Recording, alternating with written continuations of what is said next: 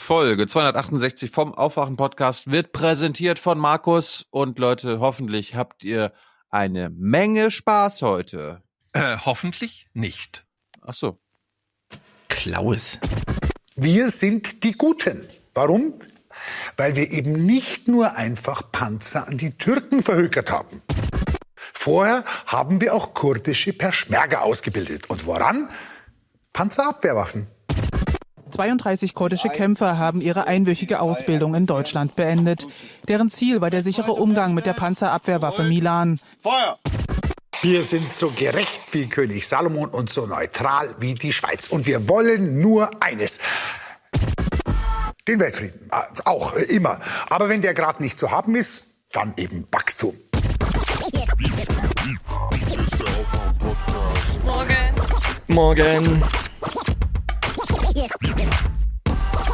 Hier ist der Aufwand-Podcast. Wake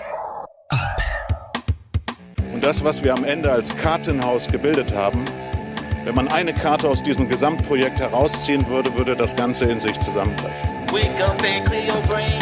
Time to listen to what people are saying. Government is lying again, and the media is acting insane. It's good to stay in bed and ignore the talking heads, but you can sleep when you are dead. So wake up. Das bedeutet, man ist in vielen Dingen halt Standby. Wenn man gerade nicht selbst verhandelt, dann wartet man eben auf Einsatz da oder dort und springt hin, und her zwischen Parteizentralen und Landesvertretungen und so weiter. Insofern ist es ein Wochenende des Wartens, Redens, Arbeitens. Also das wusste ich nicht, dass Politik so kompliziert ist. Das ist ja völlig was ganz Neues. Das habe ich ja noch nie in der Zeitung gelesen, dass der Ralf Stegner tatsächlich immer auf Standby irgendwie rumsteht. Ich habe da schon vor zehn Jahren gelesen, dass man die Geräte lieber nicht auf Standby macht, weil die dann doch noch 5,80 Euro Drohnen im Jahr kosten. Äh, Klasse. keine Ahnung. Ralf Stegner. Guten Morgen. Immer gut drauf. Äh, wieso haben wir da diesen Nee, den- CDUler noch gehört? Das ist doch Opposition und so weiter mit seinem Kartenhaus. Will der uns was sagen? der, es ist einer der Verhandler, der GroKo. Ehrlich? Ja. Aha. Und der ist doch, ist doch schön. Wir haben ein, ein, ein neues Kartenhaus gebaut. Ja, ist House of Cards das neue Horse Race? Vielleicht. Gut. Sonst noch Vorbemerkungen? Sonst eröffnen wir den Nö. bunten Reigen. Okay, let's Wir go. sind die Guten. Ye are many, they are few. Willkommen im 1% Club. for peace, for justice and cooperation. Ja, und wir haben heute einen spektakulären ersten äh, 1% Club. Es geht los mit Marco. Der schickt 200. Warum wissen wir nicht, ohne Kommentar. Aber ich nehme mal an, er möchte diesen Podcast unterstützen. Herzlichen Dank dafür. Kai schickt 52,50 und bezeichnet sich selbst als Aufwachen Ultra. Sehr gut. Simon schickt 100. Ihr seid klasse, Jungs. Danke für den Podcast. Grüße an meinen Schwager Robert und Liebesgrüße aus Karlsruhe. Robert, herzliche Grüße auch von uns natürlich. Annika schickt auch 100. Danke für viele Aufwachemomente beim Autofahren, Küche putzen und wo auch immer. Die Hans-Jessen-Show ist gut für Deutschland. Das ist gut für unser Land. So eine Hans-Jessen-Show. Katriona schickt 100. Verpasse seit einem Jahr keine Folge, daher hier mein lang überfälliger Beitrag. Sehr gut. Markus, heute Präsentator, 268 Euro. Muss mal wieder sein. Nehmt euch doch mal Yuval Harari vor. Tausend Dank für eure Top-Arbeit. Liebesgrüße. Wer ist Yuval Harari? Habe ich noch nie gehört. Google ich nachher sofort. Konstantin schickt 100. Danke für stets hochwertige Nachrichtenanalysen. Bin gespannt, wie sich euer Podcast in der Zukunft entwickelt. Wohlan, Kutscher, schreibt er. Aber es heißt ja wohlan, Kutscher.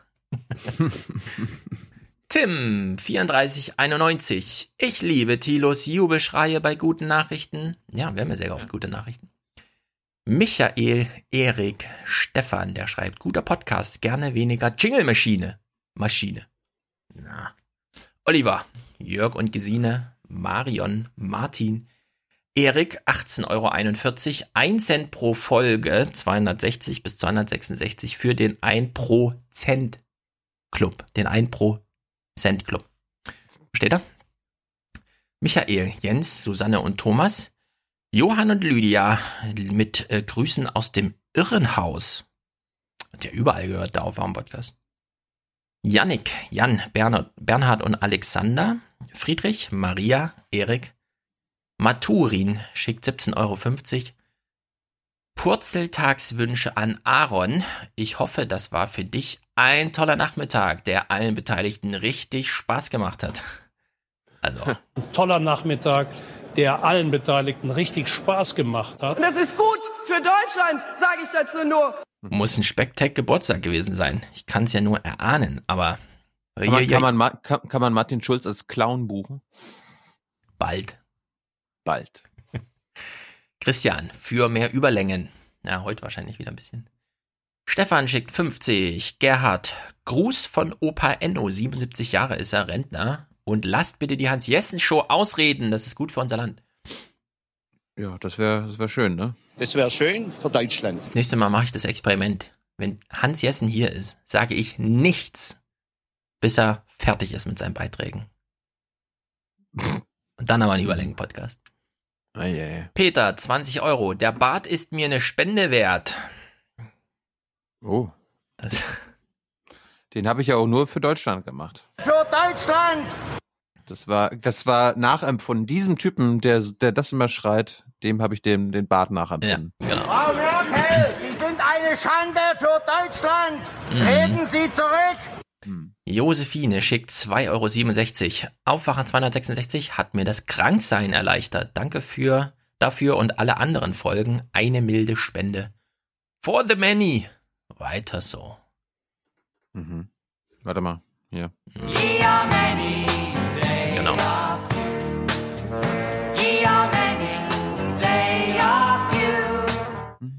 Sebastian schickt 50 Euro und schreibt, könntet ihr auf YouTube, Klammer auf Videobeschreibung, Klammer zu, oder der Aufwachen-Webseite nochmal erläutern, ab welcher Summe man Unterstützer, Produzent und Prä Präsentator wird. Grüße aus Hamburg. Also 0 Euro. Ab 1 Cent ist man im 1% Club. 42 Euro, damit ist man hier Produzent. Und dann, da gibt's noch eine kleine Streitlage. Tilo sagt Folgennummer, ich sag wie bei Noah Gender 200 Euro. Weil ich ungefähr weiß, wer uns so hört. Und ich möchte gern, dass allen möglich ist, in den Präsentator-Club aufzurücken. Aber so ist es. Ich bin hier unterlegen. Wobei Nee, ich mir keine, überlege, Nein, du, du hast keine Mehrheit. ja, aber wenn Marco 200 schickt, ja, also von mir ist es Präsentator des Herzenstitel damit auch verliehen. Lieber Marco, herzlichen Dank.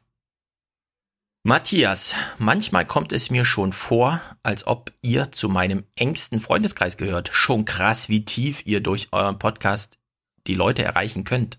Ne, wir sitzen quasi im Kopf, ja, im, im Kopf. Macht weiter so, euer Kumpel Matze.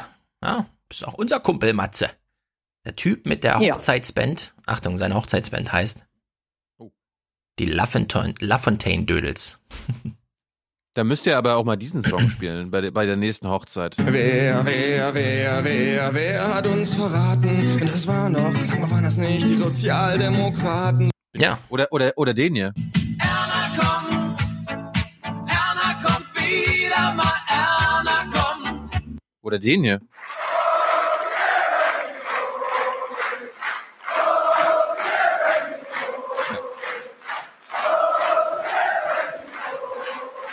Den hab ich ja. Ich kann mir ungefähr vorstellen, wie das auf so einer Hochzeit abläuft, wenn die Lafontaine Dödels spielen. Da geht's zur Sache. Miriam schickt 25. Aufgewacht, schreibt sie sich, meldet sich als aufgewacht bei uns. Sehr gut. Robert 20. Ich bin dankbar für eine Welt, in der Dieselaffe ein Wort ist. Nicht so witzig wie Menschenauflauf, aber man kann nicht alles haben. Menschenauflauf. Menschenauflauf. Was heißt das nicht? Heißt das nicht Gratin oder so? Wo war ich? Tom. Tom, Spendenaufruf an meinen Mitbewohner Marcel. Marcel. Hey, Marcel. Ey, Marcel. Und außerdem schreibt er, bitte kein Red Bull mehr im Podcast. Oh, ihr Da seid ist aber nur Wasser streng drin. mit Tilo. Red Da Bull, kein Red nur Bull, Wasser keine drin. Zigaretten. Am Ende lebt er noch gesund. Ich will ja aber nicht. äh, Ich will ja, ich will ja nicht mein Leben verlieren. Das Leben zu verlieren ist sozusagen der eklatanteste Verstoß gegen die eigene Würde und gegen, gegen die eigenen Rechte, die man hat. Ja. Mario, for the many, not the Beitragsservice. Ähm, Ja, hatten wir ja schon. Berthold? For the many, for Deutschland. Für Deutschland! Für Deutschland. Okay. Genau, Berthold schickt 30, damit die 1% Club, äh, damit der 1% Club die 5% Hürde schafft. Ja, das ist mal optimistisch. Dario, Stefan, gern wie auf Twitter angesprochen, eure Meinung zu Noah Gender oder Verweis auf eine Folge, in der es besprochen wurde. Ich habe es schon oft gesagt, ich sag's gern nochmal, weil immer wieder Leute dann tatsächlich mal unseren Podcast-Empfehlungen folgen und Noah Gender hören und ganz verstört sich melden und sagen, ich hab gar nichts, also ich äh, bin doch jetzt kein Klimawandelleugner oder so ein Kram. Die, Also das- die sind ja die sind ja auf so einer rechten libertären Ja. Schiene Alle- und Kul- alle sollen äh, Waffen haben sprechen, so. Genau. ja, sprechen immer von Kulturmarxismus und so weiter und es ist doch, ja, die sind politisch anders drauf als wir. Genau, Ja. die sind inhaltlich anders drauf. Aber das Prinzip ist trotzdem ein ganz einfaches. Egal, was der Mainstream sagt, sie sind einfach immer dagegen. Immer. Und genau das macht es so interessant. Man hört irgendwas in den Nachrichten und denkt sich, hoffentlich ist es bei Noah Gender Thema, weil dann, das ist so dieses amerikanische Debattierclub sein, ja. Die gehen morgens, wachen auf und es steht Auto, ja, um, äh, Vorzeichen umdrehen und dann machen die einen Podcast daraus. Und das muss man einfach, ja, das, äh, persönliche Meinung oder so, da sollte man sich jetzt nicht so lange drauf aufhängen, das ist einfach gegen Mainstream. Ko also sehr in einer extrem konsequenten Art und Weise und das, das macht es so gut. Genau, da Ansonsten- geht's nicht um, da geht's nicht um die einzelnen Themen oder ob sie die Demokraten Ja, bashen egal, oder, oder Trump, Trump verteidigen, darum geht's Ja. nicht. Geht nur darum, Themen, die man schon kennt, nochmal aus der anderen Richtung. Genau. Und wir haben auch was gegen Kriegswaffenlisten. Die, Was? das habe jetzt, hat jemand uns bei YouTube darauf hingewiesen. KWL, die KWL-Nummer, wenn das im Exportbericht, das ist die Kriegswaffenliste. Also wenn selbst da drin steht, hier KWL und wir äh, schicken quasi eine KWL-Waffe nach der anderen nach Amerika, dann wissen wir genau, wo die eingesetzt werden. Im Krieg halt, so wie es da drin steht. Hauptsache, Hauptsache, wir verkaufen die. Genau. Marie. Man kann auch mit deutschen Waffenexporten zum Frieden beitragen.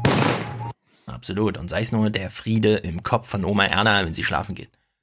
Marie, 30 Euro. Katja, 20. Malte, Jean, Detlef schickt 10. Und warum?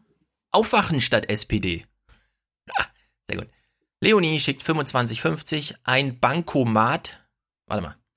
Ein Bankmonat. Kein Bueno an der, in der Unipause. Für euch und für Deutschland. Super Podcast. Wünsche mir den Cybersong. Den hab ich hier. Bitteschön. Cyber, Cyber, Cyber, Cyber, Cyberangriff, Cyber, Cyber, Cyber, Cyber, Cybersicherheit. Wir können jetzt automatisch sagen, es gibt ja sehr viele Podcasts, in, gerade in iTunes-Charts ja voll, wie ernährt man sich gesund, intuitives Essen, ist das, ist das gut oder nicht? Geiler Sex, geiler Sex. Geiler Sex äh, vor allem. Sex, äh, Genau. wie fickt man richtig? Darf man jetzt auch mit äh, so weiter. Unbekannten, gute Gründe mit Unbekannten Sex haben, ja? Also das ist ja so. Wir können jetzt offiziell verkünden. So was gibt's in Berlin ja gar nicht. Also ich weiß nicht, wie das in Frankfurt ist. Nee, pff, nirgendwo. Leonie. Also wenn uns Leonie lieber den Podcast unterstützt, als sich ein Bueno reinpfeift jeden Tag in der Uni, dann ist das auch ein Podcast, der gesund macht. Aufwachen macht gesund.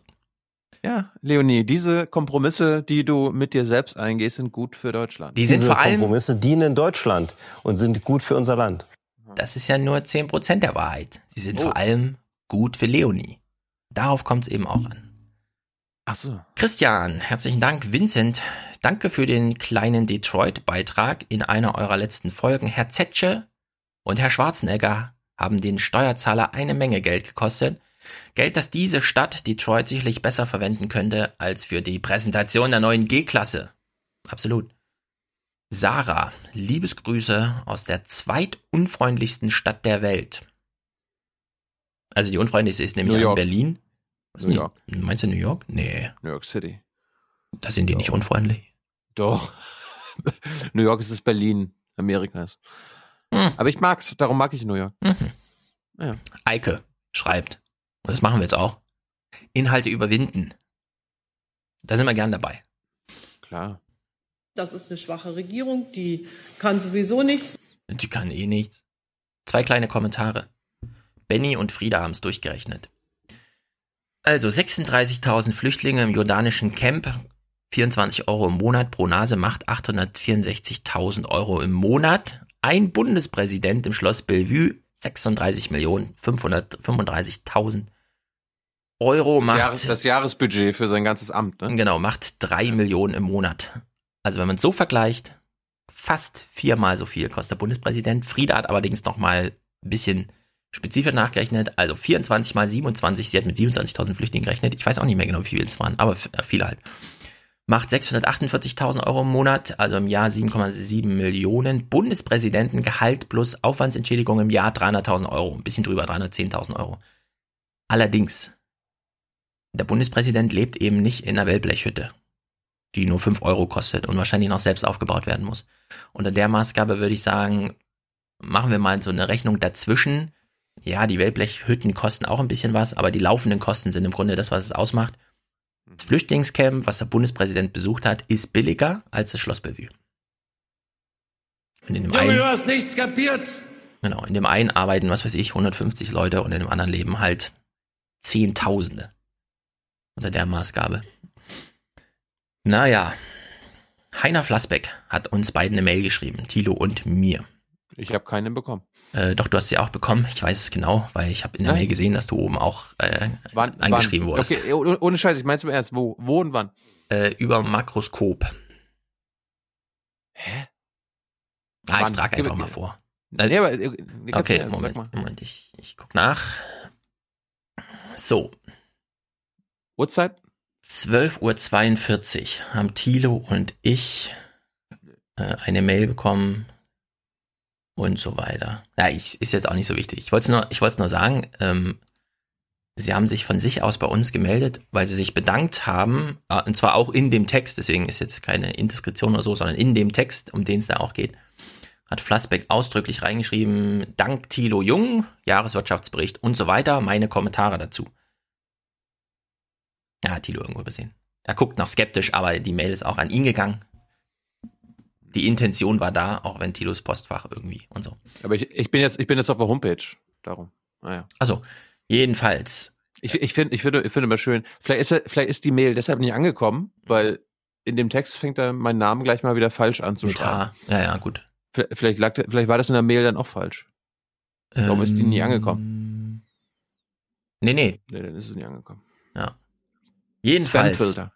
Jedenfalls, der Jahreswirtschaftsbericht. Wir haben ihn ja das letzte Ja. Mal auch geguckt. Du hast ja die Themen aus dem Podcast da mitgebracht und hast mal gefragt zum Bilanzüberschuss und so weiter und so fort. Frankreich, bla bla, diese Problematik haben wir durchgekaut.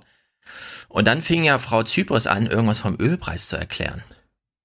Ja. Also Bilanzüberschuss von 8% und auch innereuropäisch hoch, das ist halt in dem Ölpreis geschuldet. Jetzt schreibt Heiner Flassbeck dazu auf seiner Seite. Wenn die Ölpreise derzeit etwas zum deutschen Überschuss beitragen können, dann ist es eine Reduktion des Überschusses, kein Anstieg und auch keine Konstanz. Die Ölpreise, liebe Frau Minister, sind nämlich im vergangenen Jahr deutlich gestiegen. Und wenn die Ölpreise steigen, dann steigt in normalen Ländern die Ölrechnung und dann sinkt der Leistungsbilanzüberschuss. Also das kommt mir so logisch vor, dass man sich wirklich fragen muss, liebes Wirtschaftsministerium, was macht ihr da die ganze Zeit? Dann nächster schöner Fehler, den er aufgreift. Fatal ist jedoch der Fehler, den die Ministerin bei der Aussage macht, gegenüber Europa sei der deutsche Überschuss im Sinken begriffen. Seit dem Zwei, Tiefpunkt. zwei Prozent und so schon. Ja, ja. Seit dem Tiefpunkt im Jahr 2013 steigt der deutsche Überschuss gegenüber der Europäischen Währungsunion wieder. Und er hat eine Grafik im Text, die einfach zeigt, dass sich das verdoppelt hat in den letzten vier Jahren. Nächstes schöne Ding, sie hat ja gesagt, also Deutschland hat schon immer Überschüsse gehabt seit 1870, wo man sich fragt, hm, 1870 Se- se- begann da nicht gerade ein Krieg und gab es dann noch zwei andere große Kriege Nein, und so? nein wir, wir, hatten, wir hatten sogar noch Handelsüberschüsse, äh, wahrscheinlich in Sachen Antisemitismus und so weiter zwischen Das kann auch 1937 und 45 oder so. Ja, also das äh, greift Flassbeck auch noch ein, nicht mit dem Kriegsargument, das habe ich jetzt reingemischt, sondern er sagt nochmal, also eine Statistik seit 1870 zum Thema Überschüsse, ja. Mhm, das ist ja sehr Das interessant. Das führt das BMI, auch. ja, ja, klar. Genau. Jedenfalls hat er nochmal eine Statistik ab 18, äh, 1950. Also da, wo wir auch sagen können, okay, da saßen Ministerialbeamte da und haben auch wirklich mal äh, Lochkarten gefüllt mit den Informationen. Bei 8%, wie jetzt gerade, nie. Ja, Ende der 1980er lag es mal knapp über 4%, Also halb so hoch wie heute. Und dann schreibt Flassbeck dazu, als es in den 80er Jahren, als in den 80er Jahren einmal zu 4% Überschuss wegen eines überbewerteten Dollars gekommen war, gab es von den Amerikanern ganz fürchterlich eins auf die Mütze. Und da muss man selbst nochmal sagen, aber wenn das damals ähm, über den Dollarwert kam, dann ist das ja wirklich eine Sache, die halt so passiert ist, ohne dass Deutschland jetzt konkret. Aber bei dem jetzigen Überschuss ist das, geht das ja wirklich auf deutsches Handeln zurück, im Sinne von Lohnentwicklung. Niemanden irgendwas zahlen, niemanden einstellen, alles Geld sparen, 54 Milliarden Überschuss, Steuern ansammeln und so weiter. Also unter der Maßgabe, dieser Wirtschaftsbericht von Zypris scheint ja für Leute, die sich mit Wirtschaft auskennen, nochmal ein super Kraus gewesen zu sein, ja. Für uns Laien war es schon ziemlich bescheuert, aber wenn man da nochmal mit Kennerblick drauf guckt, muss das ja eine Katastrophe gewesen sein. Ich frage mich ja, ob sie überhaupt äh, weiß, dass es äh, deutsches Gebot ist, äh, glaube ich, sogar ein Grundgesetz, auf jeden Fall in irgendeinem Gesetz festgelegt, ja. ein außenwirtschaftliches Gleichgewicht herzustellen. Ja. Und das, das haben die ja unter äh. Brandt, unter den, den äh, unter Erhard, unter ja. Schmidt, unter Helmut und so weiter, ja, wie, was versucht. Ja. ja, Deutschland hat den Lissabon-Vertrag unterschrieben und seitdem drehen die völlig durch. Und seit Merkel noch da ist, äh, haben wir noch die Merkel-Rampe dazu, also noch mehr Verarmung über mehr Lohnsteuer und so weiter. Mit der altbekannten Kritik schon bei 50 Prozent mehr äh, muss man Spitzensteuersatz zahlen, also 50 Prozent mehr als der Durchschnitt. Und selbst, das ist jetzt so kritisch. Alice Weidel sitzt ja bei Anne Will und packt genau dieses Argument aus, wo ich mir denke, hat Jakob Augstein jetzt recht oder nicht, wenn er sagt, naja, das ist halt Nationalsozialismus. Da werden Grenzen zugemacht und sich um die Deutschen gekümmert und das ist sozusagen die Sammlungsbewegung, die schon mal äh, zu sehen war. Deutschland muss Deutschland bleiben und Bayern muss Bayern bleiben. Ja. Die gibt's ja auch noch. Wobei ich dann immer wieder denke, zum Glück ist Frau G. Petri gerade nicht da, weil die würde das richtig machen.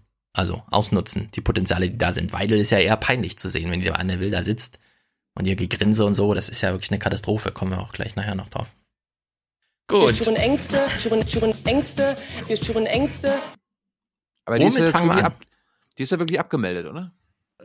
Frau Petri? Ja. Was soll sie machen? Also, sie hat halt einen Sitz irgendwo hinten, ohne Tisch und ohne Fenster. Sie durfte letztens zwei Minuten reden. Fand ich, fand ich süß. Äh, ich würde sagen, wir machen deine Nachrichten. Ich habe ein bisschen die Regierungsberichte. Ich habe gestern auch äh, Klaus Kleber bei mir im Mecklenburg TV gesehen. Komm, komm, kommen wir noch zu, hab wenn wir es schaffen. Gut, ja.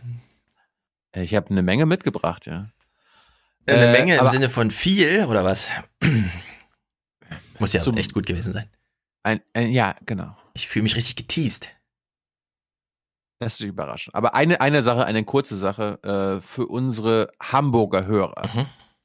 Ja. Eine, äh, ein Service weil wir uns immer fragen, wo kommen denn, wo kommen denn diese ganzen deutschen Waffen her, die wir immer so exportieren? Ihr wisst ja, ne? hatten wir ja gerade schon. Man kann auch mit deutschen Waffenexporten zum Frieden beitragen. Man kann übrigens sich auch schuldig machen, indem man keine Waffen liefert. Durch Rüstung verhindere ich Krieg.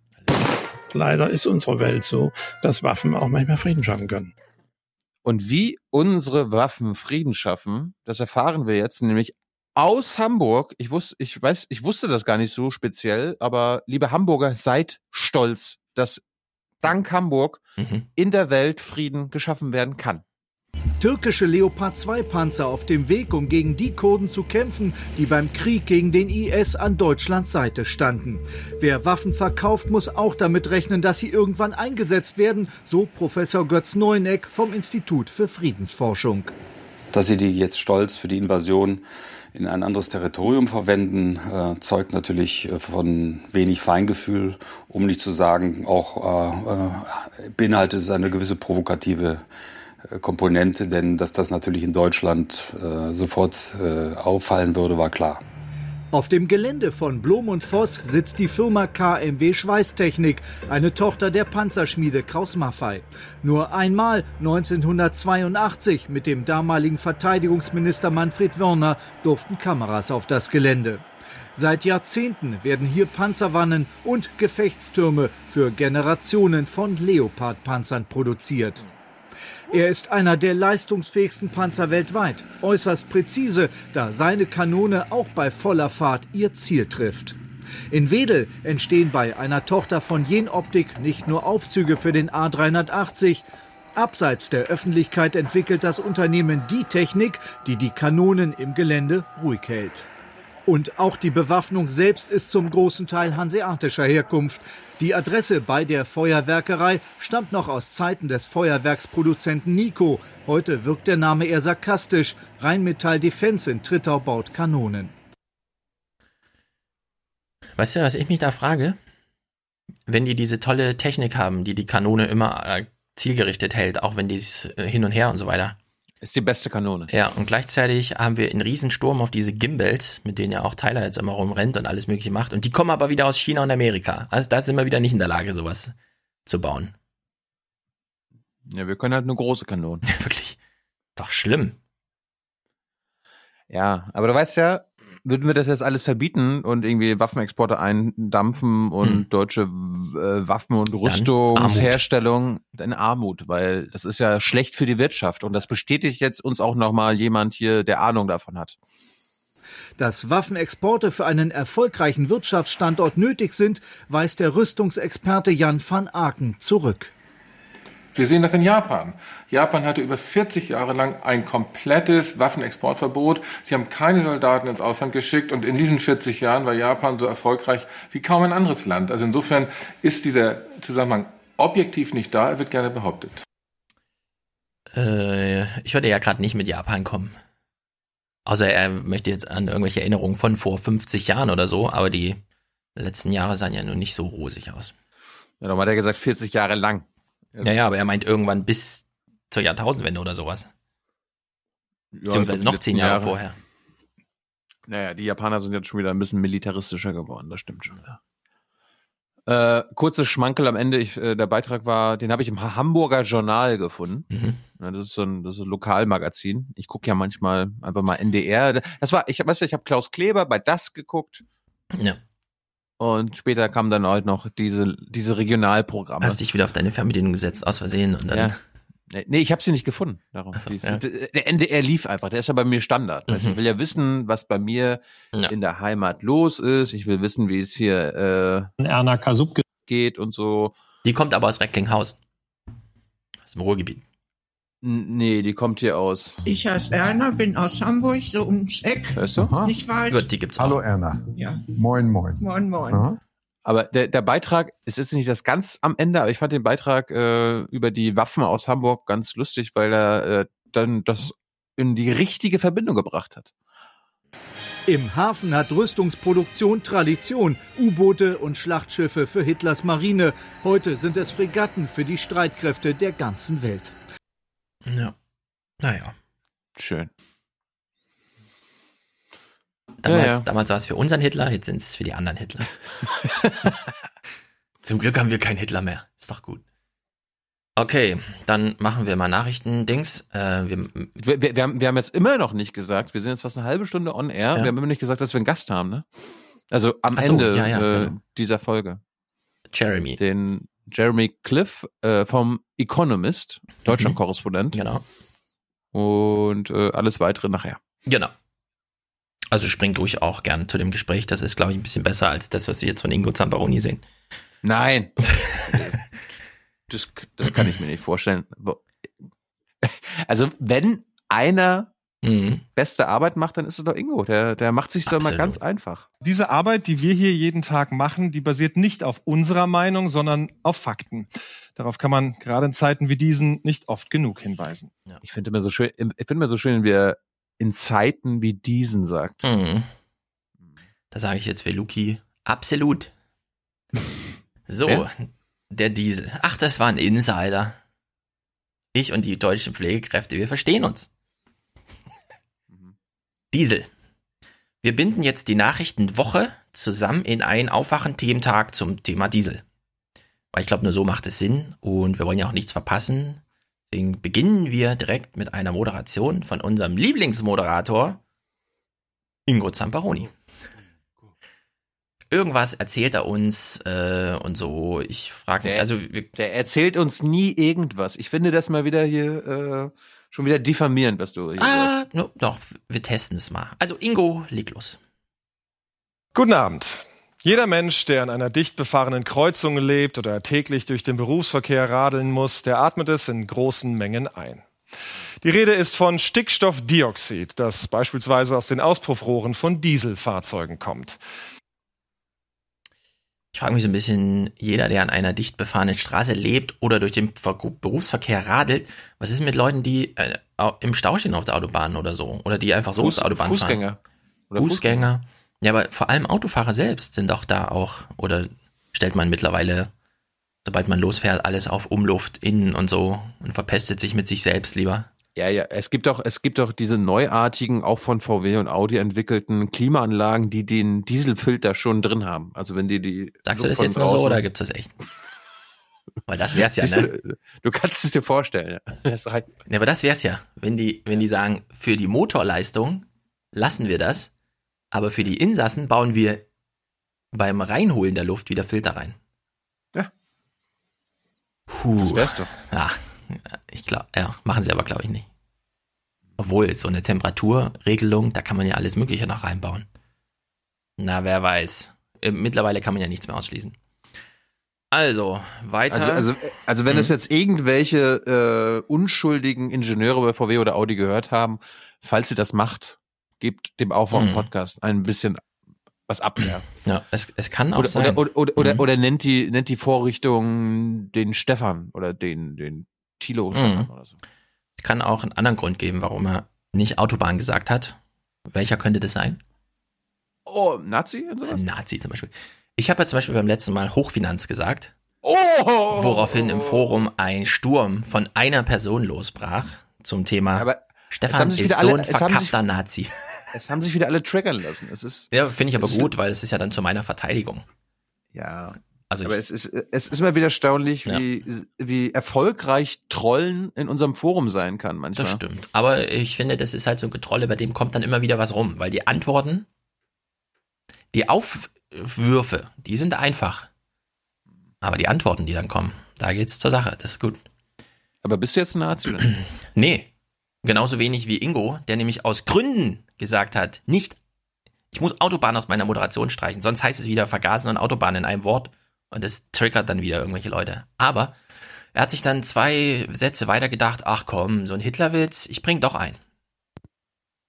Aber nicht nur Versuchsaffen, sondern auch Menschen bewusst in Tests diesem Reizgas auszusetzen, das klingt für viele mehr als befremdlich. Und zwar nicht nur, weil man allein beim Dreiklang der Begriffe Menschenversuch, Abgas und Firmen aus Deutschland an historischen Bezügen hierzulande kaum vorbeikommen kann. Da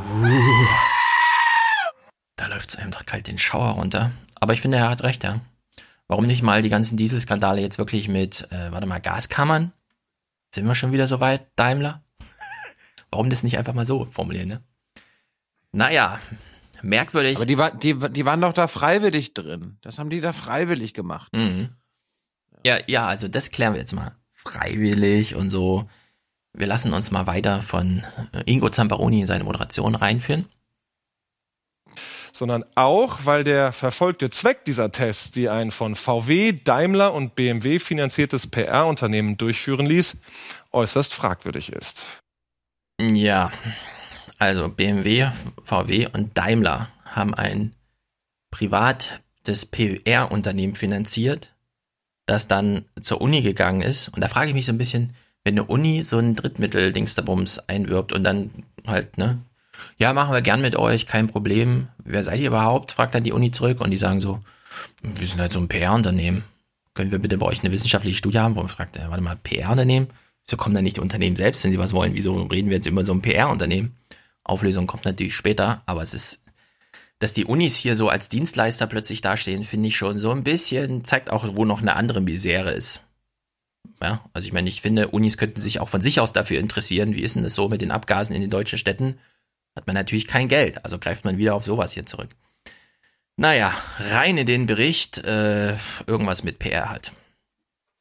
Uni Aachen. Hier haben Wissenschaftler die Stickstoffdioxidbelastung am Arbeitsplatz untersucht. Kein Bezug zum Dieselskandal, sagen die Forscher. Aber hinter der Studie steckt ausgerechnet die Autolobby.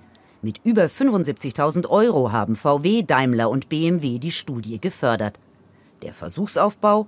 Gesunde Menschen atmen Stickstoffdioxid, dann werden sie untersucht. Ergebnis: kurzfristig sind keine gesundheitlichen Schäden nachweisbar. Ein für die Autolobby vermeintlich gutes Resultat. Mhm. Für die Autolobbys ist das gut? Ich frage mich, das ist so ein bisschen, wenn die, wenn die. Für, für Deutschland. Also Für Deutschland was für die. Autolobby gut ist, ist für Deutschland. Mhm. Ja, aber wenn die PR-Unternehmen in die Unis gehen und sagen, ja, wir würden hier gern mal, es hat aber nichts mit in Autos zu tun. Nein. Aber wir würden gern mal zum Thema mm, Feinstaub oder Sticker, hat aber wirklich nichts mit den Autos zu tun. Das, das interessiert uns einfach nur so. Das haben wir so Ja. beim, beim, beim Firmenabend, äh, abends beim Saufen, haben uns mal so Mhm. gefragt, ja, wie, wie ist das eigentlich? Ja. Also ich habe damals als Kind habe ich mich vor dem Auspuff meines Vaters gelegt und der Papa hat immer gesagt so weg da, weg da, weg da. Nee, ist das, für Kinder wäre ist das, das so- anders. Ist das heute immer noch so? Kinder würden dann so zu ihren Eltern gehen. Ja, ich würde gern mal diese Gummibärchen, aber nicht, weil mir die gut schmecken. Ich will nur mal gucken, ob die zwischen den Zähnen kleben. Das hat mir jemand erzählt. Ich will das mal testen. Also, es geht mir wirklich nicht darum, dass die gut schmecken. Ich will nur mal gucken, ob das Nougat wirklich so zwischen den Zähnen klebt. Also, ja gut, Kind, dann mach mal diese wissenschaftliche Untersuchung, ja, mit dem Nougat.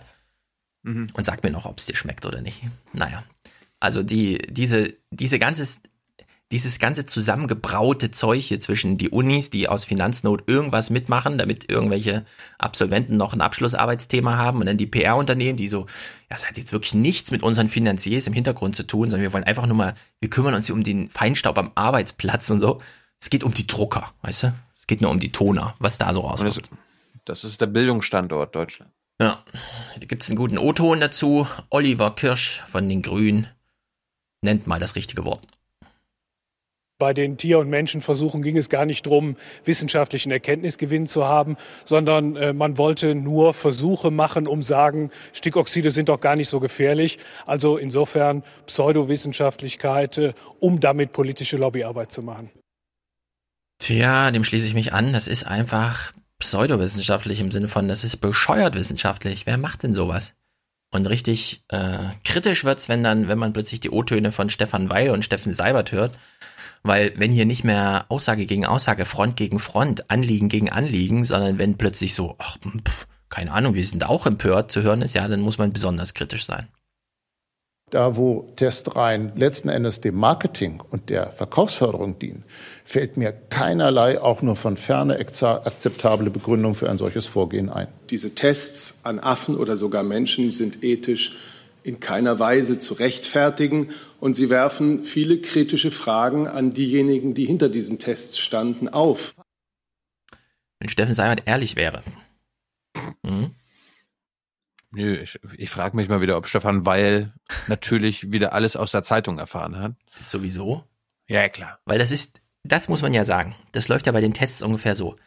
Die Autoindustrie macht so eine Vereinsgründung, damit der zu den Unis geht und die Unis dann eine Studie äh, publizieren können, in denen für die Öffentlichkeit drinsteht, guckt mal hier, wie David Copperfield, die waren in einem Glaskasten, wurden vergast und nichts ist passiert. Das sollte ja tatsächlich als PR, ja, so im Sinne von, da können wir einen Werbefilm für YouTube draus machen. Also es ging ja gar nicht darum, das versteckt zu halten, sondern das, was jetzt hier so empörungslüstern vorgetragen wird, das war wirklich dafür da, um PR zu machen. Wie so ein japanischer Gouverneur, der dann in Tokio steht und sagt, hier ist ein Atomkraftwerk explodiert, schaut her, ich esse diesen Apfel. Ja, also so eine Aktion ist das ungefähr gewesen. Und dass Steffen Seibert jetzt hier sagt, also ich bin total empört, das hat ja gar nichts mit meiner Ethik zu tun, ich bin ja auf einer ganz anderen Seite. Wenn er ehrlich gewesen wäre, ja. Das, das, sagt, das sagt natürlich eine Menge aus, wenn, wenn, wenn Steffen Seibert über Ethik redet. Wenn er ehrlich gewesen wäre, hätte er gesagt, ja, Ja. wir haben eine Blitzumfrage gemacht, also die 5738 OMRs, die haben wirklich gesagt, Empörung ist jetzt angebracht. Deswegen Ja. ist die Kanzlerin total empört. Ja. Ich will das jetzt nicht bewerten. Ich warte, ich, ich warte ja darauf, dass er nicht nur sagt, Diese Schlepperverbrecher. sondern auch bald sagt, Diesel, Dieselverbrecher. Das wäre doch schön. Die Dieselverbrecher. So, die Tagesthemen, jetzt wird es ein bisschen besser. Die werden jetzt investigativ. Ich würde wieder sagen, 17 Oh. Jahre zu spät. Aber gut, warum nicht? Wissenswertes über die Europäische Forschungsvereinigung für Umwelt und Gesundheit im Transportsektor, die sich natürlich um die Luftqualität am Arbeitsplatz kümmert, ist ja klar. Hinter den Tests stehen Lobbyisten mit wissenschaftlichem Anstrich. nämlich der Verein Europäische Forschungsvereinigung für Umwelt und Gesundheit im Transportsektor, EUGT. Den hat die Autoindustrie 2007 gegründet. Sie leistet sich einen wissenschaftlichen Beirat, dessen Vorsitzender Helmut Greim. Über ihn hatte das WDR-Politmagazin Monitor bereits ausführlich berichtet, als industrienahen Gutachter, der trotzdem immer wieder im Parlament als angeblich unabhängiger Sachverständiger auftritt. Ich frage mich so ein bisschen, ob das peinlich ist für die Tagesthemen, wenn die so im Archiv nachgucken und sehen, ach, scheiße, vor drei Jahren hat der Monitor schon was dazu und wir haben dazu Restli, der, der, der Restli wieder, ey. Warum, warum, warum haben wir das jetzt erst jetzt gemerkt? Ja, wieso Ach kennen so, die den schon wieder, den Ganov? Ah, Arbeiten die da wir- investigativ oder was?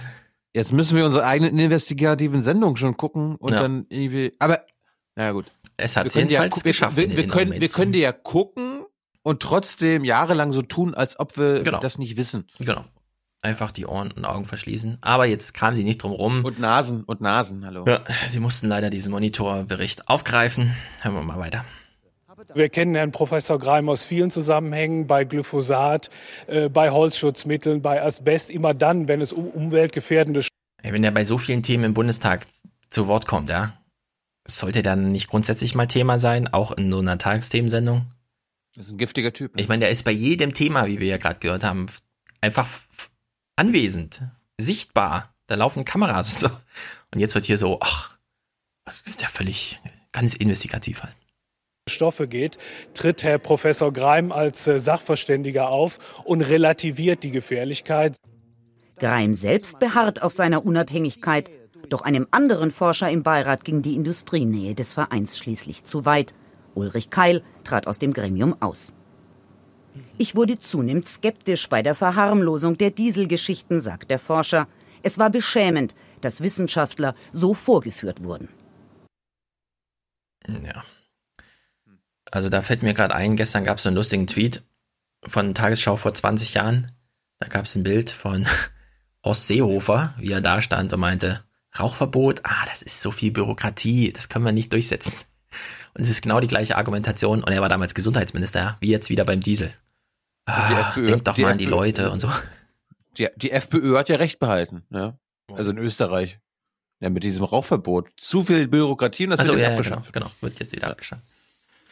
Glückwunsch, Österreich. Naja, jetzt hat man jedenfalls nicht nur äh, vergiftete äh, Arbeitsplatzstudenten, die irgendwie und so sich ein 5 Euro dazu verdienen wollten und vergiftete Affen in Amerika, sondern man hat auch noch diesen Skandal, der bei Monitor Hallo. schon längst geklärt Hallo. wurde. Die Affen haben da auch freiwillig mitgemacht. Die haben sich gemeldet. Das waren, das waren auch Studenten. Die saßen sieben Stunden da drin. Jedenfalls, die Empörungswelle geht weiter, weil nicht nur Steffen Seibert hat ein Umfrageunternehmen, auch der VW-Chef. VW-Chef Müller nennt die Experimente unethisch und abstoßend. Mhm. Unethisch und abstoßend. Der, der, der, der weiß doch gar nicht, was das ist. Ja. Was ich jetzt wieder besonders stillos finde, ist das Verhalten von VW und Daimler im Vergleich zu den hier nicht genannten BMW. Unterdessen distanzieren sich VW und Daimler von der Arbeit des Vereins. Dabei haben sie ihn selbst gegründet und ihre Vertreter saßen bis zur Auflösung im vergangenen Jahr im Vorstand. Ja, also BMW mal wieder. Es gab ja schon den anderen großen Streit. Äh, wer darf Kronzeuge werden, VW oder Daimler? Dann gab es ein Wettrennen zum Staatsanwalt. Das hat dann Daimler für sich entschieden. BMW hat sich rausgehalten, hat sich gedacht, na gut, ermittelt mal, klären wir das halt hier mit unserem Betrug. Jetzt Ja, kommt die, die, die, die haben doch nicht. Die haben nicht einmal manipuliert. Ja, Genau. Und dann gibt's die zweite Runde hier mit diesem PR-Coup, den sie da gelandet haben. Und dann ein wieder BMW, äh, VW und Daimler vorweg und sagen, wir distanzieren uns von diesem Verein. Und BMW so, ja gut, ist halt passiert. Also finde ich in der Maßgabe schon interessant, wie unterschiedlich die Managemententscheidungen da sind. Naja, Ingo Zamperoni äh, ist auch ein bisschen außer sich. Er schließt gleich mit der nächsten Moderation an. Die moralische Empörung über Tier- und Menschenversuche ist erstmal groß, doch wie ethisch verwerflich sind solche Versuche wirklich? Das ist eine sehr gute Frage. Das muss ich wirklich sagen. Es hat mich ein bisschen überrascht, dass sie jetzt so unter diesem, ist das wirklich so? Ich meine, da saßen jetzt fünf Affen in dem Käfig. Ich meine, wir schlachten zwar 25 Trillionen Schweine hier und schicken die hin und her und Lidl fängt jetzt mal an, irgendwie zu sagen, ja, also wenn, wenn jetzt so eine Kuh wirklich noch nie Tageslicht gesehen hat und immer nur diesen gleichen Kraftfutterzeug, dann schreiben wir das mal auf die Packung drauf, damit die Leute das auch mal wissen, weil daneben liegt dann ein teureres, besseres Fleisch. Aber gut. Wie, wie, wie, da, da, da steht dann drauf, diese Kuh hat noch nie Tageslicht gesehen. Guten Appetit. Genau, das ist äh, Vorbild sind die Eier und für das Schwe äh, Fleisch gibt es jetzt vier Abstufungen. Freiluft und Licht, äh, Stall und raus, nur Stall und dann gibt es nochmal ein, so eine super krasses Stall und nur wirklich auf Fleischzucht getrimmt und so. Steht dann da drauf. Und ehrlich gesagt, Lidl hat ja so einen ein oder anderen Skandal schon gehabt die letzten Male, aber also zum Beispiel beim Gemüse und so, und seitdem sind die ja Vorreiter, was das Gemüse angeht. Also solche Sachen verändern dann doch, gerade durch diese Monopolhaftigkeit, die da auf dem Einzelhandel ist, da kann man vielleicht auch noch was bewegen. Also mal gucken. Das Fleisch wird jetzt irgendwie gelabelt bei Lidl. Vielleicht ziehen die anderen ja nach. Also, bezogen jetzt hier auf dieses, äh, müssen wir jetzt wirklich moralisch empört sein, weil auch noch äh, sozusagen vier Affen statt äh, ganz abgeholzte Regenwälder und so weiter. Oder sollten wir jetzt sagen, nee, so geht der Mensch halt mit Tieren um, ja. O-Ton von Bernd Willhausen, das ist vom Weltethos-Institut in Tübingen. Wir alle sind Medikamentenbenutzer, wir alle haben Produkte und so weiter, die natürlich auch an Menschen zum Teil getestet wurden. Und daran ist nichts Schlimmes, das ist überhaupt nichts Negatives. Die Frage ist, unter welchen Umständen wissen die Leute, an denen getestet wird, ganz genau über die ganzen Folgen Bescheid und ist das Umfeld transparent? Ja, fehlt mir nur noch, dass er sagt, äh, können Sie sich eine Welt vorstellen, in der wir das anders machen? Nee, können wir uns nicht. Ja, so haben wir uns in der Komfortzone eingerichtet. Irgendwer muss halt den ersten Pionierschritt in das Medikamententestgebiet machen und dann, naja, jetzt kommt jedenfalls ein zweiter O-Ton nochmal zum Thema Ethos, bla bla und so weiter, bezogen auf diese äh, Sache. Der O-Ton kommt von Andrea Hartwig, die ist Toxikologin in Karlsruhe und zwar am Karlsruher Institut für Technologie. Kommt dir das bekannt vor? Das Kit. Das ja. Also Hat das, das nicht auch was mit der, mit der Autoindustrie zu tun? Ja, das ein oder andere. Wir hatten auch schon mal ein sehr schönes Gespräch von Klaus Kleber mit jemandem von KIT. Ihr erinnert euch an diese schöne Zeile. Ah, werden noch lange den Diesel als Antrieb genießen dürfen. So, ein Institut, in dem der Institutsleiter sowas sagt. Wir werden noch lange den Diesel genießen dürfen. Was sagt wohl die Toxikologin äh, Andrea Hartwig aus diesem Verein? Nicht zwangsläufig notwendig, aber doch auch möglich sind solche Studien, wenn es etwa um die Wirkung von Reizgasen geht. Toxikologen betonen, dass alles unter ärztlicher Aufsicht erfolge. Es sind freiwillige Probanden, also niemand wird gezwungen, an so einer Studie teilzunehmen. Aber äh, es wird eben auch nicht davon ausgegangen, dass da irgendwelche Effekte auftreten. Es geht eher zur Abklärung von möglichen Gesundheitseffekten im niedrigen Konzentrationsbereich. Ja, also ich hätte an Ingos Stelle nochmal dazu gesagt, dass die gute Frau äh, fast vollständig von der Autoindustrie bezahlt wird und so weiter. Weil ansonsten, ich meine, das, was sie hier sagt, also die sind alle freiwillig. Es geht sowieso niemand davon aus, dass man irgend, irgendwelche Effekte sieht von dieser Vergasung und das sind ja auch nur ganz niedrige Konzentrationen. Das erinnert mich schon wieder an dieses äh, Right to Try, was Trump jetzt vorgestellt hat. Also wenn du eh im Sterben liegst, verdien doch für deine Tochter noch 5,80 Euro dazu, indem du sagst, okay, testet von mir aus das Medikament an meinem Fuß, fällt da halt ab, ist mir doch egal. Ja, und so ist das hier auch so ein bisschen. Was? Der studentische Mittelbau verdient nur 1000 Euro pro Semester für eine Lehrveranstaltung? Hier gibt's noch 8,60 Euro dazu, wenn man sich für eine Stunde in diesen Raum setzt. Ist halt ein bisschen schlechte Luft, aber und du, und du lebst kürzer, also du musst weniger Ja, genau. äh, lange Geld verdienen. Ja, das ist doch. Win-win. Ja, also diese Kit-Sachen, die würde ich nur unter Vorbehalt in so, ein, in so eine Sendung einbauen, vor allem wenn ich vorher so einen schönen Monitorbericht habe, weil es könnte sein, dass dieser Monitorverein, der da aufgegraben wurde, nicht der einzige ist, der so ein bisschen verrucht ist. Naja, nächster O-Ton ist von Urban Wiesing, das ist ein Medizinethiker in Tübingen. Da muss man sich stets die Frage stellen, ist das Risiko eigentlich akzeptabel im Vergleich zu dem, was wir an Wissen aus diesen Studien bekommen? Und das muss man für jede Studie, weil Studien eben sehr unterschiedlich sind, einzeln beantworten. Ja, und die Frage, die ich mir stellen würde, warum gehen die Autounternehmen nicht selbst hin mit ihrem eigenen Namen und geben diese Studie in Auftrag. Warum über so einen Verein, von dem sie sich wieder distanzieren, keine juristische Verantwortung und so weiter? Ist jetzt Ja, in dem äh, Falle juristisch nicht so kritisch, aber es ist halt wieder so für, ein, den, für den Fall der Fälle, dass es negativ ausgeht. Ja, aber das ist doch blöd. Warum sind die Unis nicht mächtig genug? Warum haben sie nicht genug Geld, um einfach zu sagen, nee, wir bräuchten euer Drittmittelscheiß gar nicht. Bitte kommt einfach selbst als VW hier vorbei und nicht mit irgendeinem so Verein, der sich ums Transportwesen in Europa oder so einen Scheiß kümmert. Naja. Äh, Bildung, Standort Deutschland. Genau. Und das, da gehen wir jetzt nochmal drauf ein, im Finale von diesem Bericht. Problematisch ist dabei dennoch die Abhängigkeit der Wissenschaft von Geldgebern aus der Wirtschaft. Wenn Sponsoren natürlich genau diejenigen sind, die von solchen Versuchen äh, am Ende betroffen sind, äh, dann hat das Ganze in gewisser Weise ein Geschmäckle und zeigt auch das ganze Dilemma, in dem Gewisserweise. äh, die wissenschaftliche Forschung steckt. Öffentliche Forschung, privates Geld. Wohl auch deshalb ist die Frage nach der Ethik solcher Studien so schwer zu beantworten.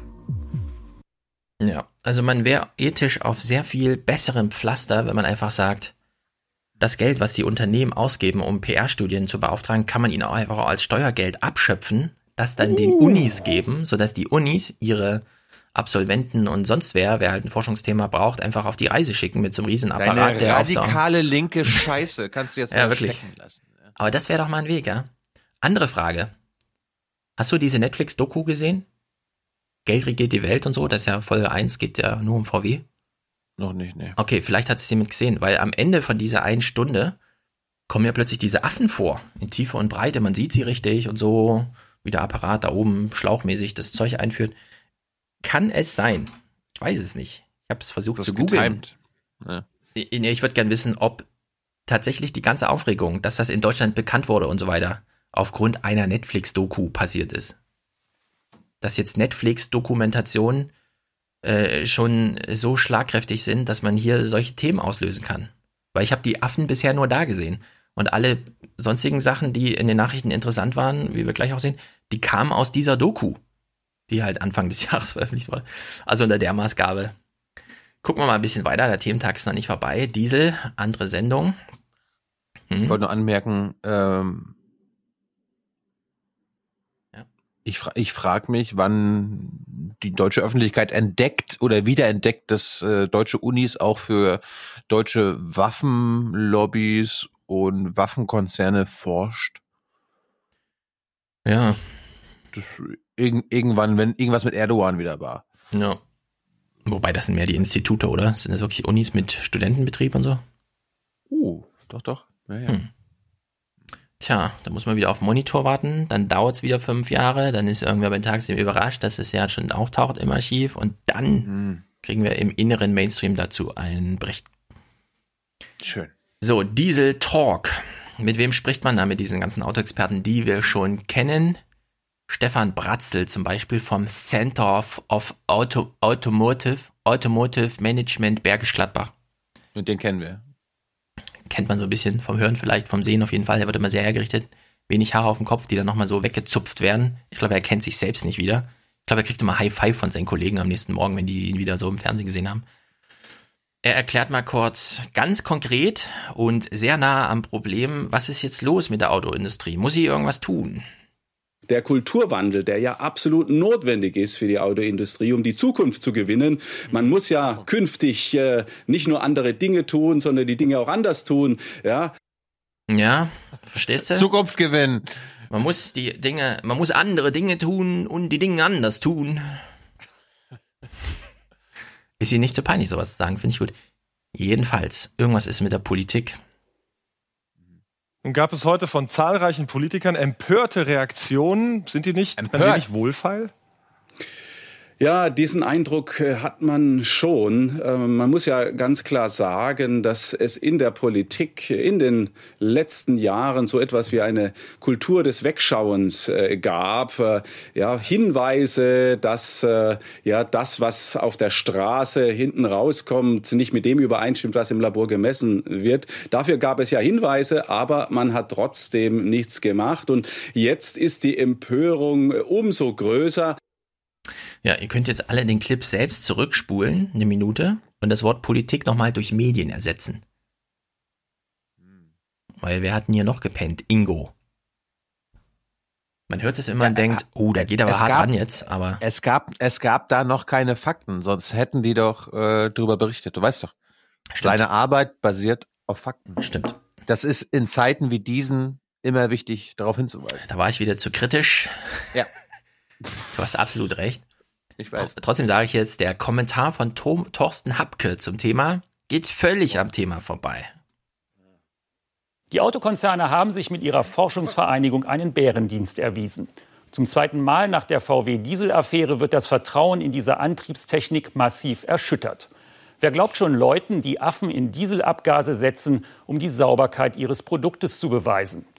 Doch auch der Wissenschaft insgesamt haben die Konzerne geschadet. Es wird der Verdacht genährt, dass wissenschaftliche Wahrheit gekauft werden kann.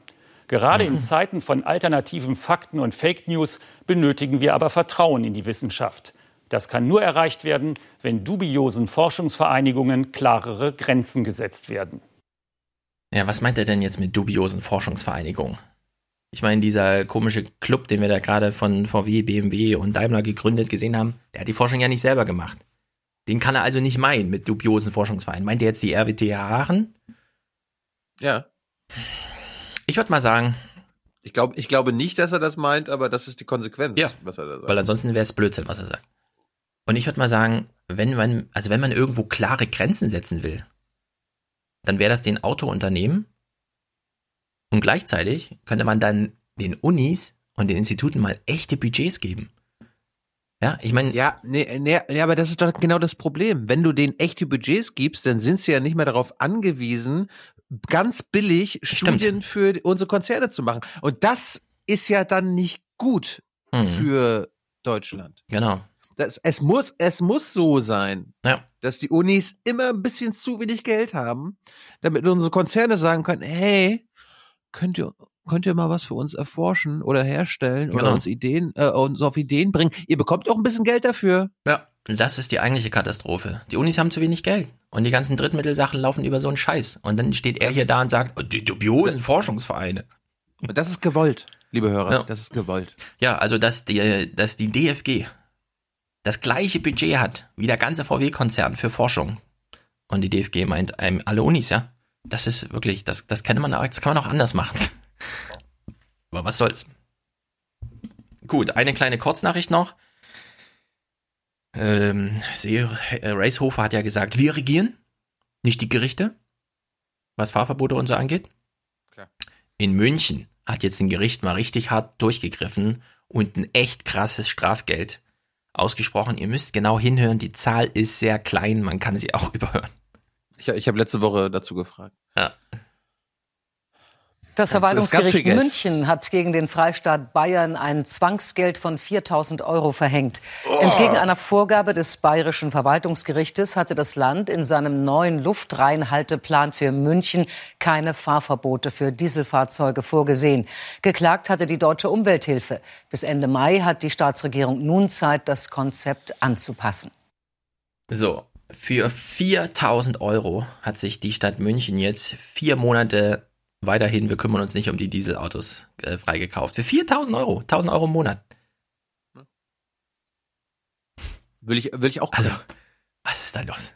Kann ja wohl nicht wahr sein. Ich wollte mich eigentlich auf die Gerichte verlassen und sagen, irgendwann kommt der Richterspruch und da steht dann ein Gutachten vorhanden von einem Arzt und das ist unmissverständlich, aber anscheinend gibt's hier nur Strafsätze von 4000 Euro und ich meine 4000 Euro, da kann der bayerische Staat München noch ganz lange äh, sagen, kümmert euch mal mich drum, weil die Staatskasse wird nie leer sein. Tu das, das bezahlt BMW außer, außer Kaffeekasse. Deshalb gehören Wirklich? Bayern und BMW wie ein Geschwisterpaar unzertrennlich zusammen. Ja, also 4000 Euro, ich bin empört, wirklich. Das, das, das kann einfach überhaupt gar nicht sein. 50 Euro am Tag oder so. Das, das ist auch wirklich. Nächstes Mal 8000 Euro. In, Wirklich. in drei Monaten 16.000 Euro. Ja, das ist, das ist einfach schlimm. Naja, es gibt jedenfalls andere gute Ideen. Markus Preis war unterwegs. Das ist ja das Tolle. Wenn du nicht in Berlin rumsitzt bei den ganzen Kollegen, wo es am Ende nur darum geht, 14 Uhr topfit zu sein, wenn gefragt wird, wer macht denn den Kommentar und so, damit du dich schnell meldest, sondern wenn du einfach im Ausland bist Und zwar im Ausland überall außer in Deutschland. Du kannst also dich frei bewegen, alle Themen aufgreifen und so weiter. Plötzlich stehst du in Eindhoven auf der Straße und hörst Krimskrams-Wissen, das auch für uns ganz interessant ist. Und zwar von einer Stadtverordneten Ford. Wir wollen, dass die Menschen weiter in die Innenstädte kommen können. Und deshalb müssen wir was tun, sonst greift die Luftverschmutzung unsere Gesundheit an. Jetzt ist es so, als ob man sieben Zigaretten am Tag raucht. So. Sieben Zigaretten am Tag. So viel ist es ungefähr, durch Eindhoven zu laufen, ja? Sieben Zigaretten äquivalent. Was hilft denn dagegen? Ich war ein bisschen überrascht, aber ich finde es einfach grandios. Das hier ist kein Kirmeszelt, sondern Lungen der Stadt, ein Experiment auf dem Rathausplatz. Der Ingenieur Ruhl Reisberg hat hier gemeinsam mit der Universität Eindhoven eine Art Riesenstaubsauger für Feinstaub aufgestellt. Und siehe da, es scheint zu funktionieren. Markus, da kannst du auch mutiger sein und sagen, es funktioniert. Weil es scheint nicht zu funktionieren. Wir sehen ja gleich, wie gut es funktioniert. Stolz zeigt er uns seinen Fang. Das hier das ist das Zeug, was wir sonst so einatmen. Mit unserer Anlage kann man es rausfiltern. Die ganze Welt sucht nach Erleichterung im Feinstaubsmog. Die Eindhovener Maschinen sind da überraschend simpel. Das hier ist unser Luftreiniger. Wenn wir den mal aufmachen, sieht man, dass es ein offenes System ist, ohne Filter. Oder ein leerer Schrank, könnte man meinen. Was sich darin abspielt, zeigt die Grafik. Von außen wird die Luft angesaugt, auf einem Metallband im Inneren wird Hochspannung angelegt, 30.000 Volt. Das führt dazu, dass ein elektrisches Feld entsteht und sich die Feinstaubteile positiv aufladen. Die Rückseite des Schranks hingegen ist negativ geladen. Dadurch werden die Feinstaubteilchen angezogen und kleben an der Wand. Übrig bleibt gereinigte Luft. Verständlich für jeden, der in Physik aufgepasst hat. Sogar mit dem Finger lässt sich der Feinstaub einsammeln. Tja. Da, da, da, wollte, da wollte Markus einfach wieder angeben. ich habe bei Physik aufgepasst. ja. Nein, Markus. Du weißt, wie es gemeint ist. der, der, hört das ja mal auf seinen Autofahrten. Sehr gut. Und nachts im Stau dann, ja? Äh, nachts, wenn er irgendwo ja, rumsteht. Genau, von, von Brüssel nach Eindhoven und so. Ja, der Arme. So, in welchen Dimensionen muss man jetzt denken? Ich meine, Eindhoven ist vielleicht eine große Stadt, aber jedenfalls ist Stuttgart größer. Naja, man kann das auf jeden Fall handeln, äh, wird hier festgestellt. Hier stehen ja jetzt gerade mal 30 Staubsauger. Aber um die Luftqualität der ganzen Innenstadt zu verbessern, bräuchten wir wohl 100 bis 600. Das ist genau das Ziel des Experiments. Das wollen wir bis März herausfinden.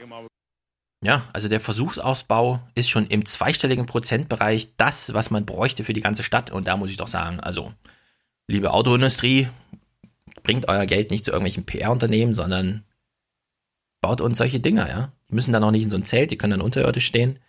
Muss halt nur einmal die Luft durch. Finde ich spektakulär. Und das muss man sich mal überlegen. Eindhoven. Ich weiß nicht genau, wie viele Kilometer. Da kann man wahrscheinlich zu Fuß hingehen von Deutschland aus. Und da gibt es schon eine Lösung. Stell dir mal vor, man geht noch einen Tag weiter oder so, was man dann plötzlich findet für Lösungen? Also hier ist doch sehr viel Potenzial. Es sei denn, man heißt Ingo Zamparoni dann ist man mit den Tatsachen, wie es hier ist, zufrieden, mit den Zuständen. Es ist so viel Feinstaub in Deutschland. Ingo entscheidet sich für diese Moderation. Wir sind hier in Deutschland ja wettermäßig so einiges gewohnt, aber so viel Grau war lange nicht. Der Himmel präsentiert sich in diesem Winter in mindestens 50 verschiedensten Schattierungen von Grau. Dunkelgrau, Nassgrau, die. Ah, gleich wieder Pornogedanken, ne? Obwohl es so in Grau und so zugeht. Im Hintergrund. Ja. Fifty Shades of Ingo, ne? Ja, im Hintergrund sehen wir einen Schwan. Also wenn, dann hätten wir noch zwei Schwäne mit einem Herzchen oder so machen das können. Das ist auch, ist auch Absicht, dass das Bild so abgedunkelt ist, ja? Er steht komplett im Dunkeln, ja. Also wer es nicht sieht, er steht wirklich im Dunkeln hier. Riesiggrau, Mausgrau, Steingrau und wenn wir Glück haben, vielleicht auch mal hellgrau. Nur richtig hell wird es in diesem Winter irgendwie nicht. Und das nicht nur gefühlt nicht. Meteorologen dokumentieren tatsächlich den dunkel die, die Sonne geht irgendwie spät auf mhm. und früh äh, geht sie wieder unter. Das ist neu. Das haben die Meteorologen jetzt festgestellt. Mhm. Darum warte ich jetzt. Nicht. Nee, nee. Frü früher ist die Sonne genauso spät und früh aufgegangen. Na, na wir wie, die letzten äh, Sekunden. wie im Winter. Ja. Winter seit Jahrzehnten. Mhm. Was? Ist der dunkelste Winter seit Jahrzehnten. Ist alles der Feinstaub. Was? Ich könnte mir vorstellen, der Seibert sitzt schon wieder da und denkt, ach, Angela, die Menschen finden es alles nicht so schlecht. Es ist halt nur das Wetter. Es ist einfach so grau. Fifty Shades of Grey. naja, Diesel, so viel dazu. Familiennachzug. Themenwechsel, harter Themenwechsel. Jetzt kommen ja Familienzusammenführung. Familienzusammenführung, Inhalte überwinden, bleibt ja weiter unser äh, Modus heute. Wir greifen das jetzt mal auf, nur um die Nachrichtenlogik zu zeigen. Wir wissen, um wie viel es ungefähr geht beim Familiennachzug, äh, zur Familienzusammenführung, um quasi Millionen. nichts. Ja. Millionen. Die Stadt Jena soll nochmal sozusagen der Frankfurter Stadtkern, den man in fünf Minuten durchqueren kann zu Fuß oder so. und darum geht's. Das sind die Dimensionen. Und jetzt wird uns hier ein Theaterschauspiel vorgeführt. Äh, ich möchte dazu sagen, ähm, die Themenwoche war nicht Diesel. Es kam halt viel Diesel. Die Themenwoche war natürlich eigentlich Familiennachzug. Jeden Tag dazu ein Bericht. Ich meine, nicht eine Kurzmeldung, nicht sonst, sondern wirklich jeden Tag ein Bericht. Es war wieder richtig zum Kotzen. Es war eigentlich unerträglich, wie Oma Erna hier in die Irre geführt wurde, wirklich verarscht wurde von der Nachrichtenproduktion, weil es angeblich nur um den scheiß Familiennachzug. Und in diesen einen Bericht gucken wir mal rein, weil es hier doch besonders dämlich gemacht wird und wir eigentlich wissen, wie man das alles viel besser machen könnte. Es ist absolut sinnlose Inhaltsaufbereitung von irgendwas, wo man sich fragt, können die Leute nicht einfach eine Daily Soap gucken, wenn sie so einen Scheiß interessiert? Also es geht los mit dem SPD Messenger Dienst. Hallo, hier schreibt wieder Martin. Die SPD hat sich mit einer guten Einigung beim Familiennachzug durchgesetzt. Wir schaffen den Wiedereinstieg in den Familiennachzug. Klingt eindeutig. Doch die Nachricht vom SPD-Chef an die Parteibasis sorgt umgehend für massive Irritationen. Schnell steht fest, ja, es gibt einen Kompromiss, aber Union und SPD interpretieren ihn völlig unterschiedlich und Beide Seiten sehen sich als Sieger. Die CSU bittet umgehend zum Pressetermin. Jetzt geht es um die Deutungshoheit. Mit äh, der Neuregelung wird äh, der Anspruch auf äh, Familiennachzug für subsidiär Geschützte zum 1.8. abgeschafft. Das ist ein wichtiger Baustein zur Begrenzung der Zuwanderung. Die Einigung im Einzelnen. Ab dem 1. August gibt es keinen gesetzlichen Anspruch, wohl aber Kontingente. Monatlich können maximal 1000 Familienangehörige aus humanitären Gründen nachziehen. Diese Zahl hatte die Union bereits in den Sondierungen durchgesetzt. Die Sozialdemokraten halten sich zugute, dass zusätzlich Kinder oder Ehepartner über bereits bestehende Härtefallregeln nachziehen dürfen. Die SPD-Innenexpertin spricht tapfer von einem großen Erfolg muss aber einräumen. Bei der Härtefallregelung sind im letzten Jahr nur 66 Visa ausgeteilt worden. Das sind viel zu wenige natürlich nach Ansicht der SPD. Das heißt, wir müssen jetzt weiterhin darüber sprechen, ob man diese Härtefallregelung nicht etwas weiter interpretieren kann.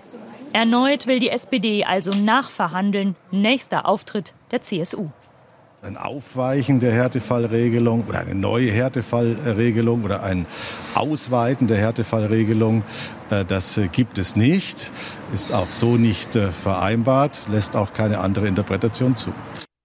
Ja, was haben wir da gerade gesehen? Oh, äh, wir haben, wir haben gerade die Manuela Schwesig äh, mhm. Berlins gesehen, Eva Högel. Das ist meine ja. Abgeordnete. Mhm. Also, wo ich wohne in Berlin, da ist sie unsere Abgeordnete für mich auch immer sehr ja. schwierig auszuhalten, um es mal vorsichtig auszudrücken. Mm, also inhaltlich würde ich sagen, hast du noch Glück mit ihr im Vergleich zu vielen anderen. Na, no, das muss man schon sagen. Also, was haben wir hier gesehen? Ich, ich, ich hol sie mir mal vors Mikro. Mach mal. Wenn Thilo Vorwürfe kriegt, der hat mit Hamas geredet oder so, ja, dann ist das ja, ja. so dieses, der hat denen eine Plattform geboten. Klar, AfD ja auch und so. Ja, das, was wir hier gesehen haben. Und Thomas Walde, der Gauland interviewt hat und dann den Vorwurf bekam, warum gibst du denen eine Plattform? Sagt dann, nein, das nennen wir Journalismus, wenn wir mit den Leuten reden. Das, was wir hier gerade gesehen haben, dieses Dobrindt sagt was, die Högel sagt was, der Dobrindt sagt wieder was. Das ist nicht Journalismus, das ist wirklich, wir geben denen eine Plattform für ihren Scheiß. Weil die nämlich wissen, was die Fernsehmacher auch wissen, aber einfach ignorieren, da sitzt Opa Enno vom Fernseher und der will Recht und Ordnung und der wählt auch die CSU und er findet, also, ja, dass die Merkel ja alle reingelassen hat, ist gar nicht gut. Und dann sitzt aber auch Oma Erna vom Fernseher und die sagt so, ach, Ich habe gerade mit Renate telefoniert, deren Tochter hat schon wieder ausgeholfen hier, den Flüchtlingen. Die tun mir alle so leid. Und jetzt ist die Frage, wer gewinnt? Ja, wessen Unterstützung gewinnt man?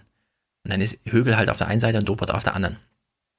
Aber. Es, es gewinnen immer die, die was machen wollen. Genau. Und, ja. und, und äh, medial kommt die CSU und die CDU so rüber, die wollen was gegen den Familiennachzug in Anführungsstrichen machen. Genau, die wollen was die SPD, machen. SPD sind Verhinderer. Ja. Und darum sind sie automatisch in der Losing Position. Die CSU hat ein Problem erkannt und das Problem ist eben diese Härtefallregelung. da muss man noch mal kurz, ich lese noch mal vor, was der Dobrindt gerade gesagt hat. Ein Aufweichen der Härtefallregelung oder eine neue Härtefallregelung oder eine Ausweitung der Härtefallregelung gibt es nicht. Das hat er dreimal das Wort Härtefall gibt es nicht gesagt, ja. Und die Högel hat vorher gesagt, es geht um 66 Menschen. 66 Menschen. Ich meine, wenn du den Sendezeit von diesen 30, also wenn du diese 30 Sekunden nimmst, die der Dobrindt für den Satz brauchst, sind das rechnerisch ungefähr 2000 Euro Sendeminuten Kostenzeit. Da könnte man diesen 66 Menschen schon viel helfen, ja. Also selbst die, diese einfachsten Rechnungen sind ja schon so blamabel, was das angeht. Und hier sitzen einfach die Tagesthemen da und geben diesen, diesen Politikern eine Plattform, um ihr Opa Enno, Oma Erna Battle politische Unterstützung abzuziehen. Das ist einfach, das ist so unwürdig und das ist auch so eklig. Aber aber wir äh, haben mit AfD-Positionen überhaupt nichts am Hut. Das war noch nie unsere Position. Ja. Und ich sage jetzt nochmal dazu, was wir alles weglassen, weil ich wirklich nicht über diesen scheiß Familien-Dings, die Regelung, ja, Zusammenführung reden will. Aber natürlich bekommt die AfD hier noch ihren O-Ton in diesem Bericht, weil sie sitzt ja jetzt auch im Parlament. Und natürlich gibt's danach ein Gespräch mit Ralf Stegner, nochmal zugeschaltet von ihm zu Hause. Und ja, Thomas Baumann macht auch noch ein Tagesthemen-Kommentar zu den 66 Moment. Leuten. Moment, Moment, die haben Ralf Stegner Ja. zugeschaltet, Ja. also ein, Stu ein Studiogespräch. Ja. Und zwar bevor Thomas Baumann seinen Kommentar zu den 66 Leuten gegeben hat. Und nicht Den zu er- vergessen, Ellen Enis eigenes Deutschland-Trendsegment mitten in der Sendung zum Thema. Uh, hast du es mitgebracht? Nee. Das ist einfach, das ist so, das ist so ein Haufen Scheiße. Das erträgt man einfach nicht mehr. Was, was hat denn Thomas, Thomas Baumann kommentiert? Das ist ja eigentlich ein Linksradikaler bei den bei Keine der Ahnung. AfD, ne? Das ist wirklich, ich hab's nicht ertragen. Ich hab's kurz Vielleicht- auf 17-fache Geschwindigkeit gemacht, bei der VLC-Player auch den Ton ausmacht, dankenswerterweise. Ich hab gedacht, das kann ja wohl alles nicht wahr sein. Sowas vielleicht? Ich will nochmal auf die AfD zurückkommen, äh, beziehungsweise dabei bleiben. Das ist ja Reinhard Becker. Reinhard Ja, ich Becker. Die sind den- ja manchmal, die sind ja manchmal schwer zu unterscheiden. Ja, also Reinhard Becker hat auch noch einen Auftritt bekommen. Oh. Da kommen wir gleich zu thematisch. Das kann ich dann nochmal sagen, was er da schön gesagt hat. Ich will noch mal kurz bei den Flüchtlingssachen bleiben. Irgendwas ist in Calais. Warte mal, Calais? Wurde das nicht geräumt? Ist das nicht abgebrannt? Sind nicht die Hallo. ganzen Typen nach Paris gegangen und haben da für Trouble gesorgt und so? Macron und May haben da jetzt einen Handschlag gemacht. Genau. Die Briten zahlen Macron jetzt 50 Millionen Euro, damit sie 50 das Millionen? Problem. 50 Millionen, ja. Ja, dafür haben die Briten Geld, ne? Die EU bezahlen? Pff. Calais? Alles klar. Also wir hören mal kurz rein. Das ist, also es ist tatsächlich so. Calais wurde schon geräumt, Calais wurde schon abgefackelt. Jetzt gab es in Calais Todesschüsse, ja, untereinander. Wir hören nur noch mal die Zustände, die da gerade herrschen. Es ist wirklich schlimm. Es geht um Verteilungskämpfe. Schleuser verkaufen den Flüchtlingen angeblich aussichtsreiche Plätze, um nach England zu gelangen. 550 bis 800 versuchen immer noch, von Calais aus sich dorthin durchzuschlagen. Die Schlägereien gestern waren nach einer Essensausgabe eskaliert. Hilfsorganisationen kümmern sich um die Flüchtlinge. Sie leben ohne Zelte fließend Wasser im Freien, trotz staatlicher Aufnahmezentren, in denen sie sich allerdings registrieren lassen müssten. Künftig will der Staat hier die Essensausgabe organisieren. Ja, es ist das gleiche wie in Griechenland damals. Äh, Die Grenze wurde zugemacht, es standen alle da und dann hieß es, naja, ihr könnt hier nicht bleiben an der Grenze, wenn, das ist eure Schuld, weil wir haben ja 70 Kilometer weiter ein Aufnahmezentrum. Das heißt aber, da gibt man dann seinen Asylantrag ab, dann hat man erst gar keine Chance weiterzukommen und so weiter. Die wollen halt nach England. Jetzt hat die französische Staat sich entschieden, na, dann machen wir es doch genau wie die Deutschen damals in Griechenland. Sagen wir einfach, es gibt doch hier eine auf, die müsst ihr nicht unter freiem Himmel leben. Aber die wollen halt nach England, aus Gründen, was weiß ich. Vielleicht kennen sie da jemanden oder versprechen sich wirklich was, weil sie die Sprache kennen oder so, keine Ahnung. Sie leben jedenfalls unter krassen Bedingungen, ja. Einfach so mit dem Schlafsack im Wald. Und dann gibt es eine Essensausgabe und dann gibt es eine Schießerei und Menschen sterben. Also wirklich. Und dann gibt es natürlich noch die. Diese Schlepperverbrecher. Ja. Ich greife jetzt kurz ein Thema auf, das kann Thilo jetzt gleich anschließen. Ich habe in der Clipliste gesehen, dass er was dazu hat. Äh, Hans-Georg Maaßen. Wir sind ja hier gerade oh. im, wir müssen irgendwas abwenden. Terror, Gefahr und so weiter. Jetzt gibt es das Problem, Terroristen, haben wir ja schon gelernt, müssen nicht männlich und erwachsen sein. Sie können ja auch weiblich sein. Das hat ja Klaus Kleber schon groß aufgezogen. Können aber auch Kinder sein. Und weibliche Kinder. Und weibliche Kinder. Und dass der Hans-Georg Maaßen immer noch in seinem Amt ist, nach diesem ganzen Snowden-Zeug und dem ganzen äh, hier netzpolitik.org, äh, Staatsfeinde und so weiter. Um in der Lage zu sein, so ein O-Ton abzuliefern, wie er den jetzt abliefert, und dass Ingo Zamparoni da nicht ein Veto einlegt und sagt, in meinem Studio wird sowas nicht gesendet, ja. Nichts davon. Es wird einfach gesendet und ich bin wirklich wir, empört. Wir, wir, müssen, wir müssen jetzt hier unseren Propagandahinweis abspielen unseren Propaganda. Propaganda äh, von Herrn Maaßen. Bitte. Also. Die Bundesregierung bemüht sich seit Wochen um die Überführung der Kinder Ist deutscher IS-Anhängerinnen aus humanitären Erwägungen. Auch irakische Behörden unterstützen das. Es geht um mehrere Dutzend Fälle in Syrien und Irak, darunter auch ältere Kinder. Eine Frage ist auch, sind diese Kinder vielleicht gefährlich? Für den IS waren sie als zukünftige Kämpfer wichtiger Teil der Ideologie. Deshalb warnen Sicherheitsbehörden. Eine Gefahr ist, dass diese Kinder, ich sage mal, gehirngewaschen zurückkommen, dass diese Kinder ähm, auch den Auftrag haben, Anschläge zu begehen. Und insoweit muss man auch in Betracht ziehen, dass es sich bei den Kindern um lebende Zeitbomben handeln könnte. Die Kinder können lebende Zeitbomben sein, ja. Wow. Maßen ich finde auch gut, dass er für die Sicherheitsbehörden spricht, wie Sie gerade gesagt haben. Das auch. Er ist so eine Art reiner Wendt der Sicherheitsbehörden. Er spricht einfach für alle. Also Kinder sind natürlich keine Zeitbomben.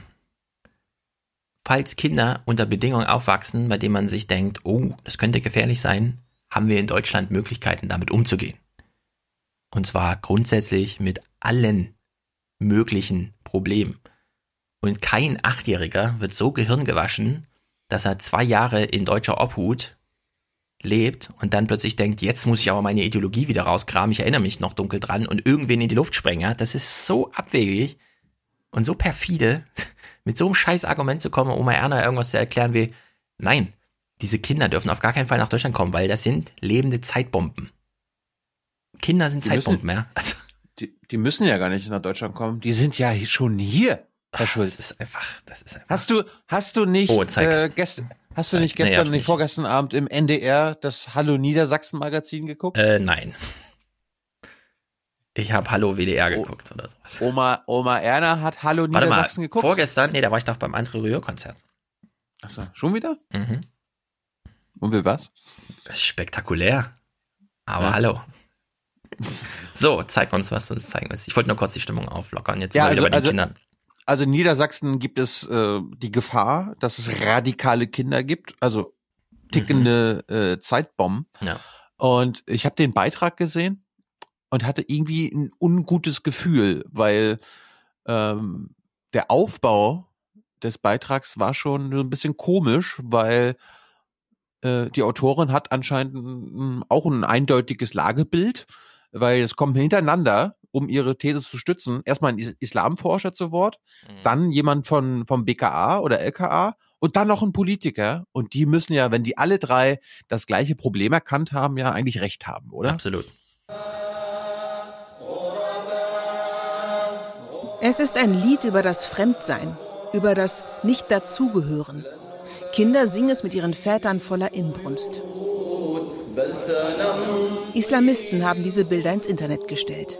Die Salafisten haben eine sehr spezielle ich stell dir mal vor, dass Kinder in deutschen Kirchen mit ihren Eltern irgendwelche äh, fundamentalistischen Bibelsongs ja, oder so vor singen. Allem, welches Kind interessiert sich auch nur ein Pfurz dafür, ja, um welchen Text es gerade geht, wenn man mit seinen Eltern irgendwo ist und so.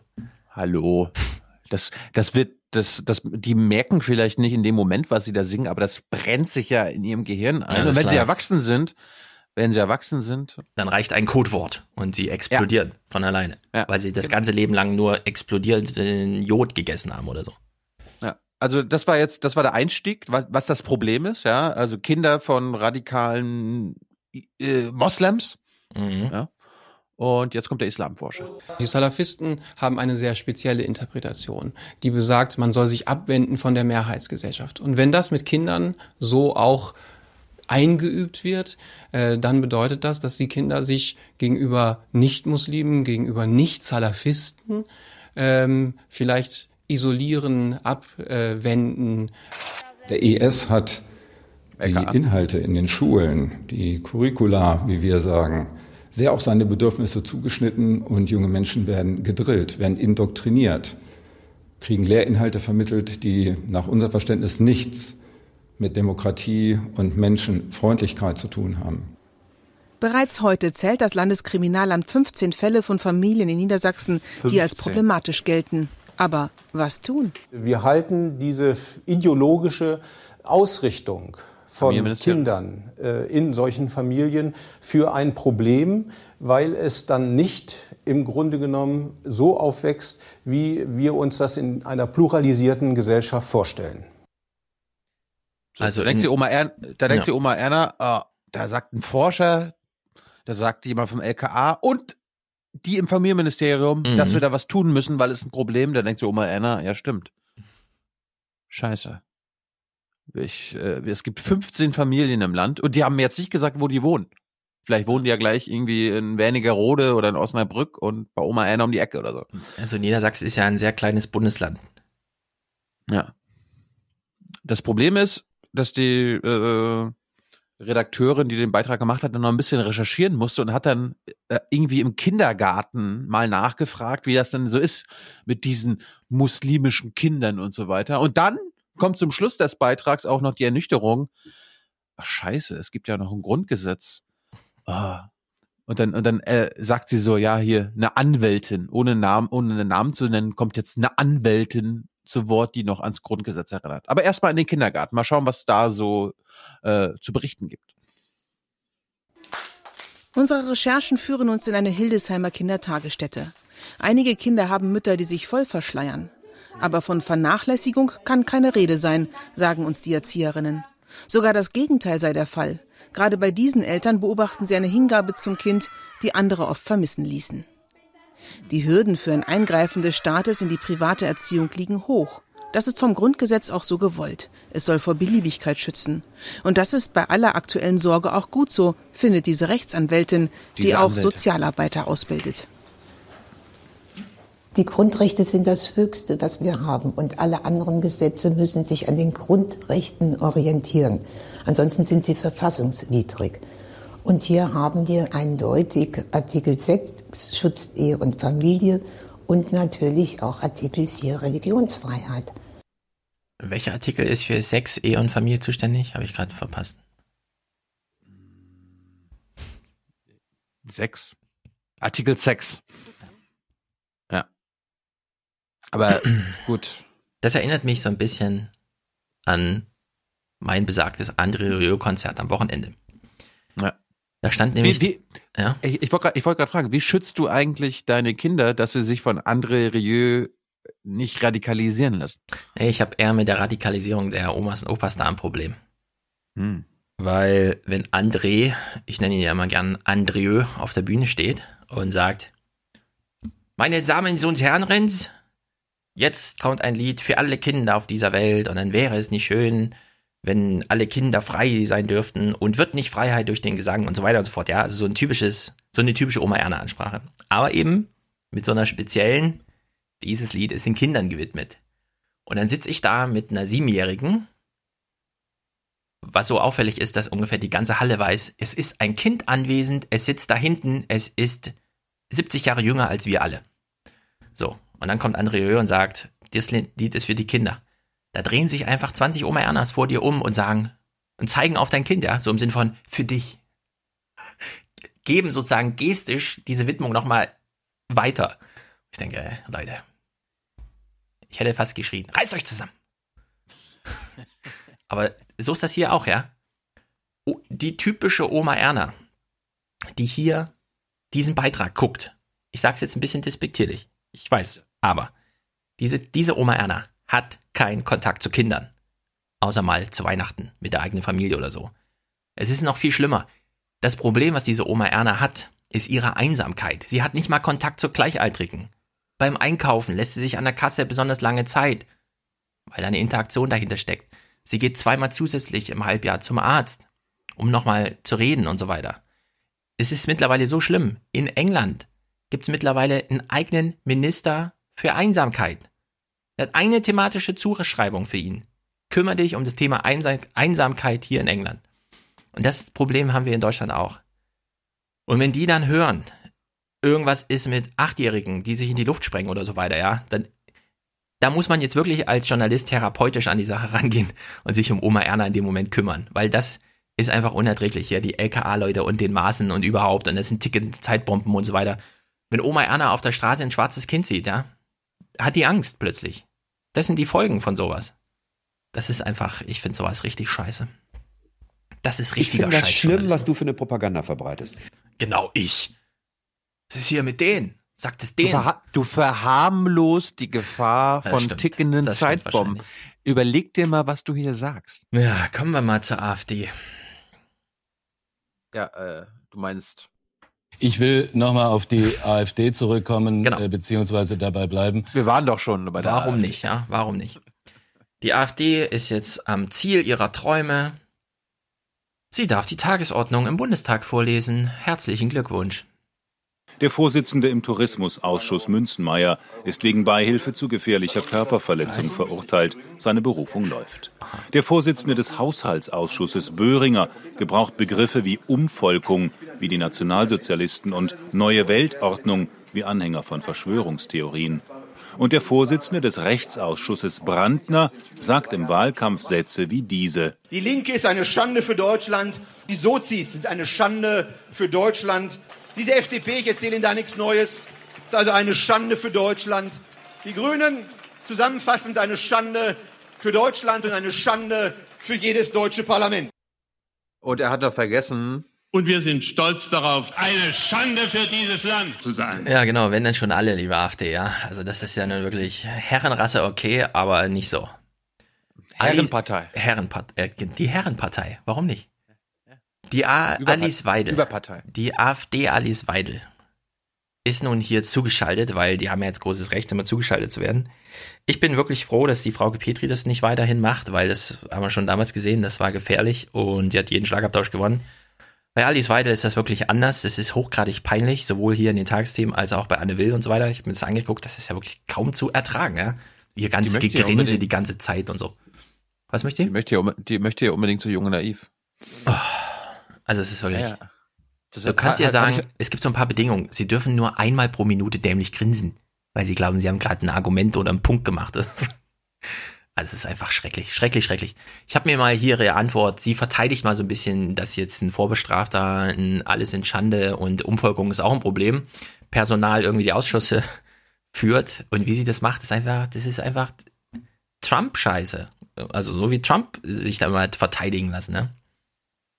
Also alle drei Kandidaten, Sie sprechen ja von Peter Böhringer, Stefan Brandner und Sebastian Münzenmeier, die zu den Vorsitzenden der Sie will nochmal sagen, ich kenne meine Fraktion, ich kann sogar die Namen auswendig. Der Ausschüsse Recht, Haushalt und Tourismus gewählt wurden. Ich weiß sogar, was es für Ausschüsse gibt. Ähm, alle Kandidaten stehen in ihrer Qualifikation außer Frage. Ja, also, außer ähm, Frage.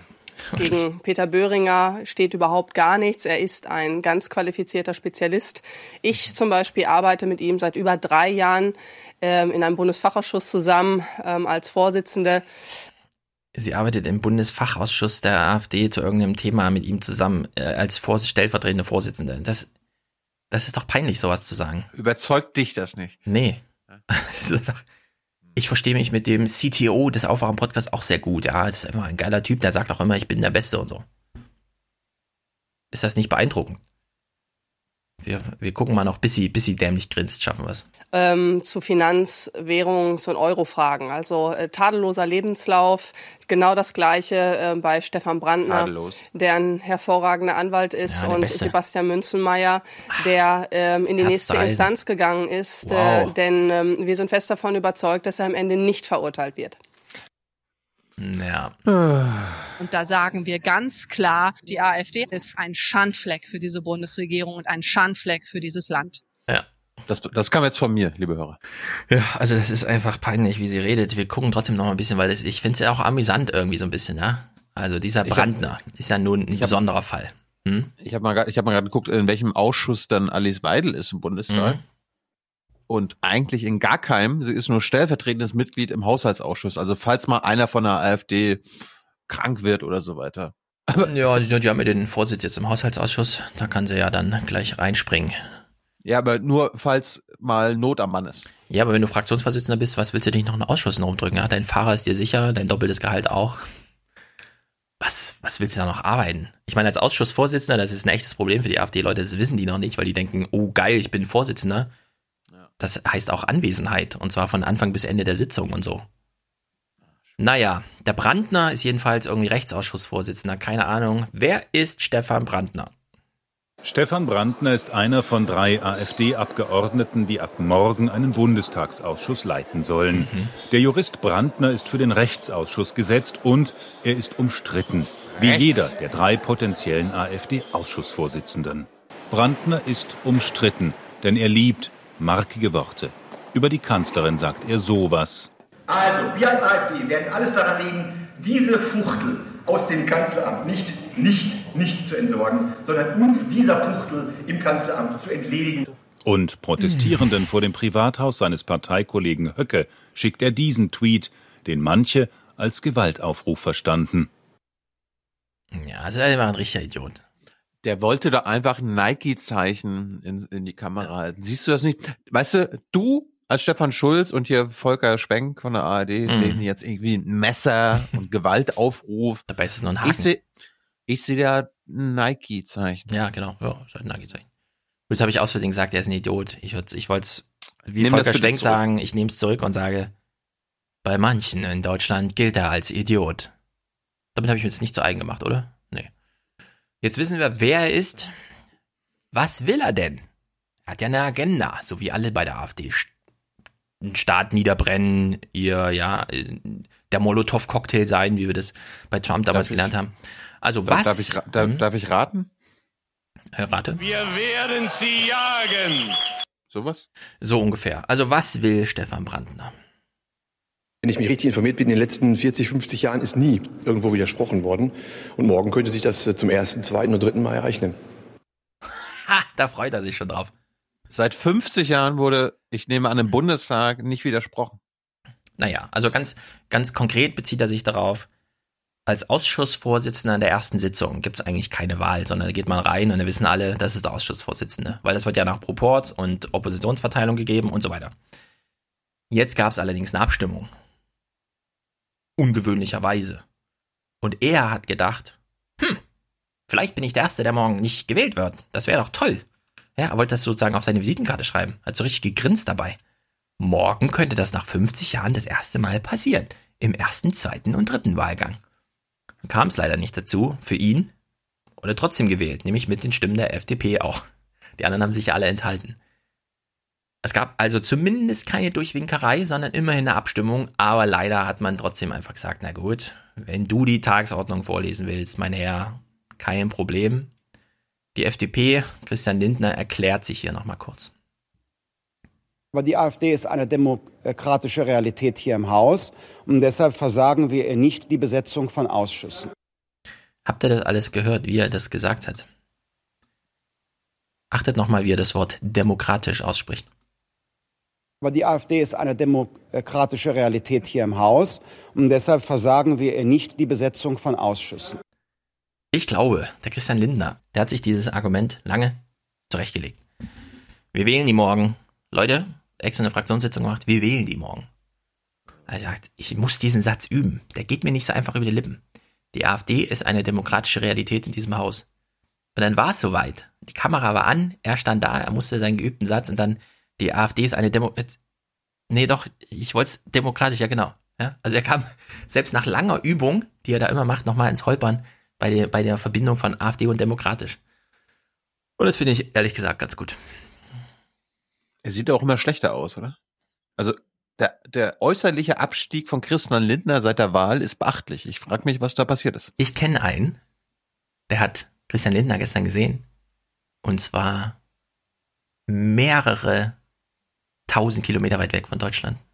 Und er sah trotzdem unentspannt aus.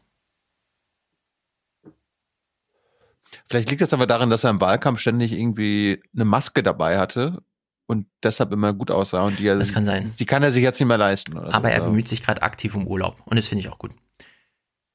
So, nochmal die finale Frage. Ist es nicht eigentlich wirklich total egal, wer so einen blöden Ausschuss leitet? Äh, ich meine, wer so einen Ausschuss blöd leitet oder eben toll leitet? Ja, es ist ziemlich egal. Wie viel Macht hat ein Ausschussvorsitzender eigentlich? Wenig, sagen die Grünen. Beispiel Ehe für alle. Die Grünen hatten den Vorsitz im Rechtsausschuss. Trotzdem stand das grüne Herzensthema 30 Mal auf der Tagesordnung, ohne Erfolg. Erst als auch die Regierungspartei SPD es wollte, ging es vorwärts. Ja, oh Wunder. Das musste man Oma Erna nochmal sagen. Äh, Deutschland regiert übrigens nicht der Ausschussvorsitzende, sondern die Regierung. Bitte für diesen Hinweis. Was? Ja. Selbst die ich AfD hat es jetzt ich verstanden. Ich dachte, die AfD hat jetzt Deutschland unter Kontrolle. Mhm. Ja, das sowieso. Das sowieso. Hier äh, ein kleiner Snippet, kleiner Themenwechsel. Irgendwas ist ja mit Doping. Ich interessiere mich null dafür. Sollen die von mir aus, sagen wir mal so, sollen die von mir nur, aus du doch musst, Skifahren? Du musst, du ja. musst nur wissen, die Russen dopen. Alle anderen. Äh, die. Russen dopen, genau. Also von mir aus sollen die ruhig Skifahren, machen, was sie wollen. Äh, nicht ganz egal ist, was mit meinem Geld passiert. Weil das kostet ja alles. Also die Frage ist ja, wer finanziert eigentlich dieses Doping? Ja? Ist es nicht irgendwie unser GZ-Zwangsgeld, das wir da auch zahlen? Hier wird mal in diesem Tagesthemenkommentar, ich werde im Grunde angesprochen, obwohl es mich gar nicht interessiert. Und es wird natürlich komplett an meiner eigentlichen Fragestellung vorbei geredet.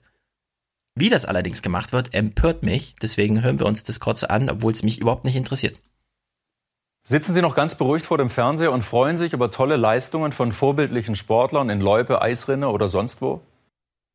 Ja klar, ich ja, freue mich immer. Freu mich. Doppelerfolg für Deutschland. Freue ich mich immer. Also ich freue mich, dass die in, in Loipe Dings und Dingsterbums fahren. Ich frage mich ja, nur. Und mir, ist, und, und mir ist auch völlig egal, wie sie das geschafft haben, wenn wir für Deutschland gewonnen haben. Ja, ich, ich. Da, da frage ich nicht nach, das ist mir auch scheißegal. Genau, Hauptsache, ich, Deutschland hat gewonnen. Ich hätte da eben nur eine Rückfrage an die Sportredaktion. Warum bezahle ich jetzt deren Doping? Muss das sein? Das Grundauftrag. Können die das nicht selbst machen? Das ist Grundauftrag. Ja. Wenn Putin die bezahlen will für ihr Doping, dann doch nicht mit meinem Geld, liebe ARD. Wieso macht ihr sowas? Na gut. Deutschland rennt. Don't worry. Ja. Be happy. Deutschland rennt. Irgendwas ist mit der SPD bzw. Martin Schulz. Der ist unten durch.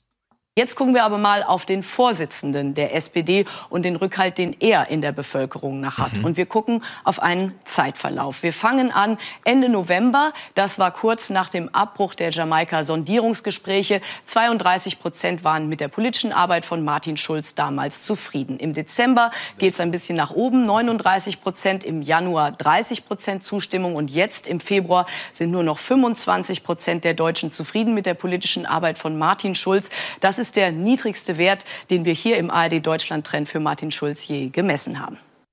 Na wirklich, da musst du echt fragen, welche. Oma Erna, bist du zufrieden mit Martin Schulz äh, Politik? Was? Bist du zufrieden mit Martin Schulz Politik? Was? Nein, mit der Arbeit. Bist mit du zufrieden Arbeit. mit der Arbeit, mit der politischen Arbeit von Martin Schulz? Was? Was ist los, Oma? Verstehst mich nicht? Ich höre mal Martin Schulz politische Arbeit.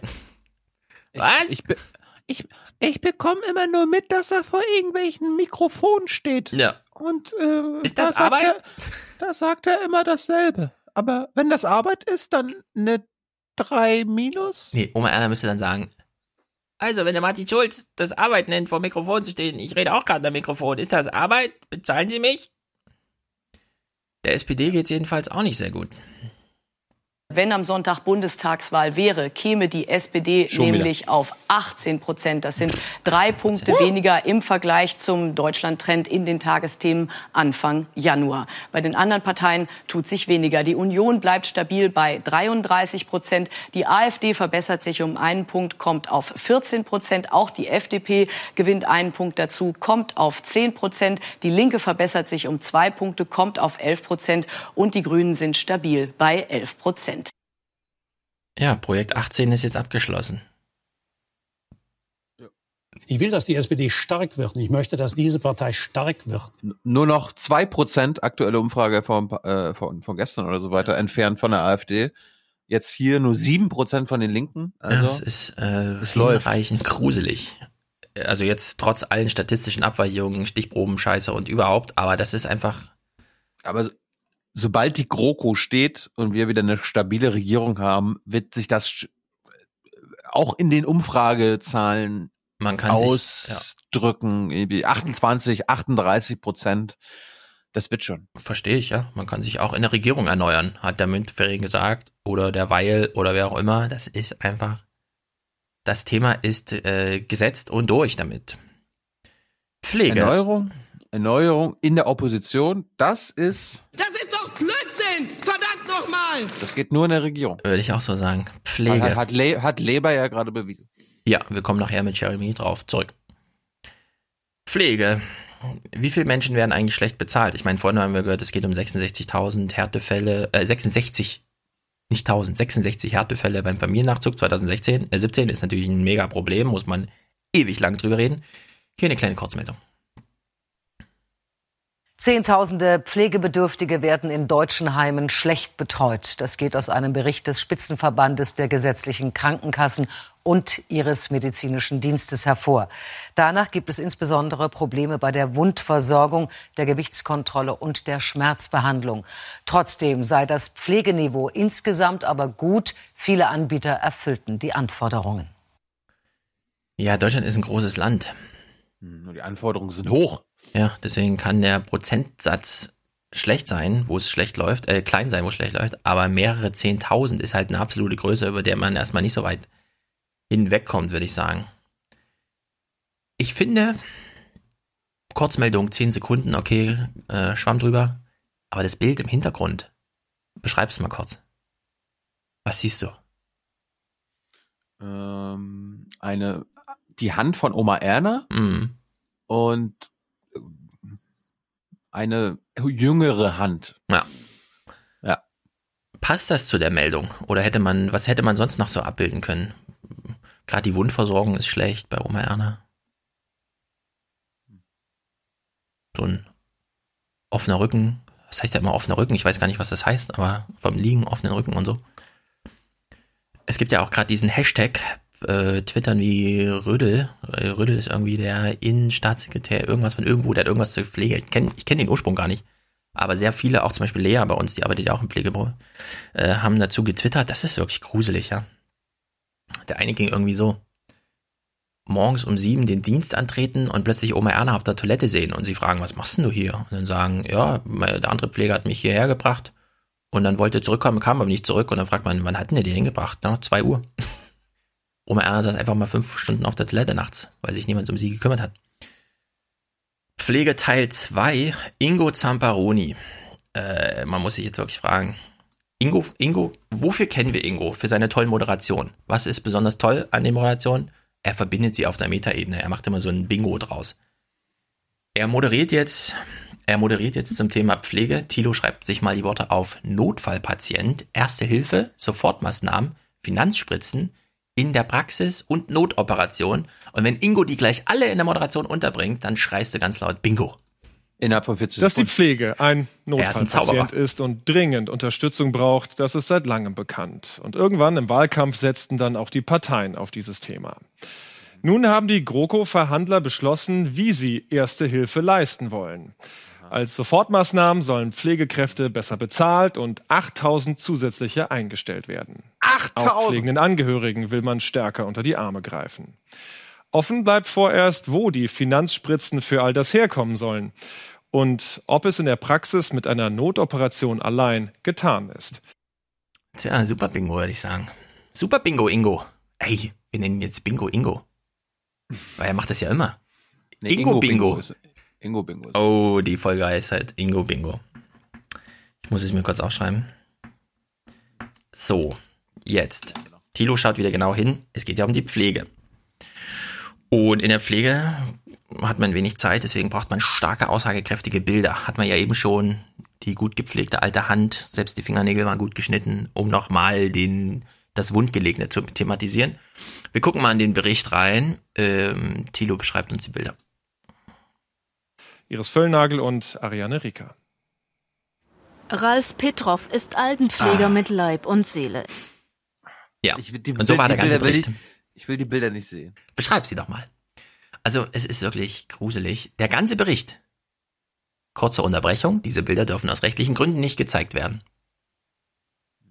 Geht das jetzt auf Filmmaterial aus Privatunis oder äh, privaten Pflegeeinrichtungen zurück oder was, was ist da los? Das kann ja wohl alles überhaupt nicht wahr sein. So, Löhne. Wir nähern uns dem nachrichtlichen Ende. Gleich sind wir beim Holocaust-Gedenken. Vorher. Wir, wir, wir, fangen bei den Dieselaffen ja. an und kommen. Ja, warum nicht? Das hast du gut gemacht. Löhne. Irgendwas ist mit Löhnen. Ähm, muss ich irgendwas sagen? Ach ja, die Metall macht halt erste Streiks und so weiter. Die Arbeitgeber lehnen alles ab. Ach so, ja, genau. Jetzt kommt wieder so ein Tagesthemen Goldstück. Also, zuerst eine Nachricht zu irgendwer fordert von irgendwem Löhne, wird nicht weiter geklärt. Danach kommt halt einfach eine andere Kurzmeldung und wir überlegen mal, während wir das hören, müsste man hier nicht 1 plus 1 ist gleich, was weiß ich, Themenwoche sein? Die IG Metall setzt ihre 24-stündigen Warnstreiks fort, heute mit dem Schwerpunkt Autoindustrie. Ob bei Bosch in Horb, bei Ford in Köln oder bei VW in Wolfsburg. An vielen Standorten legten Beschäftigte vorübergehend die Arbeit nieder.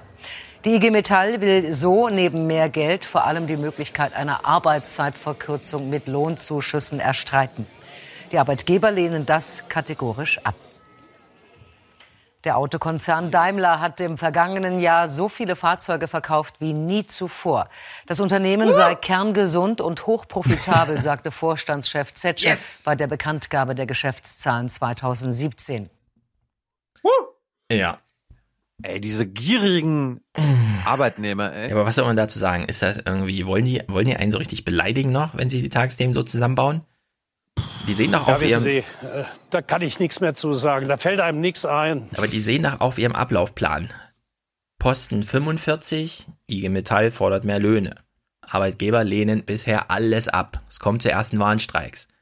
Posten Ingo, 46. Ingo, Ingo würde sagen, das ist genau das, was sie erreichen wollten. Sie ohne, sie wollen ja seriös sein, das heißt, sie wollen das nicht ne, ach so und übrigens, sondern einfach nur das hintereinander machen und dann ist es deine Aufgabe als Opa Enno, äh, die Verbindung zu ziehen. ja, aber ich finde das wirklich, das ist doch unfassbar. Jetzt fragt man sich natürlich, äh, warte mal, hätte man das nicht zusammenbinden müssen? Ja. dann gleich die Anschlussfrage, warum lehnt denn der Zetsche, der noch da steht und sagt, mein Unternehmen steht super da, meistverkaufte Autos aller Zeiten und äh, super Ertrag. Warum lehne ich eigentlich alles ab? Antwort kommt natürlich von den Investoren. So ein paar Sorgen haben sie dann doch. Der Aktienkurs rutschte trotzdem ins Minus. Oh. Mehr dazu nun von Markus Görne aus der Frankfurter Börse. Die Autos mit dem Stern erfreuten sich im vergangenen Jahr äußerst großer Beliebtheit. 2017 war für den Daimler-Konzern ausgesprochen gut. Hast du das Mercedes gekauft? Nein, Markus, also der, der Gönne, der das jetzt gerade erzählt. Ach so, ach so, ja, ja, stimmt, stimmt, genau. Also mein Mercedes fährt auch super. Der Fahrbericht in der FAZ war spektak auch. Bester Journalismus aller Zeiten. Obwohl, er kommt, kommt er nicht vom BR? Da fahren sie BMW, ne? Stimmt. Du Vielleicht ja, hat er einen Zweitwagen. gehören Bayern und BMW wie ein Geschwisterpaar unzertrennlich zusammen. Vielleicht hat er einen Zweitwagen. Er hat jedenfalls noch tolle Sachen zu verkünden. Die Löhne sind nicht gestiegen, wie wir gehört haben. Nee, das wäre auch gefährlich. Vielleicht ist ja was anderes gestiegen. Der Umsatz stieg um 7 Prozent auf okay, 164,3 Milliarden Euro. Der Gewinn sogar um 23 Prozent auf 10,5 Milliarden, Milliarden Euro. Alles yes. gut im Hier und Jetzt. An der Börse wird aber die Zukunft gehandelt. Der Kurs der Aktie tritt aufgrund trüberer Aussichten den Gang nach unten an und verliert 2,2 Prozent.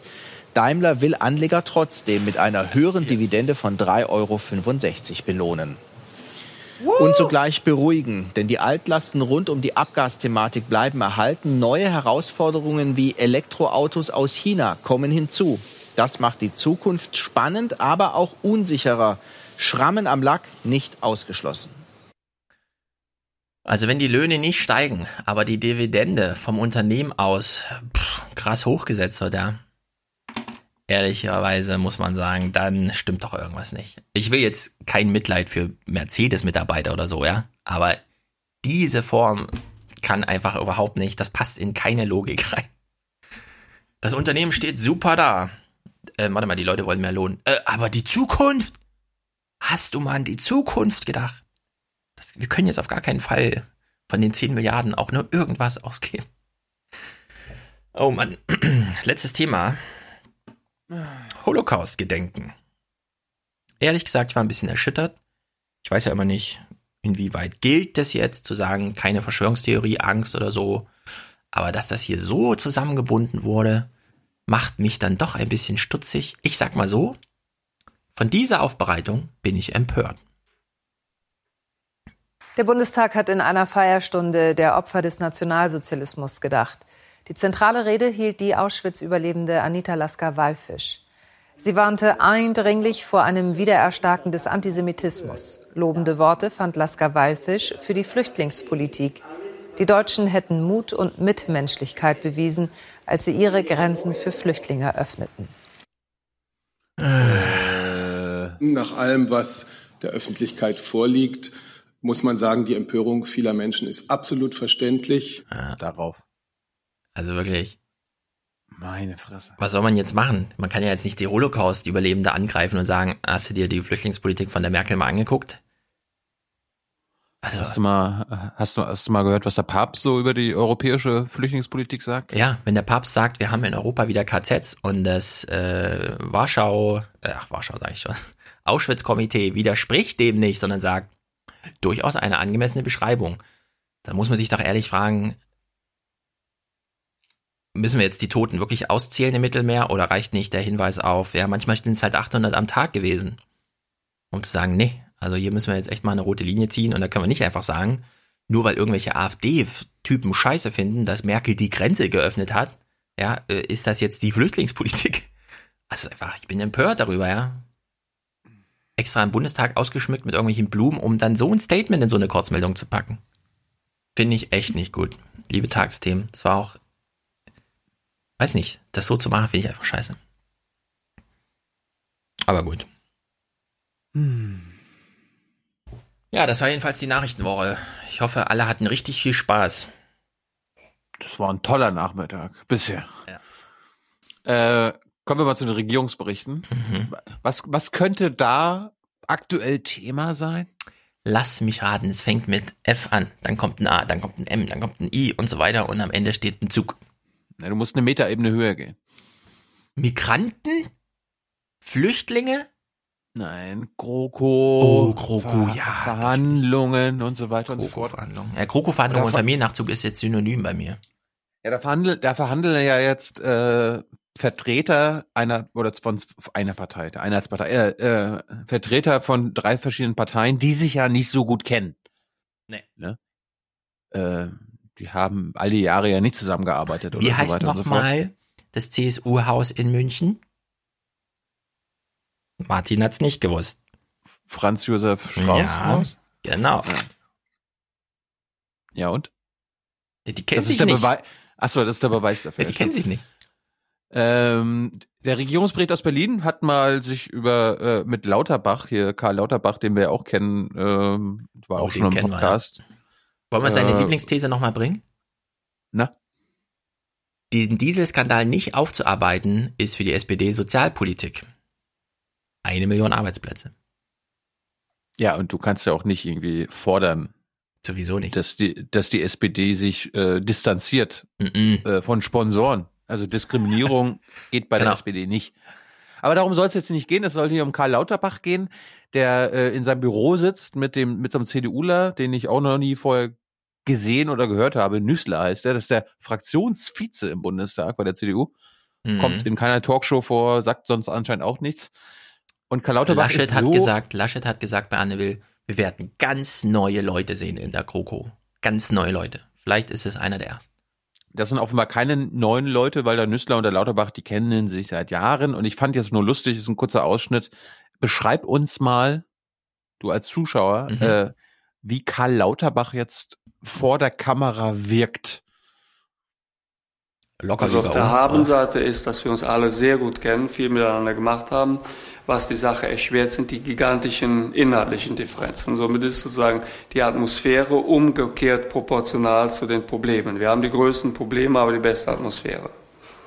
Naja, Ungefähr. Also ich muss ganz ehrlich sagen, was mich ein bisschen irritiert ist, dass manche so tun, als ob man sich noch nie gesehen hätte. Ja, ja, ja, als ob wir hier wirklich einen Neustart machen und ganz von vorne anfangen.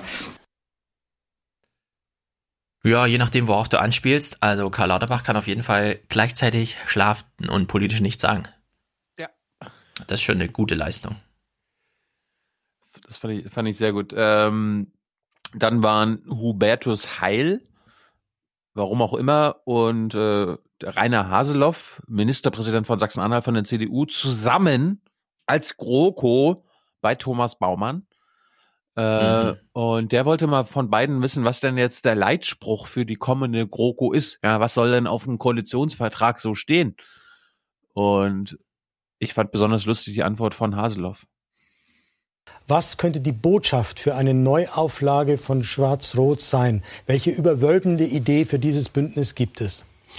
Die erste Botschaft ist die, dass wir in den letzten vier Jahren ja nicht schlecht zusammengearbeitet haben und wirklich Deutschland nach vorne gebracht haben. Herr Heil, was würden Sie über den Koalitionsvertrag schreiben, wenn Sie es alleine formulieren dürften? Erneuerung und Zusammenhalt. Äh, warte mal. Erneuerung und Zusammenhalt, war das nicht die zentrale Botschaft der Weihnachtsansprache der Kanzlerin, ja. die er jetzt übernimmt unter der Maßgabe, sie dürfen jetzt nochmal völlig frei entscheiden, was sie hier schreiben? Ja. Auch nicht schlecht. Dann kommt Thomas Baumann, der jetzt mal ein bisschen persönlicher wird. Also er bringt jetzt mal seine persönliche Haltung ins Spiel und ich Thomas finde, Baumann dass er ist ein Bot. Nein, der hat eine auf. Persönlichkeit. Ja, pass mal auf. Ich, pass auf, ich leite das jetzt gar nicht mal ein. Äh, mhm. Äh, liebe Hörer, genießt das jetzt mal dann glaube ich, bringen wir Deutschland voran. Damit es zu dieser Erneuerung kommt, muss, ich habe es schon gesagt, oder wird die SPD-Basis, die Mitglieder werden abstimmen. Ich frage Sie, Herr Heil, ist das eigentlich fair, dass 450.000 SPD-Mitglieder am Ende über das Schicksal und die Regierung dieses Landes entscheiden?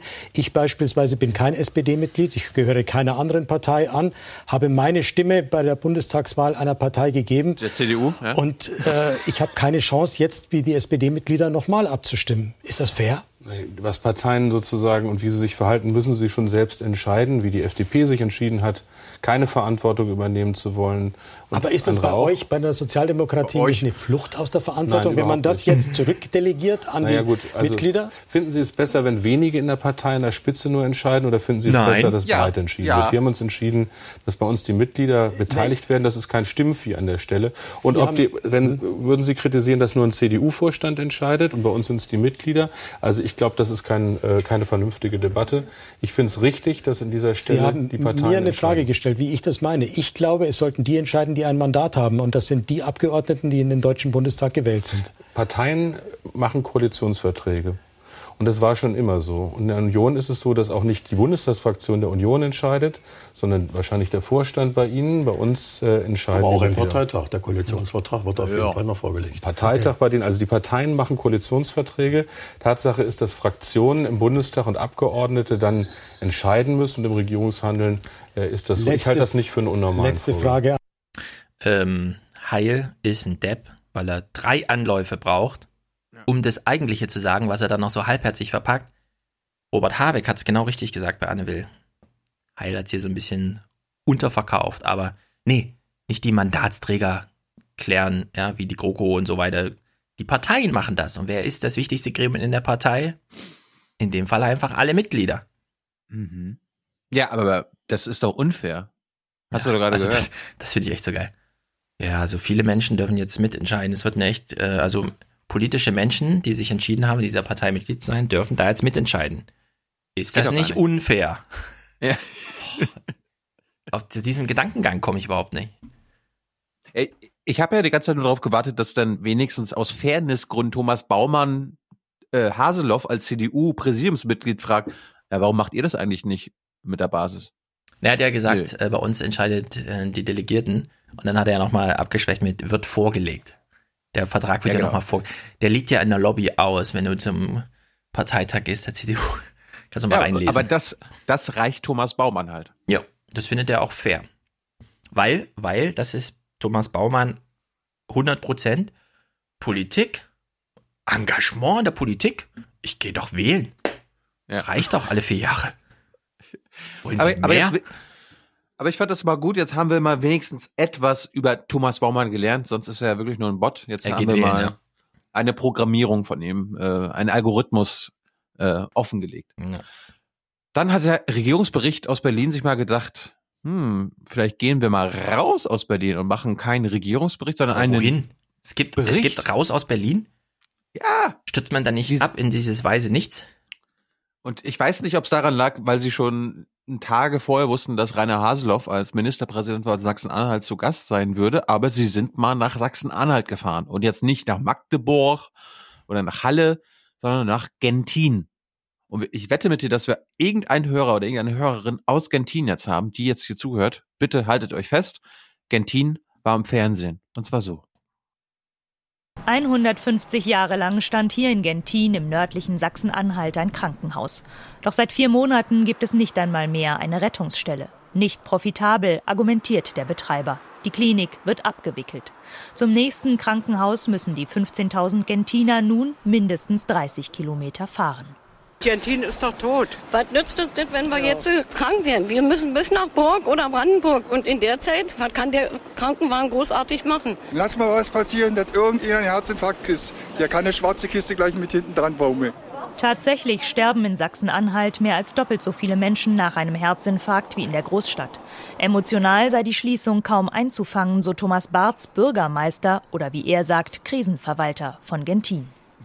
Es gibt für mich immer ähm, in den letzten Jahren diese Politikverdrossenheit, die da ist.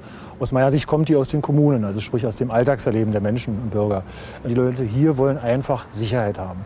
Und ich glaube, die Themen sollten auch wieder wie innere Sicherheit, Gesundheitsversorgung viel stärker besetzt werden.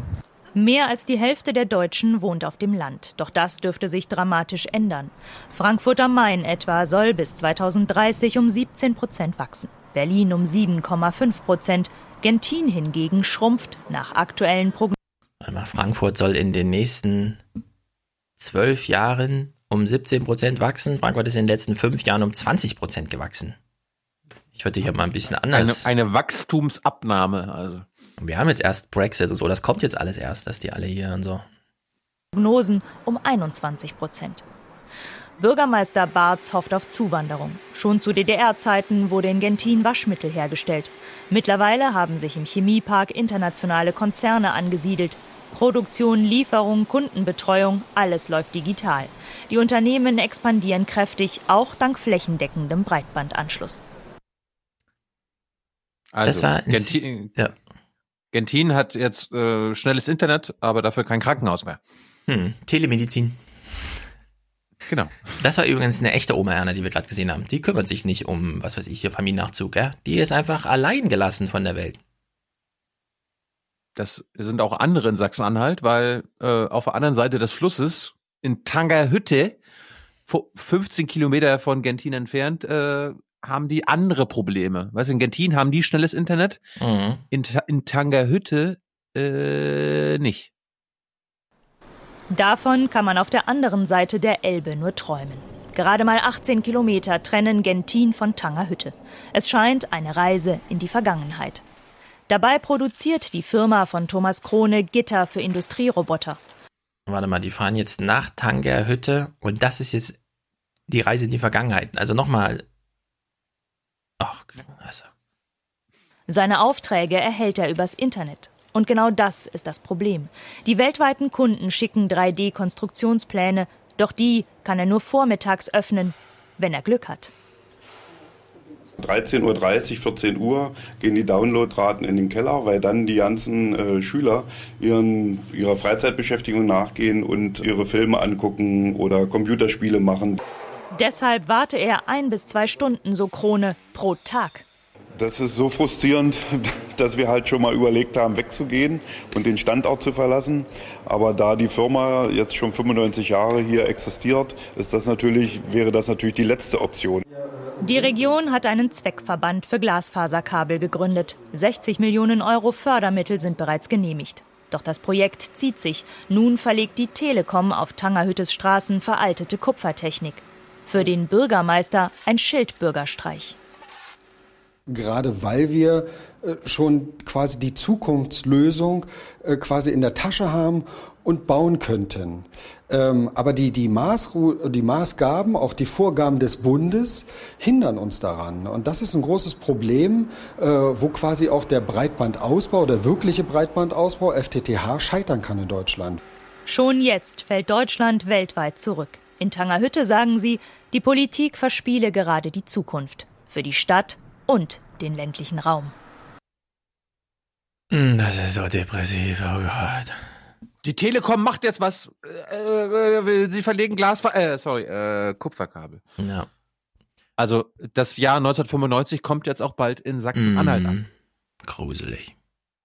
Aber Thomas Baumann, ganz investigativ, mhm. hat bei dem Ministerpräsidenten nachgefragt, wann dieser Unternehmer, der mit 1,8 Kilobyte pro Sekunde äh, seine, seine 3D-Karten, seine 3D-Pläne runterladen muss, mhm. äh, wann er damit äh, rechnen kann, mit äh, 1,8 Gigabyte mit, zu ziehen. Mit ISDN. G Gigabit, sorry. Ja. Wenn Sie sagen, da kommt jetzt richtig Bewegung rein, das heißt also der Unternehmer im Film, ich hätte es gern konkret, kann wenigstens ich sage mal, in der ersten Hälfte dieser Legislatur darauf bauen, dass er ein leistungsfähigeres Internet hat? Auf jeden Fall. Okay. Ich will jetzt mal eine Frage stellen, die ein bisschen komisch klingt, aber wie gucken die Netflix? Gucken die deswegen alle immer noch AD und CDF und sowas? Wie, wie, wie machen die denn das mit ihrem Leben? Ich verstehe das nicht.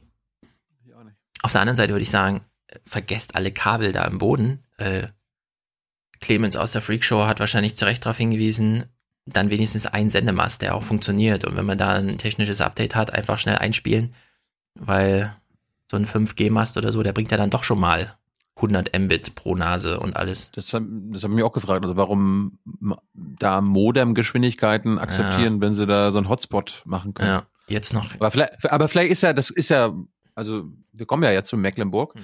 Äh, in MacPom habe ich ja das Problem, wenn ich bei mir auf dem Dorf zu Hause bin, habe ich nur, äh, wie nennt man das, Economic oder also E-Empfang. Ja. ja. ja, aber das kann man ja ändern. Weil die Antenne, ja, aber, die dir das wollen, E schickt, ist ja das, da. Und das eine das Gerät ändern? kann man dann ändern. Hm. Das wollen wir. Das ist die Frage. Apropos, mhm. apropos auf dem Land, äh, ich habe mal bei mir ins, im, ich gucke ja jeden Tag ganz mhm. brav, wie, wie meine Oma, das Nordmagazin um 19.30 Uhr im NDR. Äh, das gucken allerdings das, alle, ne? Das ist die erfolgreichste ja, ja. Sendung überhaupt in den dritten. Das ist äh, das Magazin für die Mecklenburger. Ja. Und da haben wir jetzt auch erfahren, dass die SPD, du kennst ja die SPD hier. Die kenne ich. Ne? Ich will, dass die SPD stark wird. Ich möchte, dass diese Partei stark wird. Die macht was in MPOM, äh, MacPom für Digitalisierung. Die SPD-Landtagsfraktion will die Digitalisierung im Land weiter vorantreiben. Dafür uh. hat sie sich auf ihrer Winterklausur ausgesprochen. Mhm. In einer ne? digitalisierten Wirtschaft sei gute Vernetzung wichtiger als räumliche Nähe zu den Wirtschaftszentren. Gerade strukturschwache Regionen würden dann als Standort für Digitalunternehmen interessant, hieß es auf der SPD-Klausur mit Abgeordneten, Gästen und Experten. Leistungsfähige Datenleitungen seien deshalb unverzichtbar. Zwar bekommt das Land für deren Ausbau vom Bund mehr als 800 Millionen Euro. Die dabei angepeilten technischen Standards sehen manche Kritiker aber als längst überholt an. Also ich, ich höre da raus, dass auch in MacPom jetzt bei der Kupferkabel verlegt werden. Ich fall gleich vom Stuhl vor Depressionen, ehrlich gesagt. Das haben, ist wir schlimm. Nicht haben wir nicht irgendeinen unserer Hörer, der bei der Telekom arbeitet oder irgendeiner Weise weiß, was bei der Telekom abgeht? Warum äh, haben die haben die irgendwie noch tausende Kilometer an Kupferkabel rumliegen, die jetzt erstmal noch irgendwie äh, verlegt ja. werden müssen? Was, warum warum wird das gemacht? Tja. Gut, wir, wir schalten mal um. Äh, mein, meine sonntägliche Programm ist ja immer 18.30 Uhr Regierungsbericht, dann Berlin indirekt und dann natürlich alle dritten äh, Nordmagazinen gucken und sowas mhm. alles. Ne? Hallo, Hallo Niedersachsen, Hamburg Journal, gucke ich mir alles an jeden Tag. Ja. Und die Highlights bringe ich ja jedes Mal mit. Gibt ja nicht viele, aber gut. Was ist bei Berlin indirekt passiert? Da sind die Kragen geplatzt. Ja, es geht ja hier um GroKo und so weiter. Die, also wir waren ja bei Eva Högel vorhin schon. Da ist jetzt mal richtig der Kragen geplatzt. Vor laufender Kamera. Und du glaubst gar nicht, wie, wie sehr ihr der Kragen geplatzt ist. Die Kanzlerin wie abgetaucht. Die CSU attackiert die SPD immer wieder. Martin Schulz angeschlagen. Ist so eine zukunftsfähige Regierung überhaupt möglich? Bei dieser Frage platzt einer der Verhandlerinnen der Kragen. Also ehrlich gesagt, darf ich Sie mal was fragen? Wieso sind Sie so mega negativ? Dass jede Seite natürlich auch versucht, ein Maximum von ihren Themen, von ihren Anliegen durchzusetzen. Das ist völlig normal. Ja, warum bist du immer so negativ? Ehrlich gesagt, das wünschen wir uns doch. Wenn du eine scheiß Frage kriegst, einfach sagen, dass die Frage scheiße ist. Ich find's gut. Ja, ja, klar. Ja. Äh, aber warum Gesichtsausdruck ist die- natürlich ein bisschen grenzwertig in dem Moment. Warum, warum reden Sie die GroKo immer so schlecht? Ey? Wir hatten das im Intro schon. Äh, wir haben jetzt wirklich ein House of Cards. GroKo 4.0, House of Cards, Baby. Das war wirklich ein Austarieren. Und das, was wir am Ende als Kartenhaus gebildet haben, wenn man eine Karte aus diesem Gesamtprojekt herausziehen würde, würde das Ganze in sich zusammenbrechen. Also ich bin jetzt, das, ist, das wird eine stabile Regierung. Als Horse Race-Fan muss ich eh sagen, der Altusmann ist ein Loser. Der hat das vor zwei Monaten oder so eine Wahl verloren. Den will ich hier gar nicht sehen. Hallo, der ist stellvertretender Ministerpräsident unter Stefan Weil. Okay. So läuft das. Gratulation dafür, dass Stefan Weil der Chef ist. Apropos Chef, das ist der Thomas Walde in Berlin indirekt, wenn Bettina Schausten mal Urlaub hat oder so. Und äh, Thomas Walde hat sich gedacht, ey, wir haben nicht nur einen Gast, wir haben nicht nur zwei Gäste, wir haben drei Gäste in unserer 18-minütigen Sendung, Ja. damit wir da, damit wir da mal richtig ausgiebig über Themen reden können, die Thomas Walde Richtig in die interessieren. Tiefe gehen. Natürlich. Und ich habe das jetzt mal zusammengefasst und wir konzentrieren uns mal auf die Fragen von Thomas Walde. Und ich habe da, ich bringe da jetzt gar keine These mit, weil ich das mal mit dir besprechen wollte und auch unsere Hörer weitergeben wollte. Was für eine Rolle hat Thomas Walde an diesem Sonntag gespielt? Äh, ich ich, ich habe eine Vermutung, Mhm. aber vielleicht, kann- vielleicht kannst du mir helfen. Also Okay, wir gucken mal. Wir, gucken das jetzt mal gemeinsam, ja. Wir hören jetzt mal hintereinander die Fragen an Thomas Wir nehmen uns Strobel, alle an ans Händchen und Kühnert gucken das jetzt. Und dann an Wolfgang Kubicki. Und du musst rausfinden, was für eine Rolle Thomas Walde spielt. Gib mein Bestes. Guten Abend, Herr Walde. Herr Strobel, bis zuletzt haben ja vor allem CSU und SPD immer wieder um bereits geeinigte Punkte gestritten, auch wenn sich heute Abend ein Zustandekommen ab Nur kurz gefragt, wer hat die schöne André Rieu-Musik da reingemacht? Moi. Zur besseren Verdauung. Ja, das spielt er immer. zeichnet, bleibt ja die Frage, wie soll denn das bloß gut gehen? Das, was Sie eben gesagt haben, dass Sie nichts vertagen dürfen, ist nicht das, äh, genau das, was Sie auch tun in wichtigen Punkten. Es gibt keine große Steuerreform, Rentenfragen, die nachhaltigen Rentenprobleme werden in die Zukunft geschoben auf eine Kommission.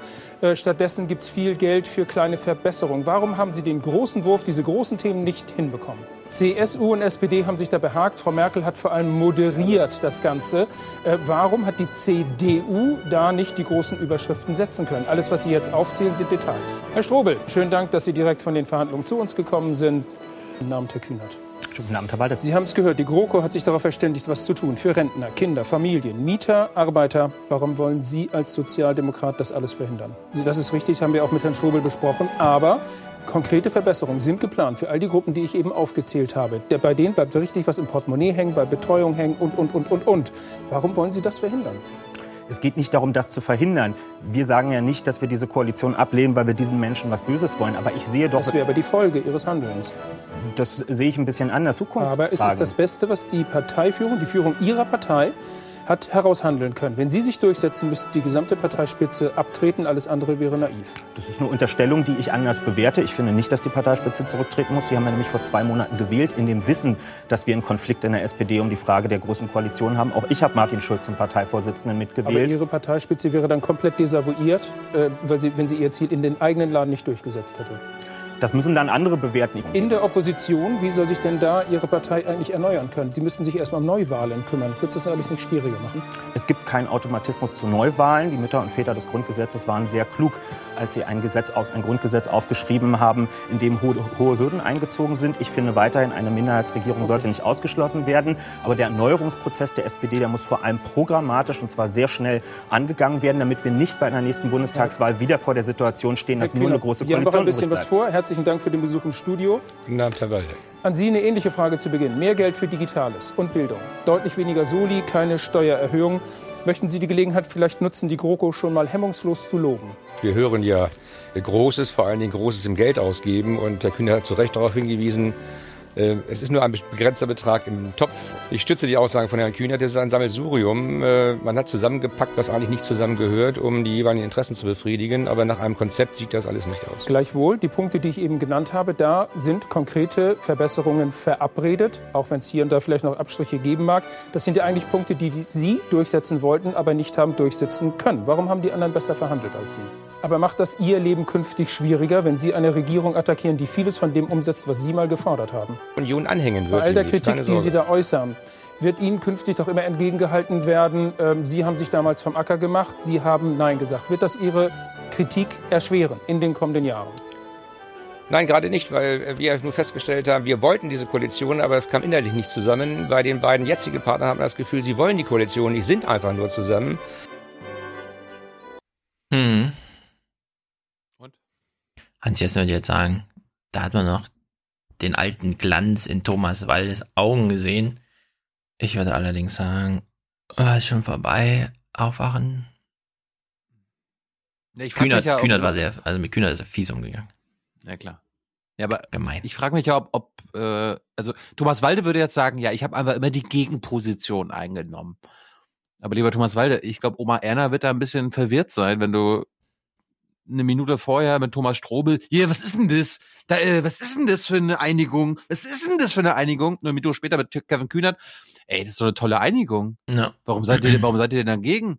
Und äh, Kubicki, äh, die haben sich auf Dinge geeinigt, auf die ihr euch nicht einigen konntet. Mhm. Das ist. Ich würde an Kühnerts Stelle einfach die Grafik mitnehmen. Also gerade wenn die Frage kommt, ja, Oma Erna kriegt jetzt 5,80 Euro mehr, Wieso sind Sie denn da dagegen?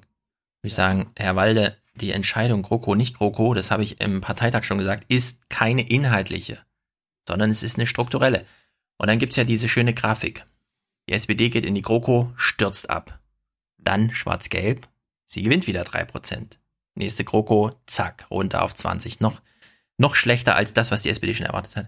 Und dann würde ich das einfach erklären, wie das dann die nächsten vier Jahre aussieht. Und dann würde ich Thomas Walde zurückfragen, Sie wissen schon, dass die Prozente, die hier verloren gehen, woanders gewonnen werden. Warum wollen Sie denn die AfD bei 15 Prozent? Verspricht Ihnen das mehr Themen hier bei der Sendung oder was? Ja, also genauso frech zurückfragen. Weil die Frage, wieso wollen Sie denn nicht, dass Oma Erna 5,80 Euro mehr hat, wie die Kroko das jetzt will? Das ist eine richtig hinterhältig fiese Frage. Die kann man auch genauso hinterhältig fies äh, spiegeln und zurückgeben. Und dann einfach fragen, warum wollen Sie die AfD bei 18 Prozent, Herr Walde? Möchten Sie die Gelegenheit vielleicht nutzen, die GroKo schon mal hemmungslos zu loben? Ja, also ich bin eh mehr dafür. Also habe ich schon oft gesagt, aber bei Thomas Walde gilt das halt immer im Besonderen. Der muss sich auch bekennen. Einfach nur Fragen stellen und dann die Leute verhungern lassen? Nee. Da, es sind Rückfragen an Thomas Walde berechtigt, bei denen man auch, bei denen er sich politisch bekennen muss. Dazu kommen wir gleich noch. Klaus Kleber wird ihn mal verteidigen. Oh. Naja, also ohne, dass er ihn nennt, aber. Willst du, willst du dir noch das Stück von Andreas Künast Oh, aber gerne. Äh, Andreas Künast redet immer so schön. Ah. Und der hat, der hat einen Beitrag gemacht. Du weißt ja, mhm. äh, wir reden ja schon davon seit ein oder zwei Jahren, dass Merkels Zeit bald abläuft. Jetzt haben auch die Kollegen bei ARD und ZDF gemerkt, ah, jetzt können wir auch mal, ohne dass wir dafür Ärger bekommen. Haben Sie nochmal die Umfragen von 2015 nachgelesen, ja? Oder was ist da los? Du meinst hier Juka von Jungen Zum Beispiel. Nein, nein, nein, nein. Das ist jetzt einfach, das liegt in der Luft in Berlin. Ja, mhm. also jetzt, jetzt kann man auch über das Ende von Merkel spekulieren. Ja. Und das hat sich Andreas Kühners als einer der besten ZDF-Hauptstadtkollegen. Ne, das ist ja auch unser Kollege. Das ist der ja. Beste. Kam ja auch letztens ein Kollege an beim, beim ZDF, äh, vom ZDF hier, Hauptstadt, äh, BBK-Mitglied und hat mich begrüßt und na, Kollege? Ich so, so weit ist es noch nicht. Sehr gut. Da, da entscheiden noch andere. ja, es ist wirklich noch so. Wir wissen immer noch nicht, nee. ob, ob das überhaupt irgendjemand so in Mainz schon. in Mainz schon gesehen hat. So ist das in Behörden. Äh, überhaupt dann, gestern kam überhaupt erst die Meldung, dass das Video jetzt kopiert wurde von einem Aufnahmegerät aufs Wiedergabegerät. So kompliziert ist das beim CDF. Ja. Also, liebe Leute, wir wissen noch nicht, wann es ausgestrahlt wird. Nee. Also, ich sag mal, vor Ostern vielleicht. ja. Aber es gibt jetzt, es gibt jetzt einen äh, Sendetermin für meine Doku in, auf Arte. Im Mai? Ähm, am 27. März. Mhm. Hm. Gut, weiß man dann drauf hin. Hast du, hast du die BBC-Doku schon äh, gehört? Nein. Du musst, du musst jetzt sagen. Ja. Ja. Fahr Andreas Künast ab. Ich bin total gespannt. Sei es, sei es. Wenn die junge Angela Merkel die heutige, die späte Angela Merkel sehen könnte, sie wäre vermutlich erschrocken. Es ist Tag 4457 einer Kanzlerin, deren Aufstieg die junge Merkel schon ganz am Anfang erschreckt hat. Das war für mich äh, ein Schreckerlebnis, als ich ja. nämlich davon hörte, dass ich Ministerin werde und mich das selber auch ein bisschen erschrocken hat. Ich wollte eigentlich nur Bundestagsabgeordnete sein. Mhm. Da fuhr ich meine erste Strecke mit meinem Fahrer ja. und ähm, er hat dann zu mir gesagt, eins will ich Ihnen sagen, Sie werden sich in den nächsten zwei Jahren völlig verändern und Sie kommen ja. hier heilcharakterlich nie wieder raus. Wieder rauskommen, charakterlich heil, ist fast so schwer wie reinkommen ins Kanzleramt. Die junge Merkel hat sich geschworen, den richtigen Zeitpunkt zu treffen. Dann will ich kein halbtotes Wrack sein. Das ist das Zitat, wo man wahrscheinlich heute die meisten Fragezeichen macht. Ähm, man hat nicht den Eindruck, dass sie noch große Freude am Regieren hat. Man hat das Gefühl, dass sie sehr erschöpft ist. Ähm, sie ist nicht halbtot, aber sie ist tatsächlich am Ende ihrer Kanzlerschaft und das auch erkennbar in ganz vielen Dingen. Es ist Tag 134 nach der Bundestagswahl. Merkel ist genauso müde wie ihr letzter verbliebener Regierungspartner. Martin. Lust auf Streit, Spaß am Diskurs. Das war Ey, ganz ehrlich, also Martin ja. Schulz hat echt die besten, die besten Gesichtsausdrücke. Ne? Also was, ja, was denkt, was denkt Martin? Gar nichts. Hello Darkness, my old friend. Ganz genau. Spaß am Diskurs. Das war die junge Merkel. Die Kultur des Diskurses, die Kultur der Diskussion muss sich insgesamt in Deutschland verbessern und da ist die Union nicht ausgenommen. Sind Sie streitbar? Ja, sehr. In ihren Spätphasen streiten deutsche Kanzler nicht mehr. Keiner der späten Staaten hat seine Politik noch groß zur Diskussion gestellt oder gar seine Person. Helmut Kohl zum Beispiel, der fand sich unentbehrlich in den Jahren nach der Wiedervereinigung. Nach dem Motto, also wenn ich das jetzt noch für 20 Jahre regeln könnte, dann äh, käme Deutschland auf einen guten Weg.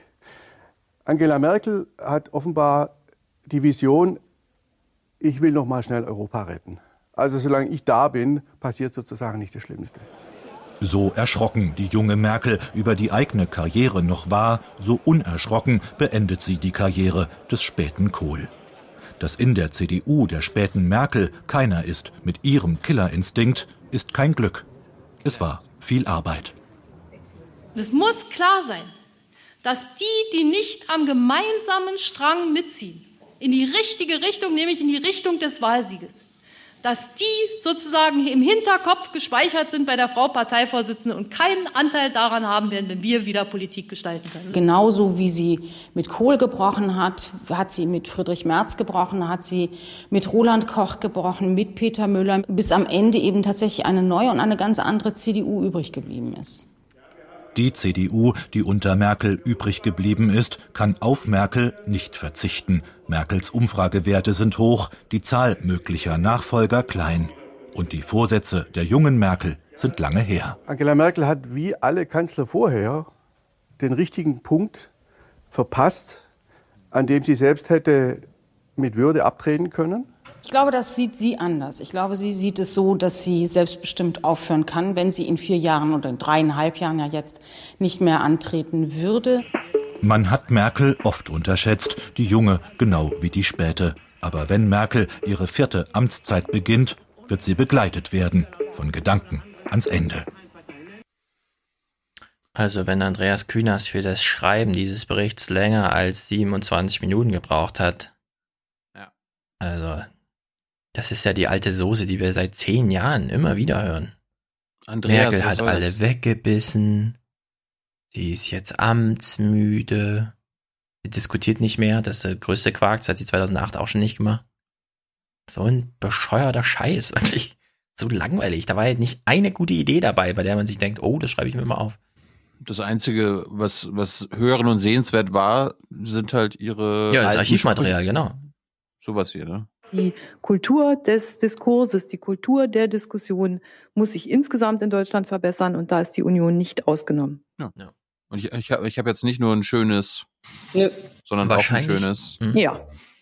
Wahrscheinlich hat Andreas Künast einfach diesen, diese auf dem Archivmaterial mit, sie ist Ministerin und der Fahrer spricht mit ihr und so. Und dachte sich, ach komm, das liegt jetzt schon seit dem Jahr bei mir rum. Ich mache jetzt mal den Bericht dazu. Und dann hat er halt die Soße drum gerührt. Aber we weißt du, woran mich der Bericht erinnert hat? Dass äh, als ich vor zweieinhalb Jahren, vor zweieinhalb Jahren, mhm. vor, also Adress Kühners würde sagen, vor tausend Tagen, keine Ahnung, äh, äh, das mal thematisiert hat, habe mit Angela Merkel, mhm. haben sie mich alles, haben, haben sie mich alle komisch angeguckt. Pass mal auf. Vor zweieinhalb Jahren. Bitte. Frau Merkel, ich habe eine Frage zu der Kanzlerschaft. Kanzler vor Ihnen, die länger im Amt waren als Sie, haben in, in Ihren letzten Kanzlerjahren. Können Sie noch mal die Hand heben? Hallo. Ach, da. Äh, in den letzten Kanzlerjahren keinen politischen Antrieb mehr gehabt und nur noch dahin regiert. Sie führen jetzt die wahrscheinlich erfolgreichste Bundesregierung aller Zeiten. Sie sind auf dem Höhepunkt ihrer, Ihres Schaffens. Jetzt die Frage, was möchten Sie noch Großes erreichen? Warum, warum sind Sie noch Kanzlerin? Ja, ich habe ja dem deutschen Volk versprochen, als ich angetreten bin äh, zur letzten Bundestagswahl, dass ich für diese Legislaturperiode mein Amt ausüben möchte.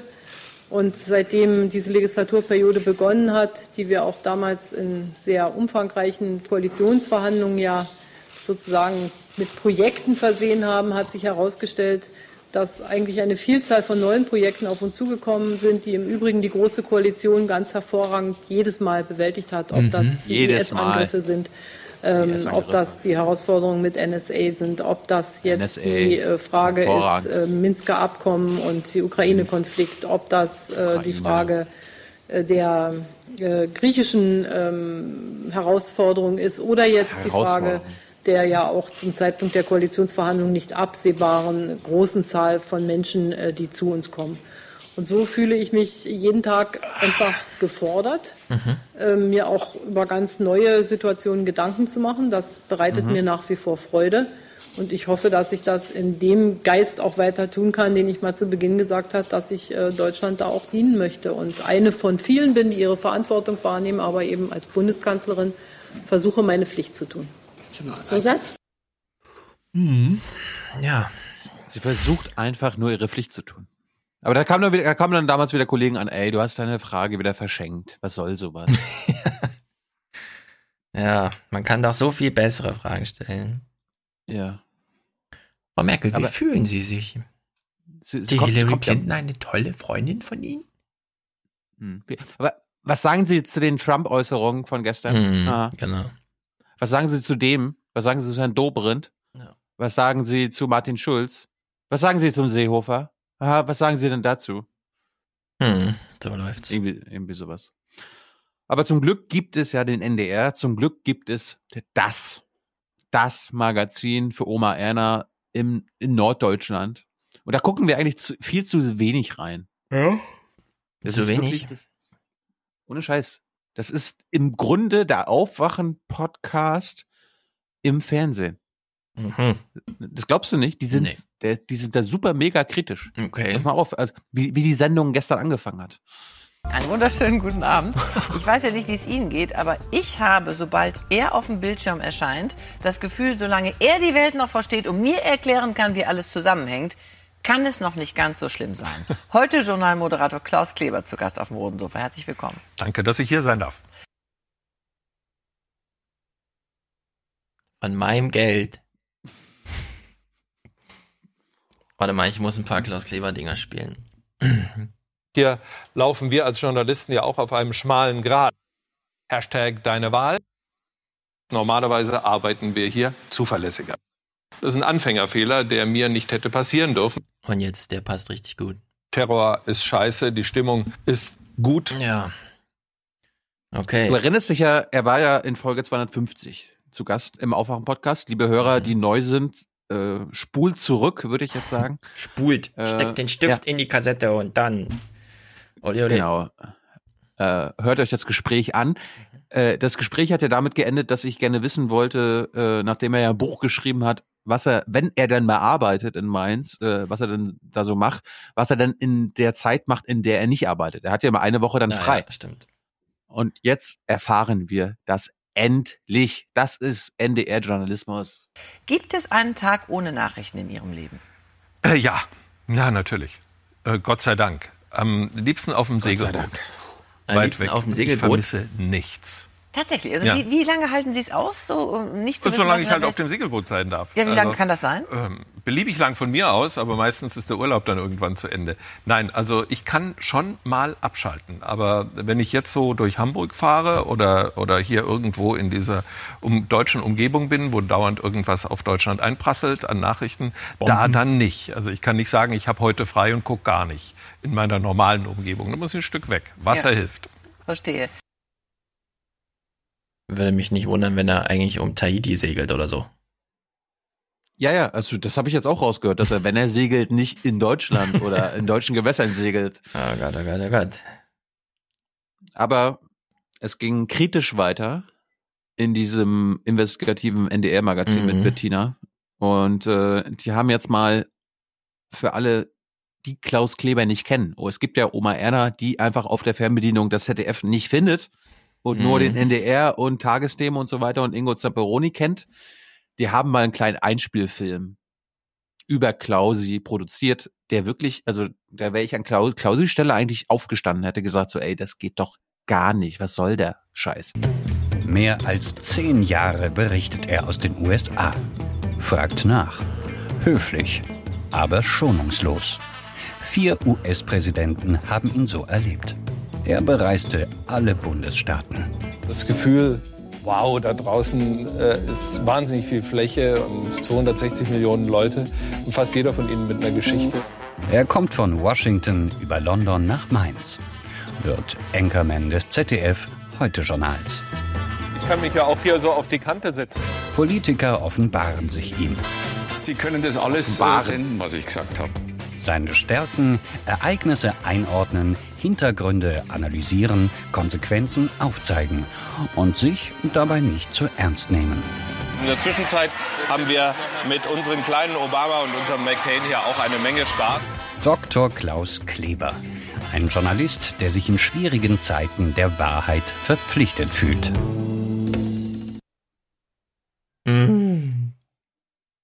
Schön, oder? Einfach spektakulär. Und jetzt haben wir natürlich das erfahren, was wir in unserem Interview nicht erfahren haben, weil wir aber nicht investigativ genug sind. Was wollte er mit seinem Buch, in dem er ja die Wahrheit rettet, eigentlich zeigen? Klaus. Und deswegen eines der Motive für das Buch war, einfach mal die Tür aufzumachen und zu sagen, so geht's bei uns wirklich zu. Und ich erzähle auch das, was schief geht. Ich erzähle auch das, wo wir uns ärgern, äh, wo manchmal versucht wird, auf uns Einfluss zu nehmen, wo wir es uns vielleicht auch mal zu einfach machen.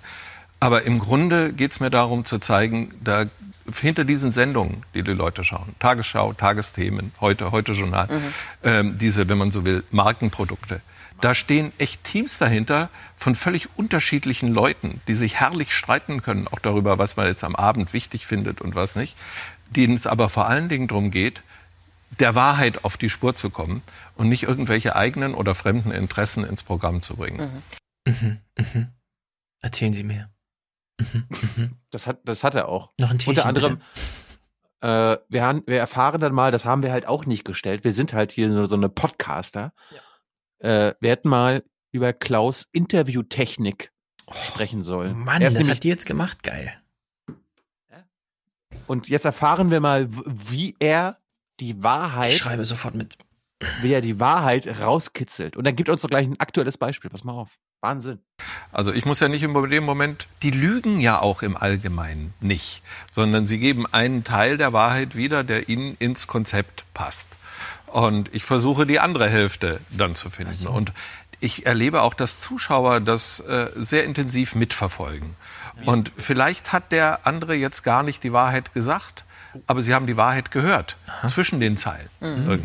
Gestern war Michael Müller, ähm, der regierende Bürgermeister von Berlin bei uns in der Sendung. Und ich habe am Ende, wir hatten die Zeit noch, habe ich gefragt, äh, Sie haben gesagt, alle Postenfragen sind offen. Äh, für die neue Koalition, heben sich noch auf. Sollte das auch für Martin Schulz gelten? Sollte der auch offen sein für ein Ministeramt? Mhm. Ist ja genau andersrum, wie man normalerweise ja, ja, ja. Und dann sagte er, ja, der ist unser Vorsitzender und so. Und er sage ich, weiß ich, aber würden Sie denn hinter ihm stehen, wenn er sagt, ich mache es jetzt anders als angekündigt? Und dann hat er nochmal irgendwie so angedeutet, dass er eigentlich meistens hinter ihm steht.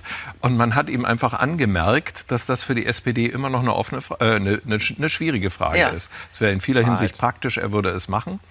Äh, auf der anderen Seite aber ist das mit der Basis läuft das nicht gut und er wird natürlich erbarmungslos dieses ich werde niemals in ein Kabinett Merkel eintreten. Das hat er einfach zu deutlich mit hm. tollem Licht und gutem Hintergrund perfekt gedreht HD äh, gesagt HD. und das wird ihm dann um die Ohren gehauen.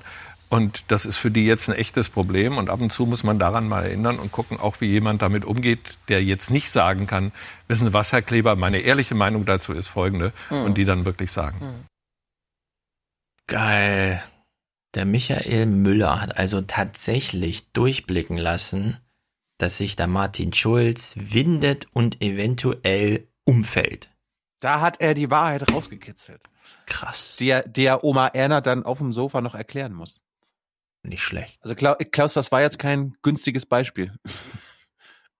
Nee. Muss ich mal, muss ich mal so sagen. Aber Klaus äh, erklärt uns dann mal, wie er jeden Tag im Büro sitzt, am Computer und äh, Propaganda von authentischem Nachrichtenmaterial oh, unterscheidet. Schrei schreib mit bitte, ja? Mach Und wir sind häufig darauf angewiesen, fremdes Material zu nehmen. Äh, manchmal sind das Leute, mit denen wir fest zusammenarbeiten, die wir schon gut kennen. Äh, manchmal ist es aber auch was, was durchs Internet zu uns ankommt, aus bestimmten Quellen. Und da wird sehr genau geguckt. Gibt da hinten sehen wir jemand, der dreht mit einem Handy offensichtlich. Also nicht unser Mann, der dreht ja, ja selbst, sondern der sieht, wie ja, jemand. Ja. Was ist da für ein Video entstanden? Können wir das kriegen? Finden wir das irgendwo? Finden wir ein Video, das dazu passt? Sind die Schatten dann genauso wie bei den anderen? Ist das um dieselbe Zeit gedreht? Kommt der Knall, den man hört, in derselben Sekunde? Ja oder nein? Ist der Hintergrund die Wüste oder ist da ein Gebirge zu sehen? Und warum ist das auf dem anderen nicht? Und da wird ewig geguckt, um zu schauen, äh, wie man Propaganda äh, von authentischem Material unterscheidet. Und irgendwann musste dann springen und sagen, ich habe jetzt wirklich ein fundiertes Gefühl, nicht so ein Bauchgefühl, ein fundiertes, belegbares Gefühl, den können wir trauen und das tun wir ins Heute-Journal. Und da, die meisten Dinger können wir nicht senden, weil, weil die eben dieser Überprüfung nicht standhalten. Ja, ja. Was für eine Romantik. Ich wette. Hast du nicht gewusst, ne? Ich wette, es kam noch nie vor, dass sie eigenes Material hatten, bei dem sie sich unsicher waren, weshalb sie dann gucken, wer im Hintergrund noch filmt, um dann herauszurecherchieren, wer diese Aufnahme gemacht hat, was das für eine Aufnahme ist und ob der Knall in der gleichen Sekunde kommt. Bei den noch eigenen nie? Leuten ist, bei den eigenen Leuten ist es auch kein Problem. Die, die kennt er ja, den vertraut er ja. Tino es geht ja nur um Brille aufgezogen. Es, es, geht ja nur um angekauftes Material. Na, ich bin ich, ich bin jetzt auf dem Coolness-Level von Kauf. Ach so, ja, stimmt. Das ist sehr gut. Als nächstes erfahren wir dann mal, ich meine, uns fallen ja immer wieder Fehler auf. Ja, aber nur kleine, ne? wenn wir nie schon mal so ein bisschen und so. Die kleinen. Und, und, und weißt du, weißt du, was wir jetzt seit zweieinhalb Jahren falsch machen? Bei diesen Fehlern, die wir immer kritisieren, wir gucken einfach nicht auf die Homepage. Denn? Das war ja jetzt wirklich ein tragendes Element für ein Stück gewesen. Da muss man sich auch mhm. auf der großen Bühne entschuldigen. Finden wir alle. Ähm, manchmal macht man so einen kleinen Fehler zwischendurch. Äh, den korrigieren wir dann häufig in der Korrekturspalte auf heute.de. Aber wir stehen zu unseren Fehlern.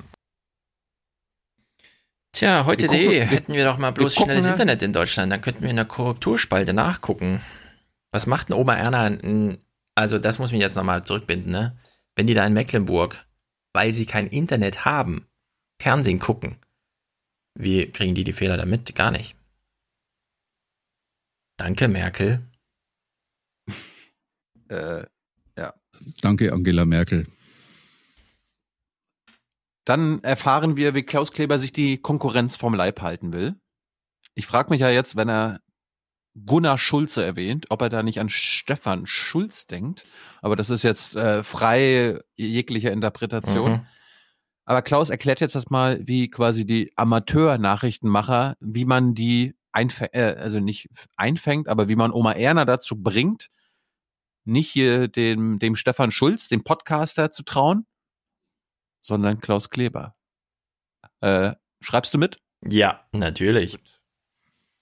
Heute sehen die professionellen Produkte genauso aus, wie wenn Gunnar Schulze sich äh, entschließt, irgendwo in Castrop-Rauxel im Keller zu erfinden, dass Frau Merkel irgendwie äh, Katzen jagt oder Ja, was weiß genau. ich. So, und dann Ja. hat er irgendein Video und dann sagt er das mit sonorer Stimme und ein paar HD-Bilder sind auch dabei.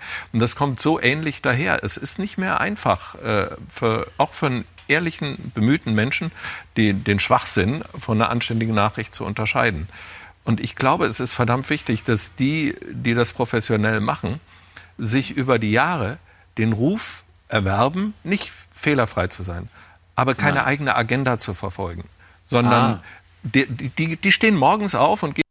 Das ist das jetzt, Achtung, das ist die Szene, Mhm. wo äh, es auch um Thomas Walde geht, weil Thomas Walde würde genau dasselbe sagen. Mhm. Die haben einfach keine Agenda. Mhm.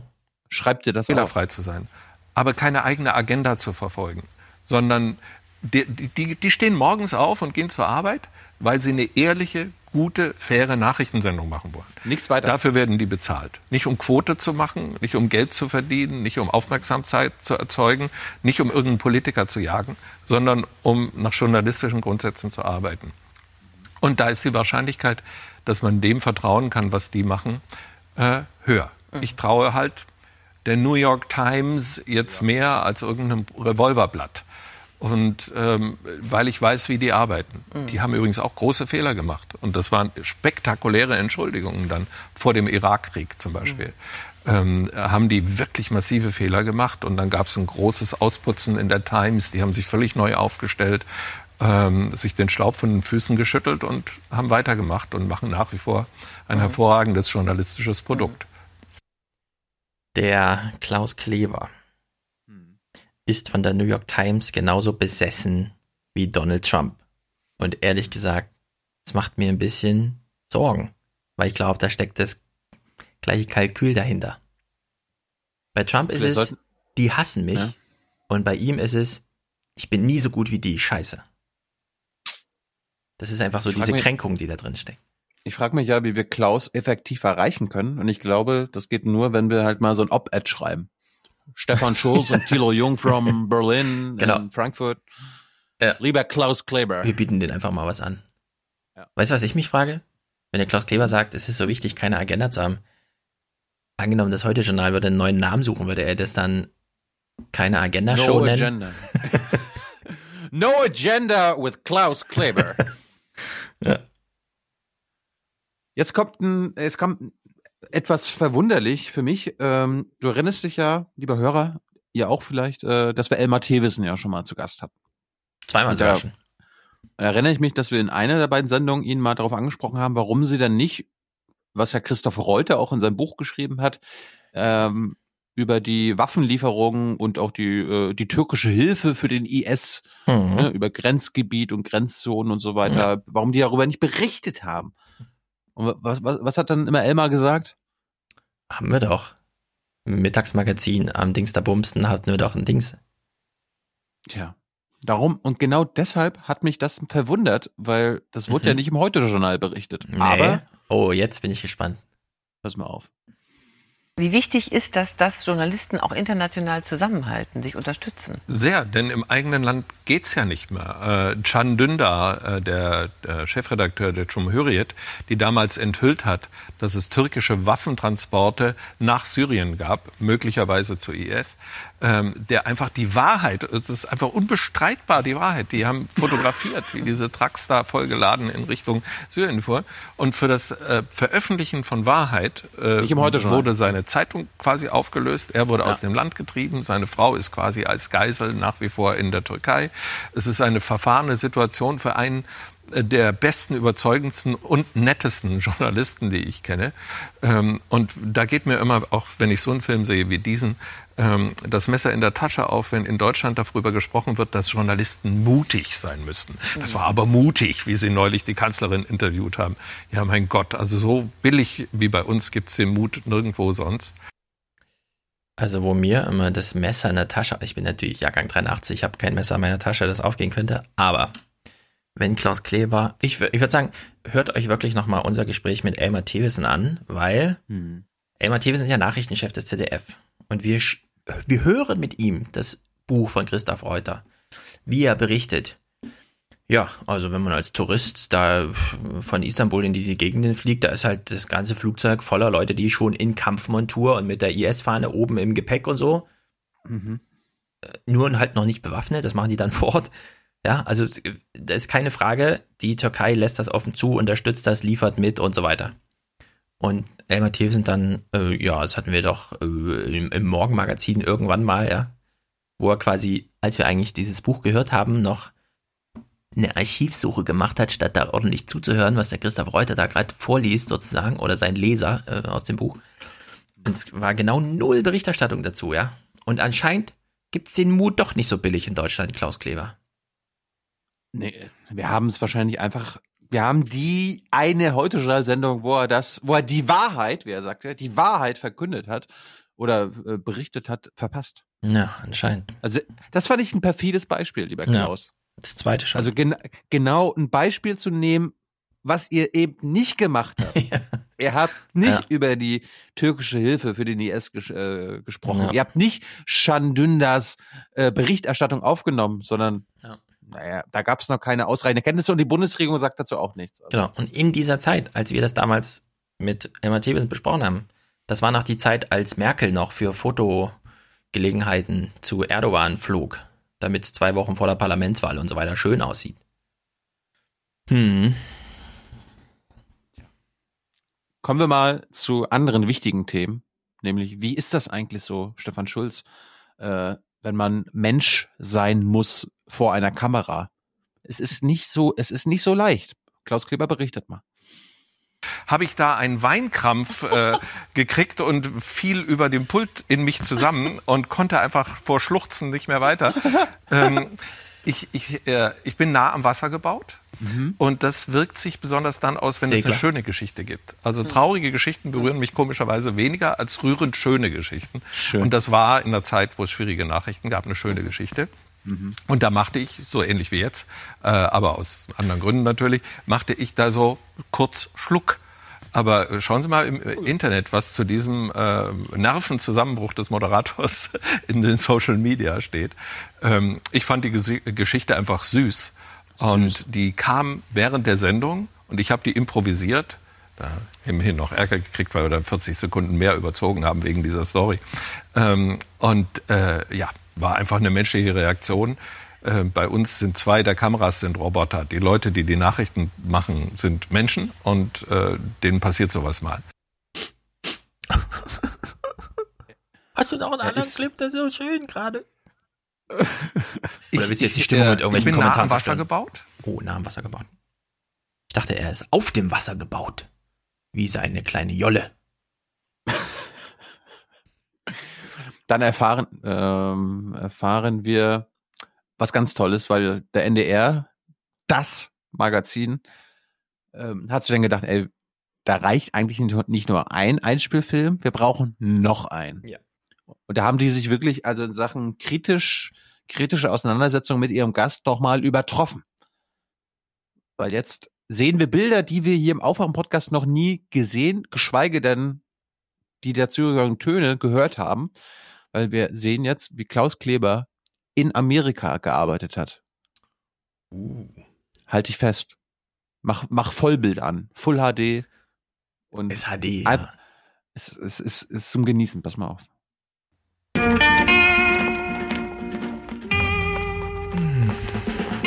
Ein Mann, der scheinbar alles kann. Klaus Kleber hoch zu Ross, umgeben von Sträflingen. Guten Tag, das hier ist Cowboy, der sein Leben als freier Mustang auf den Steppen von Nevada begonnen hat. Und ich bin Klaus Kleber, ARD-Korrespondent in Washington und den USA. Für ihn ein Traumjob. Mehr als zehn Jahre verbringt er als ARD-Korrespondent in Amerika, berichtet mit sportlichem Einsatz auch über Geschichten fern von Politik. Spaß dabei und up, up and away! Up, up and away! Sein Einsatz hat sich gelohnt. Seit 15 Jahren darf er beim ZDF als Nachrichtenanker arbeiten. Er informiert über Weltkonflikte, analysiert, ordnet ein. Er ist ja seit vielen Jahren der in meiner Sicht mit Abstand beste Nachrichtenanchorman im deutschsprachigen Fernsehen.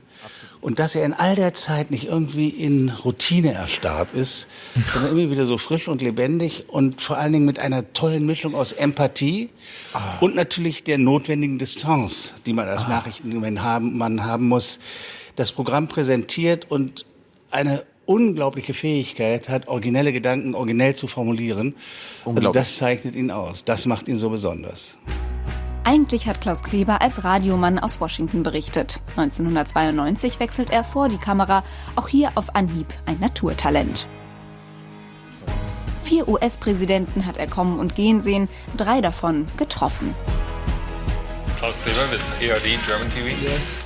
Richtig yes. bekannt yes. macht ihn eine Affäre, nämlich die zwischen Monika Lewinsky und Bill Clinton. Ich hatte keine sexuellen Beziehungen mit dieser Frau. Diese Lüge eine persönliche Enttäuschung für den Korrespondenten. So unverschämt kann doch keiner lügen. Doch, der schon. Gut gespielt, Herr Präsident, aber viel zu viel verspielt. Seriös, aber auch humorvoll. Why are we doing this? Because it's fun. Tag und Tag mit Klaus. Okay, Brutus, I'm sorry we do that to you. Eine innige Beziehung pflegt er zu Hund Brutus. Ihm steht er bei, auch im Flugzeug.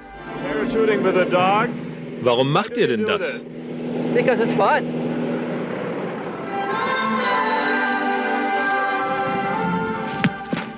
Oh, fuck. Ah! Jetzt vergessen wir mal Sie. Wie geht's dir, Brutus? Du bist ein ganz oh, großer. Er ist auch im Aktuellen ein unglaublich schneller. Also ich erinnere mich dran, der schlenderte ungefähr eine Dreiviertelstunde, bevor das Stück nach Deutschland überspielt werden musste, in den Schneideraum, ganz gemütlich und sagte, so, dann lass uns mal anfangen. Also andere schaffen das in der Zeit nicht. Einfach unaufgeregt. Auch in stürmischen Zeiten. Ach. Das Phänomenale an Klaus Kleber ist, dass er in allen Disziplinen also. Höchstleistung bringt. Also als Hörfunkkorrespondent damals, dann als Fernsehkorrespondent und dann eben als Nachrichtenanchorman. Überall ist er an der Spitze. Unglaublich. Na dann, mal weiter so. ja, schöne Bilder. Das war ja toll, danke. Er ist einfach phänomenal. Er ist einfach in jegliche Disziplin Spitzenklasse. Also im Prinzip ist Klaus Kleber der FC Bayern des deutschen Journalismus. Ja. Und dann? Mhm, wer, ja. wer, wer, kann, wer kann da noch kommen? Wer kann da noch eine, die, die, die Kirsche auf, die, auf das Sahnehäubchen packen? Wer, wer kann da, wer kann da was steht da schon? Irgendeiner, ach, scheiße, Bingo. du hast, Ingo Bingo kommt. Weil beim NDR sagt man sich natürlich, komm, wenn wir den, äh, den Klaus Kleber der, der ZDF da haben, dann müssen wir den Klaus Kleber der ARD einspielen. Aber jetzt achte mal drauf, was diese Großbotschaft mit Klaus macht.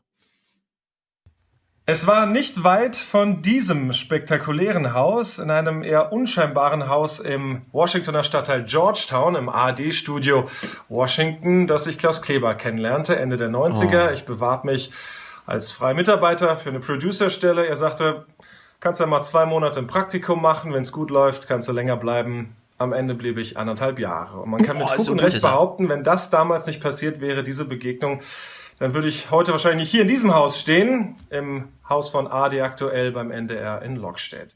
Ja, äh, unser Ingo Zamperoni, Tagesthemenmoderator, haben Sie damals schon erkannt, aus dem kann was werden? Das war lustig. Also ich hatte, ich war der Quotenmann in einem Studio mit drei Frauen und eben mir. Ja. Und die Frauen hatten beschlossen, ich war der Studioleiter, dass ich Ingo zu nehmen habe. Der hatte sich an einem Tag vorgestellt, wo ich nicht da war. Jetzt bitte ich um Entschuldigung. Wasser? Dafür kann Ingo nix.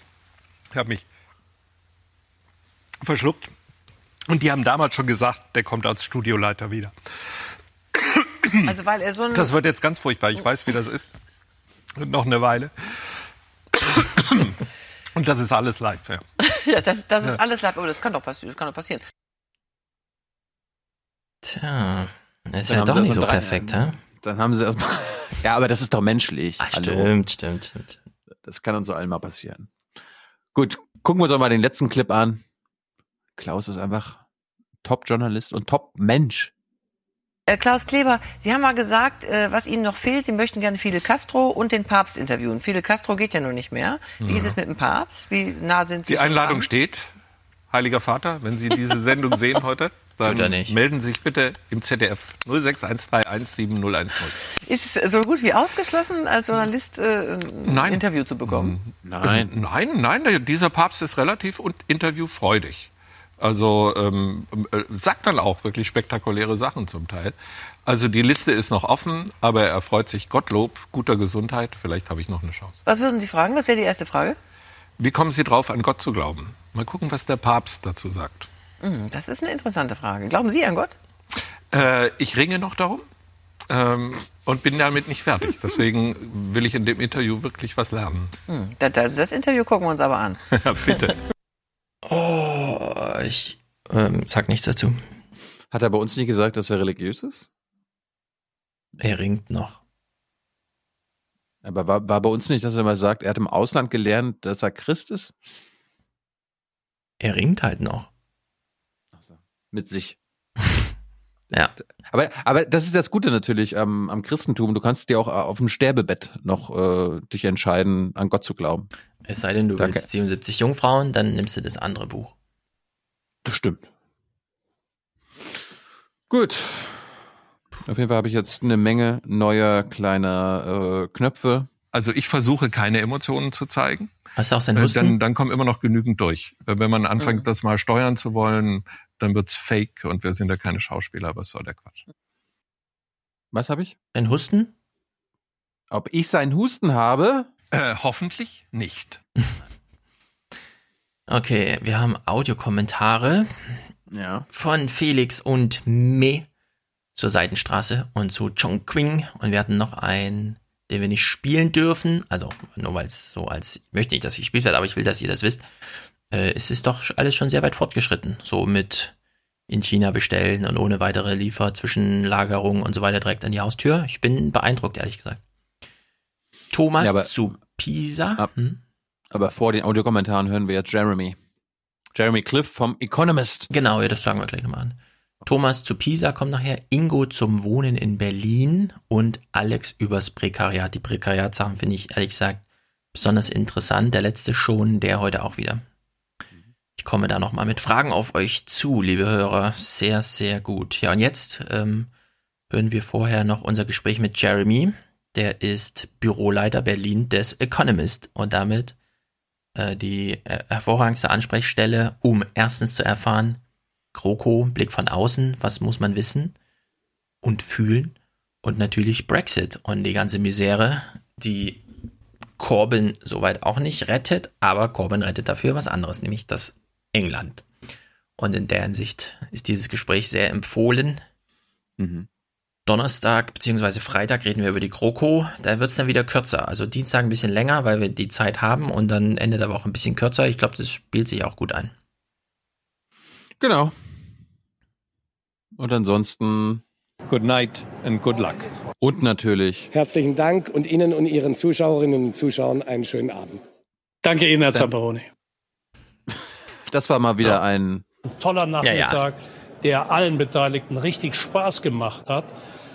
Na gut. Vergesst nur nicht. Wir sind die Guten. Tschüss. So, wir haben jetzt einen britischen Gast zu Gast im Podcast, nämlich Jeremy. Jeremy, äh, magst du dich kurz vorstellen unseren Hörern? Gerne. Ich bin der Berliner Bürochef des Economist und schreibe über Deutschland und Europa und manchmal sogar über Brit- Großbritannien. Mhm. Wie groß ist so ein Büro, wenn der Economist in Berlin ein Büro unterhält? Wir sind normalerweise äh, zu dritt äh, aber eine davon ist momentan in Amsterdam. Also Ja. wir sind zwei Menschen. Und ihr macht alle drei Politik oder seid ihr so wie Auslandskorrespondenten querbeet? Äh, normalerweise gibt es einen Politikkorrespondent, das wäre ich, Mhm. äh, eine Wirtschaftskorrespondentin und die wohnt in den Niederlanden und auch eine allgemeine, also Dolmetscherin, Strich, Assistentin. Mhm. Wie, wie, wie kommt man als britischer Journalist nach Berlin? Warum, warum wolltest du in Berlin Korrespondent werden?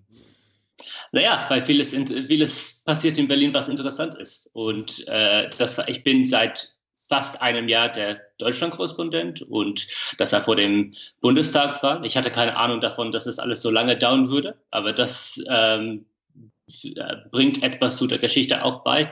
Äh, auch nach der Flüchtlingswelle, nach äh, der Euro-Krise ist Deutschland im Ausland ein immer wichtigeres Thema. Unsere Leser sind überall in der Welt, aber Deutschland ist ja relevanter als zuvor. Mhm. Wenn man im Economist arbeitet und in Deutschland Korrespondent sein will, ist das dann ein harter Kampf gegen viele Kollegen oder ist die Stelle leicht zu erreichen?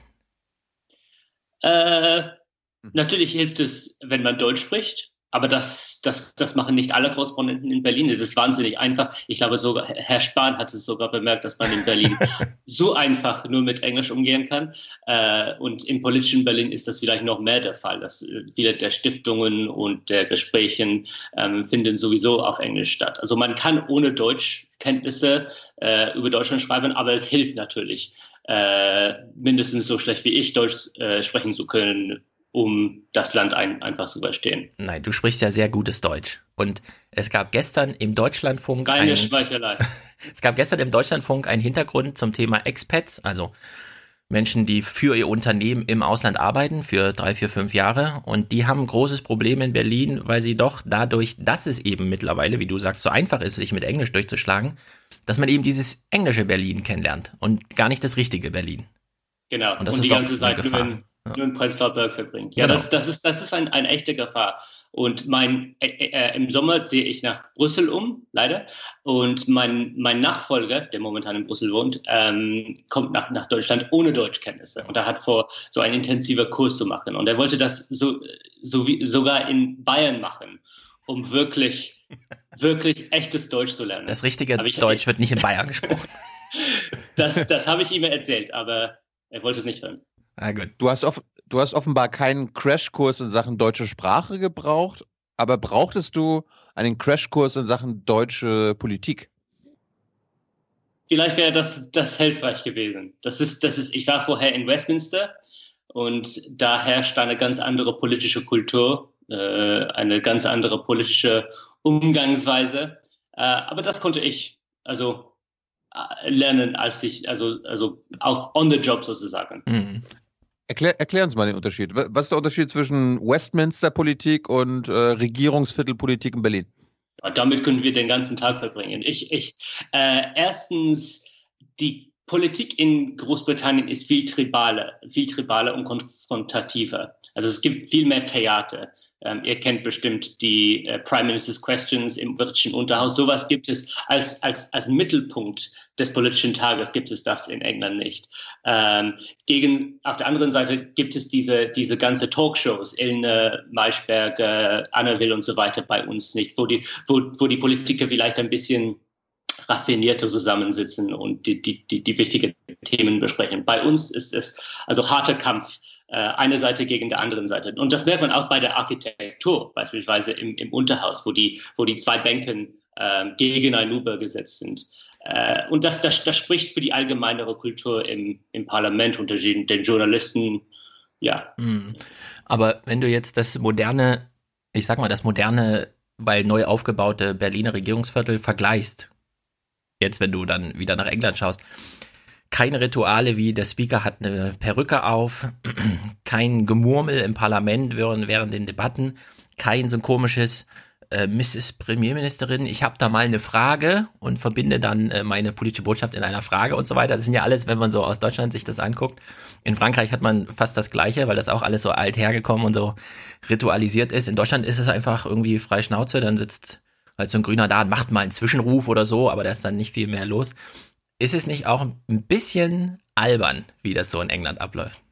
Ja, vielleicht sollte Herr Schäuble jetzt eine Perücke tragen. Das würde etwas, ein bisschen ja. Theater äh, äh, mitbringen. Naja, also es gibt Vor- und Nachteile. Ich, ich, ich, manchmal finde ich es schön, dass es bei uns in England diese, diese Momente der Zeremonie gibt. Und ich war in einem deutschen Fernsehkanal, um beispielsweise der State Opening of Parliament, also der, der, der erste Tag des neuen Parlaments zu erklären. Und da ist die Queen dabei mit ihrer Kutsche und der, dem Kron und es gibt Perücken und alles. Und das, das ist schön und ich glaube, das ähm, bildet eine bestimmte Treue zu den Institutionen in England zu. Und Treue zu Institutionen ist, wie wir alle wissen, eine sehr wichtige Grundlage für eine Demokratie. Mhm. Andererseits kann das Parlament und das, die allgemeine Westminster-Kultur ziemlich also viele Menschen, die nicht aus politischen Hintergründen stammen oder die, die, die aufwachsen ohne Beziehungen zu dieser Welt haben, äh, kann das diese Menschen ausschließen.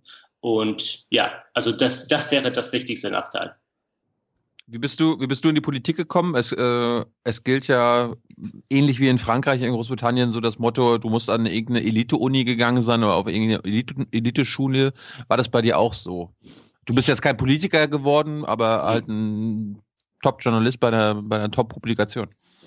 Äh, es stimmt, ich, war, ich, ich habe ähm, in Oxford studiert. Das haben viele Journalisten und, und viele Politiker. Leider, äh, unser politisches System ist viel zu elitär. Und, aber das, das ändert sich sehr langsam. Äh, und manche Bereiche sind ein bisschen aufgeschlossener als andere. Aber ja, äh, dann bin ich in die Politik gekommen, indem ich im, in der Labour Party aktiv war, war damals. Äh, äh, und ähm, auch für die Sozialdemokratische Partei Europas in Brüssel gearbeitet habe. Ähm, aber jetzt natürlich rein Neutralität. Apropos, wenn du dir die Sozialdemokraten anguckst, Martin Schulz, Jeremy in Corbyn, ja, also Deutschland und England. Überall. Äh, was ist jetzt der, das spannendere Politikfeld, GroKo oder Brexit? Worüber schreibst du lieber? Na, GroKo, ich, oder? Weil er Deutschland-Korrespondent ist. Ja, das muss ich sagen. Äh, nee, also die sind interessant auf andere Weisen. Also wie, wie üblich ist das Theater, der, das Theater der Politik in Großbritannien viel interessanter. Ähm, ich bin Deutschland-Korrespondent geworden in der Woche, wo Theresa May diese, diese doofe Neuwahl angekündigt Snap hat und sich Snap Election und sich so vollkommen verzockt hat. Ähm, das war vielleicht ein bisschen schade, dass ich diesen Wahlkampf nicht äh, bedecken konnte als Journalist, aber ich konnte sowieso aus, aus, aus Berlin sehr, sehr, sehr nah anschauen. Äh, aber Deutschland ist, ist auch sehr interessant. Die, also die Themen, die in diesen GroKo-Runden ähm, vorankommen, sind Themen, die nicht nur für Deutschland relevant sind. Die, die werden sehr nah von beispielsweise von Paris beobachtet, auch von London. Äh, also, Deutschland. Hörst du andere Themen als Familiennachzug? Ich höre immer nur Familiennachzug ja, hauptsächlich Familiennachzug. äh, aber ja, also ich weiß, dass diese Europathematik vor allem für, für Show ist. Das ist, das ist äh, eine Frage davon, die, das, die Basis zu überzeugen. Aber es gibt auch relevante äh, politische Entscheidungen dabei. Äh, und eigentlich, dass die Kultur hier so anders ist, ist für mich besonders interessant. Dass beispielsweise die, die Koalitionsgespräche so lange dauern und so intensiv sind, ist für uns vollkommen fremd. Bei uns, als wir eine Koalition hatten 2010, hat es vier Tage gedauert, mhm. äh, direkt nach der Wahl, als alle kaum geschlafen hatten und kaum eine Idee davon hatten, ja. wer sie überhaupt waren, äh, ist diese Koalition gebildet worden. Und dass es jetzt monatelang in Deutschland dauert, da musste man den Liberalen ja nur sagen, ihr könnt einen Minister haben und zack, waren die Koalitionsgespräche in England fertig. Das war vielleicht das Problem eigentlich, aber. Das war, das war bei uns äh, 1961, als zum ersten Mal eine Koalition ähm, entstand in Deutschland, auch nicht anders. Da ging es auch ruckzuck, da ging es am Ende auf neun Seiten, war das Ergebnis yeah. draußen. Heutzutage, wir warten jetzt, glaube ich, auf 300 oder 500 Seiten. Ja. Ja, äh, und die, aber, die, Mannschaften werden immer größer auch, habe ich gehört. Das auch, ja. Die, stimmt. Immer mehr Menschen im Raum. Du bist ja, du bist ja, du hast ja selbst gesagt, jetzt fast ein Jahr in Berlin. Das heißt, du bist damals hergekommen, als der, als der Schulzzug noch am Rollen war, als Martin Schulz noch äh, potenzieller Nachfolger von Angela Merkel gewesen ist. Wie hast du ihn denn, wie hast, wie hast du das alles erlebt? Bis, bis zur Wahl. Und danach können wir ja nochmal nach der Wahl äh, besprechen. Ja, ich war, ich war mit Herrn Schulz im Saarland vor dem Landestagswahl da. Und ja. Es, es, es, es, ja, es gab eine ganze Menge Begeisterung über ihn. Und ich konnte, also ich dachte mindestens, dass ich verstehen konnte, wieso er plötzlich so beliebt war. Er hat eine, eine Rede gehalten in einem winzig kleinen Dorf im, im, im Saarland über äh, Europa und die Sozialdemokratie und die soziale Gerechtigkeit. Und er hat sich aufgearbeitet mit, mit äh, voller Energie und Begeisterung und die, die, die, die Basis oder die, die SPD-Mitglieder und die ähm, äh, äh, Einwohner, die, die da waren, ähm, wirkten mindestens sehr begeistert von ihm. Und ich habe mir gedacht, da ist vielleicht ein politischer Star. Ähm, natürlich. Es kann dem Saarland geschuldet sein. Das Saarland ist ja eh so eine genau. europäische Ecke von Deutschland. Stimmt, aber die Saarländer haben sowieso nicht für die SPD gewählt am Ende. Das ja, war eigentlich ja. vielleicht, vielleicht der Anfang des Endes von äh, dem Schulzzug oder dem Schulz-Hype. Aber hast du, aber hast, hast du den Hype verstanden? Oder hast du, äh, wie, wie kommt man nach Berlin und versucht den, den, diesen Schulzzug zu verstehen? Ich habe es also verstanden. Er, weil er hat ja, er hat ja wahrscheinlich, also da, da hast du dich wahrscheinlich nicht unterschieden von vielen, vielen Deutschen, äh, die kannten den ja gar nicht. Ja, also. Genau. Äh, ich, ich, ich ja, habe ihn quasi als Deutscher erlebt. Ah ja. Genau, genau. Er war mir so fremd wie für viele Deutsche. Die, also ich, ich habe ihn erkannt. Eigentlich kannte ihn ein bisschen aus Brüssel, aus meiner Brüsseler Zeit. Ich habe nicht direkt mit ihm gearbeitet da, aber ich habe, ja, das, das Gesicht war, war mir erkennbar. So wie für viele Deutsche, die Herrn Schulz im äh, Spitzenkandidatsystem äh, ja. 2014 äh, gesehen Juncker, haben. Ja. Genau, also erkennbar, aber nicht, äh, nicht, nicht, nicht so gut bekannt.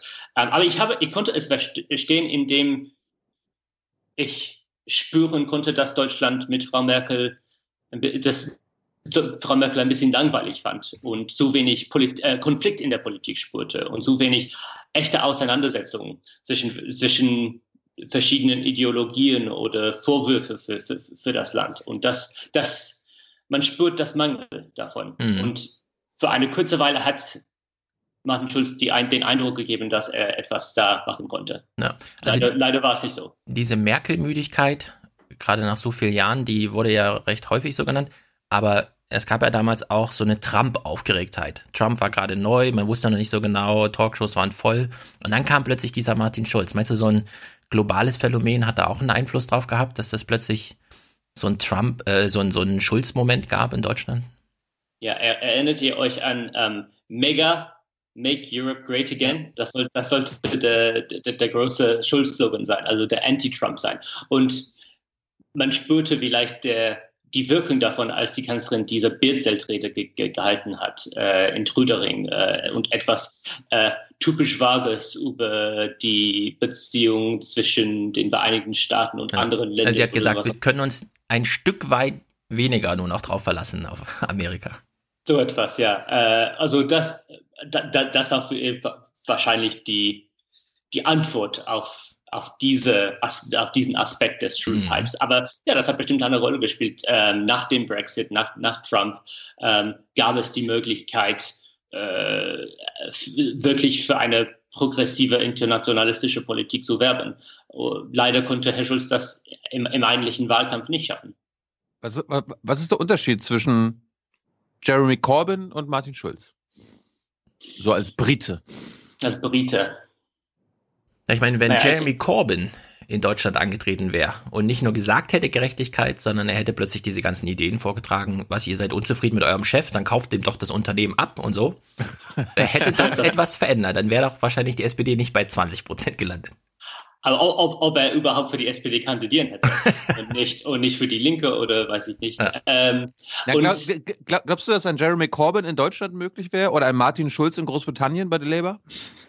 Ein Martin Schulz ist bei uns bestimmt vorstellbarer, weil die, äh, weil ähm, weil Labour sehr viele unerfolgreiche Vorsitzende hergestellt hat äh, und un unüberzeugende äh, Vorsitzende. Also das ist wirklich so, sich, sich vorzustellen. Ob Corbyn in, in, in Deutschland möglich wäre. Also ich, ich sehe Aspekte von Herrn Corbyn bei vielleicht, wenn ich sehr optimistisch bin, bei Frau Nahles in der SPD, als sie diese Rede in Bonn gehalten hat. Also mit der Begeisterung, äh, ohne ohne Kompromisse äh, zu sprechen. Bei äh, Sarah Wagenknecht auf, auf jeden Fall. äh, dass sie sehr, sehr klipp und klar sagt, ich bin für die soziale Gerechtigkeit, wo, wo sind, seid ihr? Ähm, ich, mein, meine persönliche Meinung über Jeremy Corbyn ist, ist ziemlich gespalten. Ich glaube, er hat viele richtige Diagnosen über die Probleme Großbritanniens und er begeistert die Menschen für die Politik und er ist authentisch und hat, war eigentlich ein besserer Wahlkämpfer, als ich äh, mir je, je ähm, vorgestellt hatte. Aber ähm, für mich ist er irgendwie komischerweise ziemlich konservativ, äh, ideologisch. Er war äh, nicht gerade gegen den Brexit. Äh, seine Vorschläge also für, für, mich ist das deprimierendste bei, bei Jeremy Corbyn, dass wenn man die äh, Wahlprogramme der Konservativen und der Labour-Parteien in Großbritannien anschaut von die, diesem Wahl letztes Jahr, die Verteilungsgerechtigkeit der zwei Wahlprogramme waren sehr ähnlich. Ähm, also wie genau wie Jeremy Corbyn ihre, ihre seine Rhetorik erfüllen wird in der Praxis, weiß ich noch nicht. Und das ist die Frage. Kann er wirklich die äh, Tatsachen ähm, äh, an seine rhetorische Politik anpassen. Aber er ist, er ist, ja auch immer mit seinem, also das fand ich immer toll, das hat Martin Schulz nie gemacht. Er ist äh, in jeder Sendung, die ich gesehen habe im Wahlkampf, immer mit seinem, und hier ist mein Manifest, nee, das Labour-Manifest. Das fand ich dann auch mal stark. Er hat immer gesagt, hier, es zählt nicht meine Meinung. Ich habe vielleicht sogar eine andere Meinung als meine Partei, aber das, was zählt, ist mein Manifest, äh, mhm. beziehungsweise mhm. das Manifest von Labour. Also ähm, das habe ich zum Beispiel bei Martin Schulz ver, ver, äh, vermisst. Ja, also er, für ihn war seine Meinung die Parteimeinung. Und äh, was die Partei sagt, das musste Martin Schulz dann übernehmen. Und das hat bei mir persönlich jedenfalls den Zauber, den Zauber genommen von Martin Schulz. Äh, du hast richtig gemerkt, wie er zum SPD-Roboter geworden ist und einfach versucht hat, alle ähm, Positionen der SPD an sich äh, zu übernehmen und ja nichts Falsches zu sagen, um nicht abzuweichen. Und das hat mhm. Corbyn, das hat Corbyn gar nicht erst versucht. Ja, also äh, ich erinnere mich an Jeremy Clarkson, wie er ihn bearbeitet hat und mal gesagt hat, ja, was ist damit? Du bist doch, du bist doch gegen die Queen, du bist gegen die Royals. Wo ist das? Wo steht das im Programm? Er so, ja, das steht nicht im Programm. Es ist zwar meine ja, Meinung, ja. aber es, es, es, steht nicht im Programm. Und das fand ich halt stark. Und das hat Martin Schulz dann überhaupt nicht gemacht. Er hat ja auch mit seinem SPD rumlaufen können. Genau. Viele Politiker neigen dazu, Dinge zu komplizieren, die nicht so kompliziert sein sollen.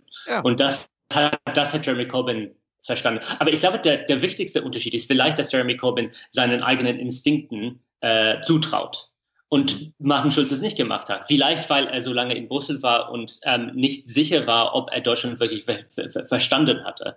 Ähm, und das merkt man beispielsweise in diese, diesen berühmten äh, Spiegelreportage mhm. über seinen Wahlkampf, dass er, er, er einfach nicht äh, ja, selbstbewusst eine bestimmte Politik vorantreiben konnte, weil er äh, die Deutschen oder nicht das Gefühl hatte, die Deutschen zu verstehen. Ja. Ja, also ich, Martin Schulz kam ja so ein bisschen von außerhalb. Also der war ja so lange in Brüssel, der musste sich ja selbst quasi einreden, ich war auch mal in Würselen Bürgermeister, so wie er das dann den Deutschen auch erklärt hat. Während Corbyn, so viel haben wir über Würselen gehört. während Corbyn, während Corbyn ja schon so ein richtig britisches Gewächs ist. Also der, kennt ja wirklich die Nachbarschaften. Und wenn er dann, deswegen wundert mich, dass du eben sagtest, äh, wenn man das mit den Tories vergleicht, im Programm ist es, was jetzt Umverteilungsfragen ungefähr das gleiche, weil er hat ja schon eine andere Vorstellung von Einkommenssteuererhebung zumindest. Also zumindest beim Abschöpfen der Reichen ist er so ein bisschen stärker drauf. Austerität ist für ihn ein Grundbegriff und den lehnt er dann auch ab inhaltlich, während in Deutschland immer noch so Schäuble da sitzt und sagt, äh, ist Austerität, ich weiß überhaupt nicht, wovon sie reden und so. Ja, also bei Corbyn ist das alles in der DNA drin macht das nicht doch einen Unterschied? Also Corbyn scheint doch da doch, ähm, ich meine, ich weiß nicht genau, wie hoch die Wahrscheinlichkeit jetzt ist, dass er eine Regierung noch anführt, aber es macht doch wirklich einen Unterschied, oder? Im Vergleich jetzt mhm. zu Martin Schulz als Sozialdemokrat, der nun wirklich Hauptsache Minister werden, aber die Soße ist im Grunde dieselbe, die er da weiter rühren will. Ja, also ich, ich würde die Wahrscheinlichkeit eines, einer kommenden Regierung bei ungefähr 50 Prozent schätzen. Es ist immer noch möglich, dass die Tories sich irgendwie erneuern oder vielleicht eine, eine, einen neuen Vorsitzenden oder Vorsitzenderin mhm. finden. Ähm, Jetzt mach uns keine Angst. Jetzt mach uns keine Angst. okay, okay. Äh, naja, die, man soll die, die Möglichkeit der Tories, sich selber, die, sich selber zu schaden, nie unterschätzen auch. Und der Brexit äh, reißt diese Partei momentan zusammen. ähm, und eigentlich war ein sehr großer, ein, ein sehr großer Vorteil oder eine sehr große Stärke von Jeremy Corbyn ist, dass er ähm, Also, obwohl ich von seinem, seiner Abwesenheit während der Brexit-Kampagne sehr enttäuscht wurde, ähm, war es politisch wahrscheinlich ziemlich klug, weil er so seine, seine Position über die Brexit, den Brexit so, äh, so vage ist äh, und weil er so ungern über dieses Thema spricht, dass viele Wähler, die verschiedene Meinungen über den Brexit sind, ähm, für, für Labour wählen können. Aber die Frage ist, bleibt das auch so bis 2022 oder, oder wann der nächste, äh, die nächste Wahl auch kommt? Ähm, die, es, es, es, ist auch durchaus möglich, äh, dass, dass die Wähler plötzlich eine klarere Haltung von Labour fordern werden. Und dann, dann wissen wir nicht, was passiert. Mhm. Wie, wie, wie findet denn der Economist in London Jeremy Corbyns Ideen? Eher Hält schlecht. Ja, warum? The Economist ist eine wirtschaftsliberale Zeitung und Jeremy Corbyn ist eher für einen größeren Staat.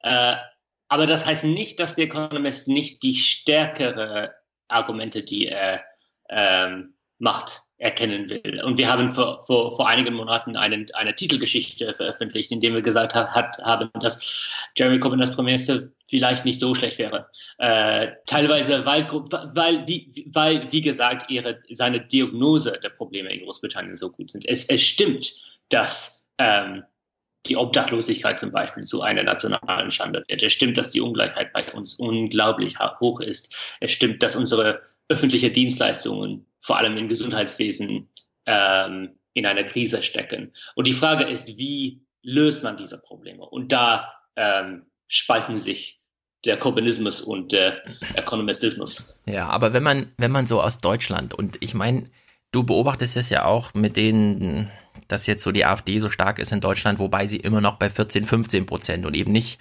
bei, was weiß ich, 50 Prozent stimmen dafür, dass wir jetzt aus der EU austreten oder so, und zwar nur aus Protest weil eben eine Diagnose da ist, aber der Lösungsvorschlag ist so ein bisschen, ja, also hilft das jetzt weiter. Aber wenn man sich jetzt England wirklich mal anguckt, also Grenfell, dass, dass so ein Turm da abbrennt und im Nachhinein man noch nicht mal weiß, kriegen die es überhaupt hin zu zählen, wie viele Leichen in diesem Haus waren. Ja, also da beginnen ja irgendwie schon die Probleme. Die Züge fahren unregelmäßig, sind schlecht im Vergleich zu deutschen und französischen und belgischen Zügen. Das Gesundheitssystem hast du angesprochen. Gestern ging Text rum, in Großbritannien finden Uni-Absolventen mittlerweile wirklich gar keinen Job mehr für ihre Qualifikation. Also alle steigen weit unterhalb ihrer Qualifikation ins Berufsleben ein. Das Einzige, was noch maschinell irgendwie industriell hergestellt wird, sind entweder Autos oder so Trillerpfeifen für die FIFA. Ja, ansonsten ist wirklich, also richtig re, also krass äh, entindustrialisiert. Äh, Stimmt. Ist nicht also wenn du jetzt sagst, na Corbyn, die Diagnosen stimmt vielleicht, aber da müssen wir mal gucken, ist nicht England jetzt an so einem Punkt, wo man sagt, Experiment, okay, lassen wir uns jetzt mal drauf ein. Wenn Corbyn mit einem was überzeugt, dann ja, dass ihm England wirklich wichtig ist. Und das kann ja schon ausreichen eigentlich als politisches Programm. Ja, und ich glaube, dass das Land ähm, oder die Wähler ähm, neigen immer mehr dazu, dieses Risiko einzugehen, weil die Konservative, weil, weil die Lage so schlecht ist ähm, weil der, den, der Alltag so, ähm, äh, so schwer ist und weil die Konservativen äh, so, so katastrophal das Land regieren äh, und, und, und sogar nicht das einzige, das eigene Projekt, der, der Brexit, ähm, äh, wirksam durchführen können. Äh, ja, ich glaube, wir werden so diesem, wir kommen zu diesem Moment. Und ich, ich bleibe aufgeschlossen. Wir werden, mal, wir werden sehen, was in dem nächsten Wahlprogramm der Labour-Partei steckt. Und äh, viele in Jeremy Corbyns Kreis äh, behaupten, dass das nächste Wahlprogramm viel radikaler sein wird als das letzte, dass es andere neue Vorschläge da geben werden. Und ich bin, ich bin ganz offen. Es gibt, es gibt Themen, wo Großbritannien echt etwas echt Radikales braucht. Beispielsweise ähm, Vermögenssteuer. Das Eigentum ist, Großbritannien, ist in Großbritannien so wie in Deutschland viel un, ungerechter äh, verteilt als das Einkommen. Ähm, und da, da haben keine Regierungen wirksame, äh, wirksame Reformen eingeführt. Äh, man könnte sogar auch über die, die ähm, Unterkunftskrise oder die Krise der Hauspreise, ähm, da wäre radikale Reformen sehr, sehr äh, positiv.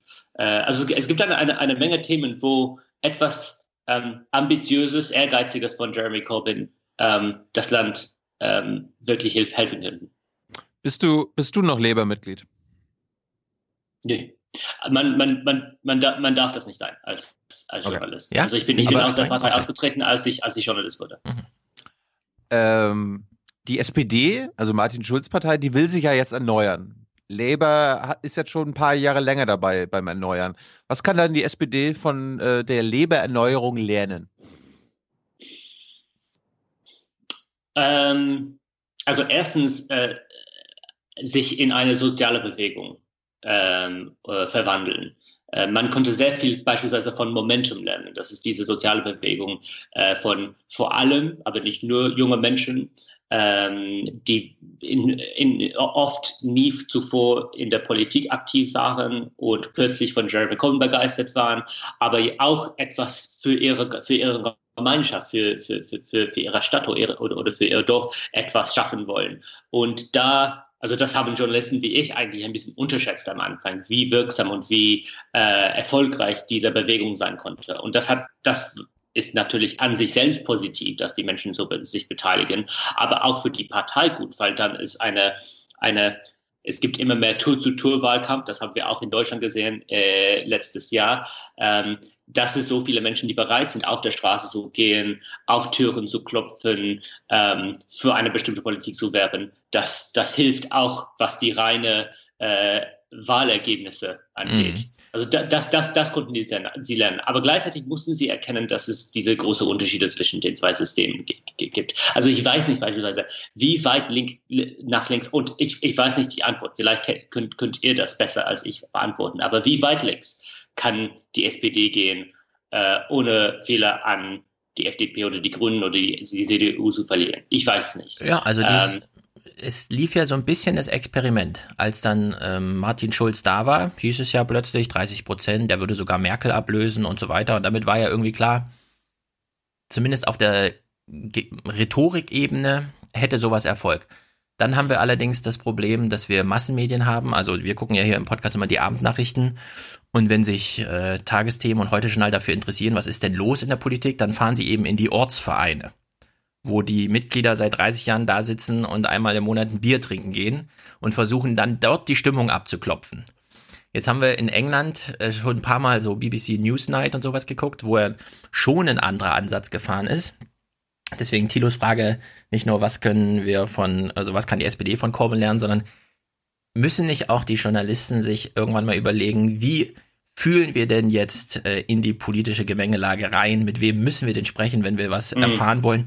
Einfach zum Ortsverein gehen, weil der halt einen Termin hat und einen Ort und dann klopft man da mal an und meldet sich an. Das scheint ja irgendwie, also nicht der richtige Weg zu sein. Gibt's da Lernerfolge von euch Medien in England, wie man beispielsweise so eine Corbyn-Bewegung auch abbilden kann medial?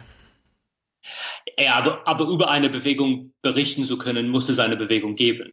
Äh, wie man über die SPD berichtet als deutscher Journalist oder als, als Auslandskorrespondent in, in Deutschland, äh, wo die Partei immer noch auf diese alte Strukturen sehr viel verlässt, sich verlässt, ähm, da weiß ich nicht. Also bestimmt kann man die, die öffentliche Stimmung besser anderswo spüren. Als ich angekommen bin, haben alle von diesem, dieser Frage der Aufbruchsstimmen gesprochen was eigentlich sich nicht direkt sehr, sehr, sehr leicht auf Englisch äh, direkt übersetzen lä- lässt. Aber die Idee, dass irgendwie, irgendwie im Lande es Gerüchte von Änderungen oder Gerüchte von Erneuerung geben würde und dass man es irgendwo irgendwie durch Fin- Fingerspitzengefühl äh, spüren würde. Ähm, naja, Ja. wie man das Mhm. eigentlich misst, äh, weiß ich nicht. Aber, aber, aber, aber es stimmt, dass, dass, es die, dass es die politische Journalismus in Großbritannien viel interessanter macht, dass es plötzlich diese Bewegung gibt, äh, die äh, in, in, in Dörfern und Städten etwas vorantreibt. Mhm. Fingerspitzengefühl ist das eine. Corbyn hat ja von sich aus jetzt den Vorschlaghammer ausgepackt. Es gibt beispielsweise von Labour organisiert so ein eigenes quasi Glastonbury Festival, wo dann auch für alle Journalisten klar ist, da kann man sie sehen. Wäre auch eine Idee für die SPD, ja, dass man so rangeht und sagt, hier Tempelhofer Feld, was weiß ich, Sommerparty SPD, aber diesmal halt eine richtige Sommerparty, ja. Und dann Mit, wissen mit auch, Sigmar Gabriel als DJ oder, oder Moderator vielleicht. Und, genau, und dann wissen alle Journalisten mal, wo sie hingehen wollen, wenn sie den coolen Siggi sehen wollen. Aber das, davon sind wir so weit weg. Wobei ich trotzdem nochmal sagen will, diese BBC Newsnight Herangehensweise an Nachrichten allgemein, gerade so beim Brexit damals und so, das, das fand ich so besonders und so anders, als wie die deutschen Nachrichten das machen. Ich glaube, da können die deutschen Nachrichtenmacher noch viel von lernen. Ja. kommen wir mal, kommen wir mal zu Theresa May. Ähm, wenn wir gerade bei Martin Schulz und Jeremy Corbyn waren, was, äh, wie würdest du Theresa May und Angela Merkel äh, miteinander vergleichen? Also sie gelten ja beide so ein bisschen als eiserne, eiserne Ladies. Ich, ich, ich glaube, das ist der Kanzlerin vielleicht ein bisschen unfair. Also es, es, gibt, es gibt Ähnlichkeiten bestimmt. Die sind beide Pfarrertochter, das, das betonen alle. Äh, die sind ähm, ein bisschen, also für ihre Kritiker ein bisschen provinziell, ein, äh, ein bisschen, ähm, äh, naja, kleinstädtisch. Äh, aber da enden die, die, die, die Ähnlichkeiten, würde ich sagen. Also Angela Merkel, ob, ob, man, ob, ob man für sie ist oder, oder gegen sie ist, ob man jetzt glaubt, dass vielleicht ihre Zeit aus ist, ähm, ist eine sehr große ähm, politische Figur auf der Weltbühne. Ähm, das ist Theresa May leider nicht. Das kann man einfach nicht von ihr sagen. Die, also die am Anfang sah es so aus, dass sie vielleicht zu einem neuen, sogar so einem neuen Thatcher werden könnte, konnte. Oder, oder irgendwie zu einer eine sehr große und ähm, ja, eine, eine historisch wichtige Premierministerin werden könnte. Aber The Economist, ähm, äh, hier können wir uns ein bisschen, ähm, hier können wir ein bisschen feiern, dass wir da recht hatten. Ähm, The Economist war immer ein bisschen skeptisch und wir haben als, als erste eine große Titelgeschichte über Theresa Maybe äh, veröffentlicht. Also hm. Theresa vielleicht. Hm. Die Theresa May, die wirklich nicht weiß, was sie ähm, in der Politik erreichen will, außer Premierministerin zu werden.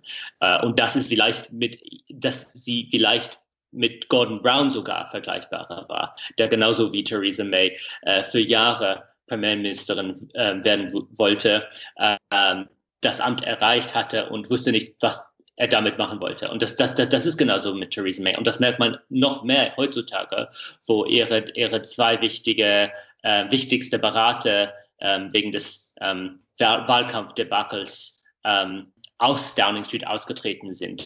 Ähm, hat sie keine Richtung, keine Richtung, keine Ahnung, ähm, kann Entscheidungen gar nicht treffen.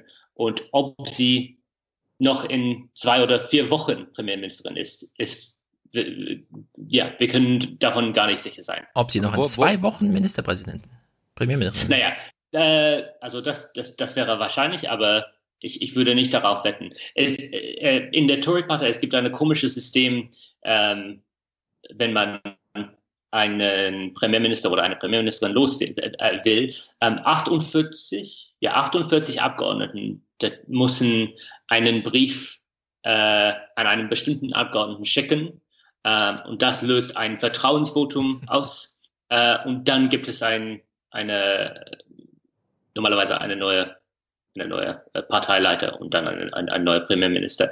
Äh, und die, die, die, die, die Zahl soll um die 45 sein momentan. Also wenn nur ein oder zwei oder drei weitere Abgeordneten ähm, sich gegen Theresa May entscheiden, dann ist es vielleicht für sie Schluss. Das klingt schon wieder wie in so einem Harry Potter Buch. 48 ja. Leute müssen sich zusammenfinden und einen Brief anschicken. Genau. Ja, da kehren wir so diese, diese Tradi diesem Traditionalismus der britischen Politik zurück. Na gut, dann ist ja May quasi schon abgeschrieben, was das angeht. Also. Ja, ja. Äh, aber wer, also äh, die, die Frage wäre dann, wer, wer, wer ist der Nachfolger? Oder die Kenneth Clark. Ja, da, das, das, das wäre gar nicht so schlecht. Ja, findest du? Also das wäre im Vergleich so, als würde Schäuble hier nochmal die Geschäfte groß übernehmen. Er ist quasi der, der Schäuble von Großbritannien, aber, aber er, ist, er, er gilt als ähm, eine der, also er, er gehört dem linken Flügel der Tories. Also ob man das von, von Schäuble und der CDU sagen kann, weiß ich nicht. Äh, eher, eher nee. nicht vielleicht. Eher nicht, nee. äh, und ja. Ja. Äh, erklär uns doch mal, gibt es irgendwie ideologische äh, Gemeinsamkeiten von Merkel und May oder wo, wo unterscheiden sie sich stark? Was ist, was ist die politische, was, was, sind, was sind die politischen Ideen von Theresa May?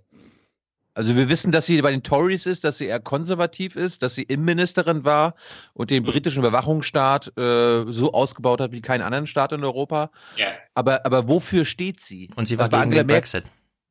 Sie war gegen den Brexit? Angeblich. Aber hat, also hat, hat genau, fast, fast so wenig gegen den Brexit-Kampf ja. wie Corbyn, ja. Ähm, naja, man weiß nicht. Sie ist, manche behaupten, sie sei Christdemokratin das wäre auch eine Ähnlichkeit mit, mit Frau Merkel, dass, dass, dass ihre Politik von der Kirche stammt und dass sie für eine, ähm, eine für, für, ein bisschen mehr soziale Sicherheit als die traditionellen Thatcheristen in der Tory-Partei will. Ähm, ob das eigentlich in ihren Taten zu, zu sehen ist, hm, weiß ich mhm. nicht. Äh, also eigentlich ist sie wahrscheinlich ein, einfach ein sehr traditioneller Konservativer. Also für, für, für, für den Überwachungsstaat als Innenministerin gegen die Einwanderung, sehr stark gegen die Einwanderung.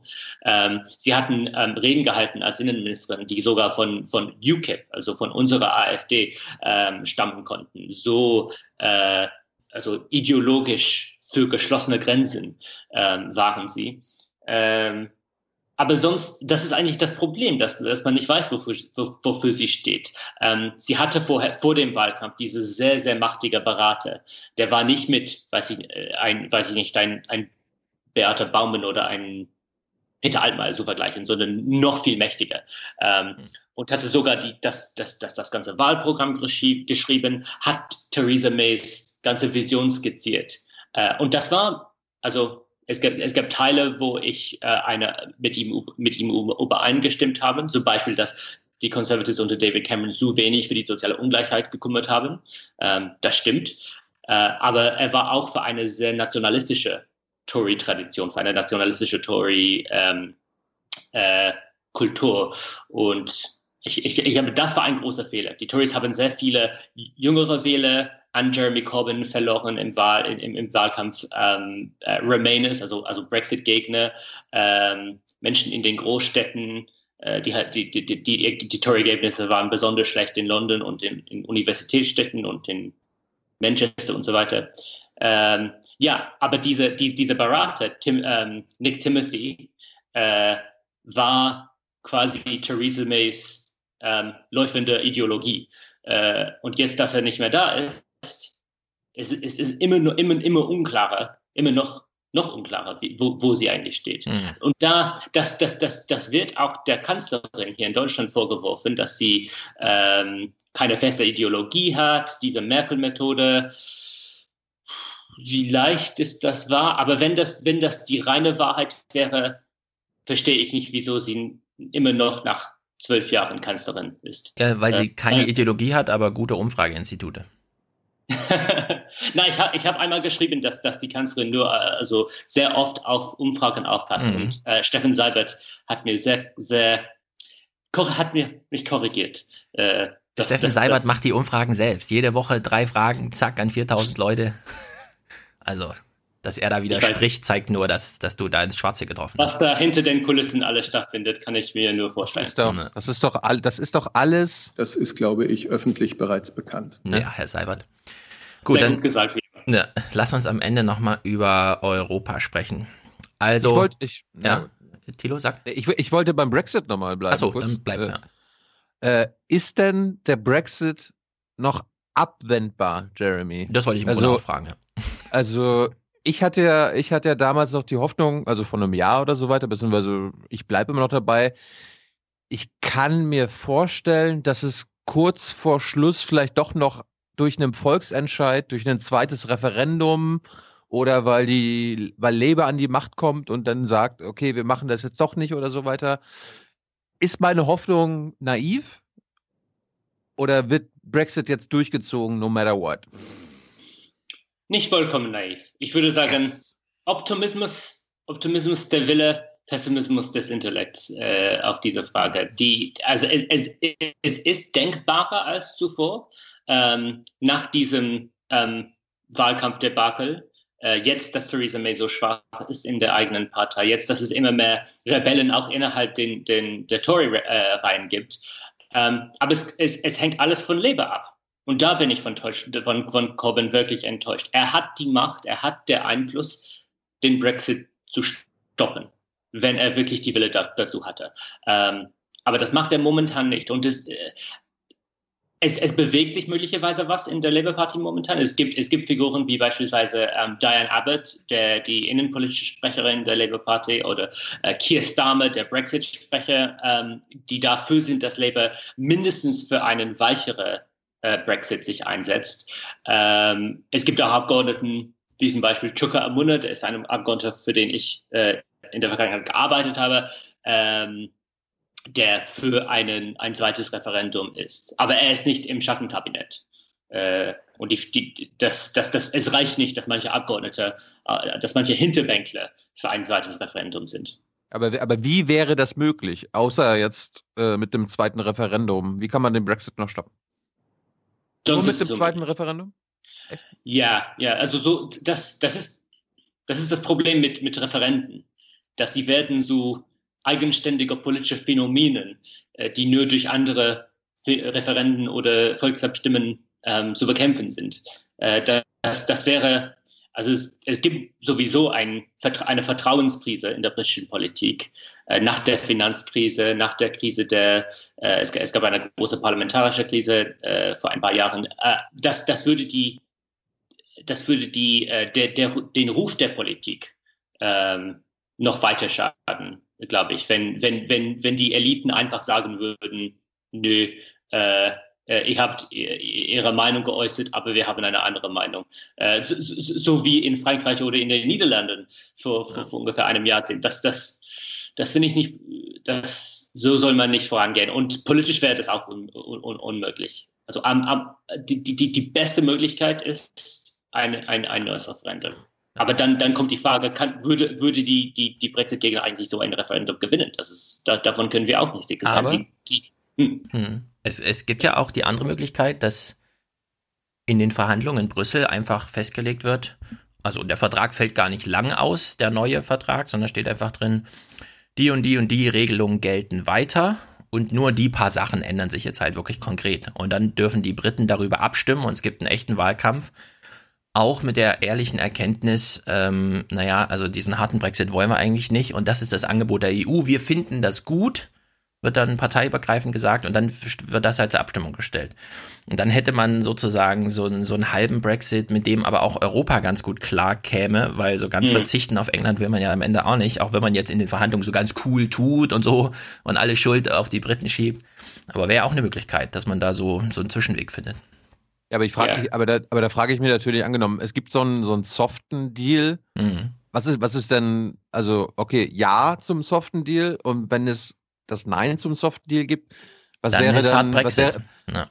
ja, das, das ist die Frage. Äh, heißt es denn gar kein Brexit oder Hard Brexit? Ja, das heißt dann Hard Brexit, weil dann hat man diesen Vertrag abgelehnt und die Zeit ist abgelaufen und dann gelten gar keine Verträge mehr. Das wäre sozusagen, das müsste man den Wählern dann auch so sagen. Ganz genau. Das, das ist immer die Frage, was ist eigentlich die andere Option?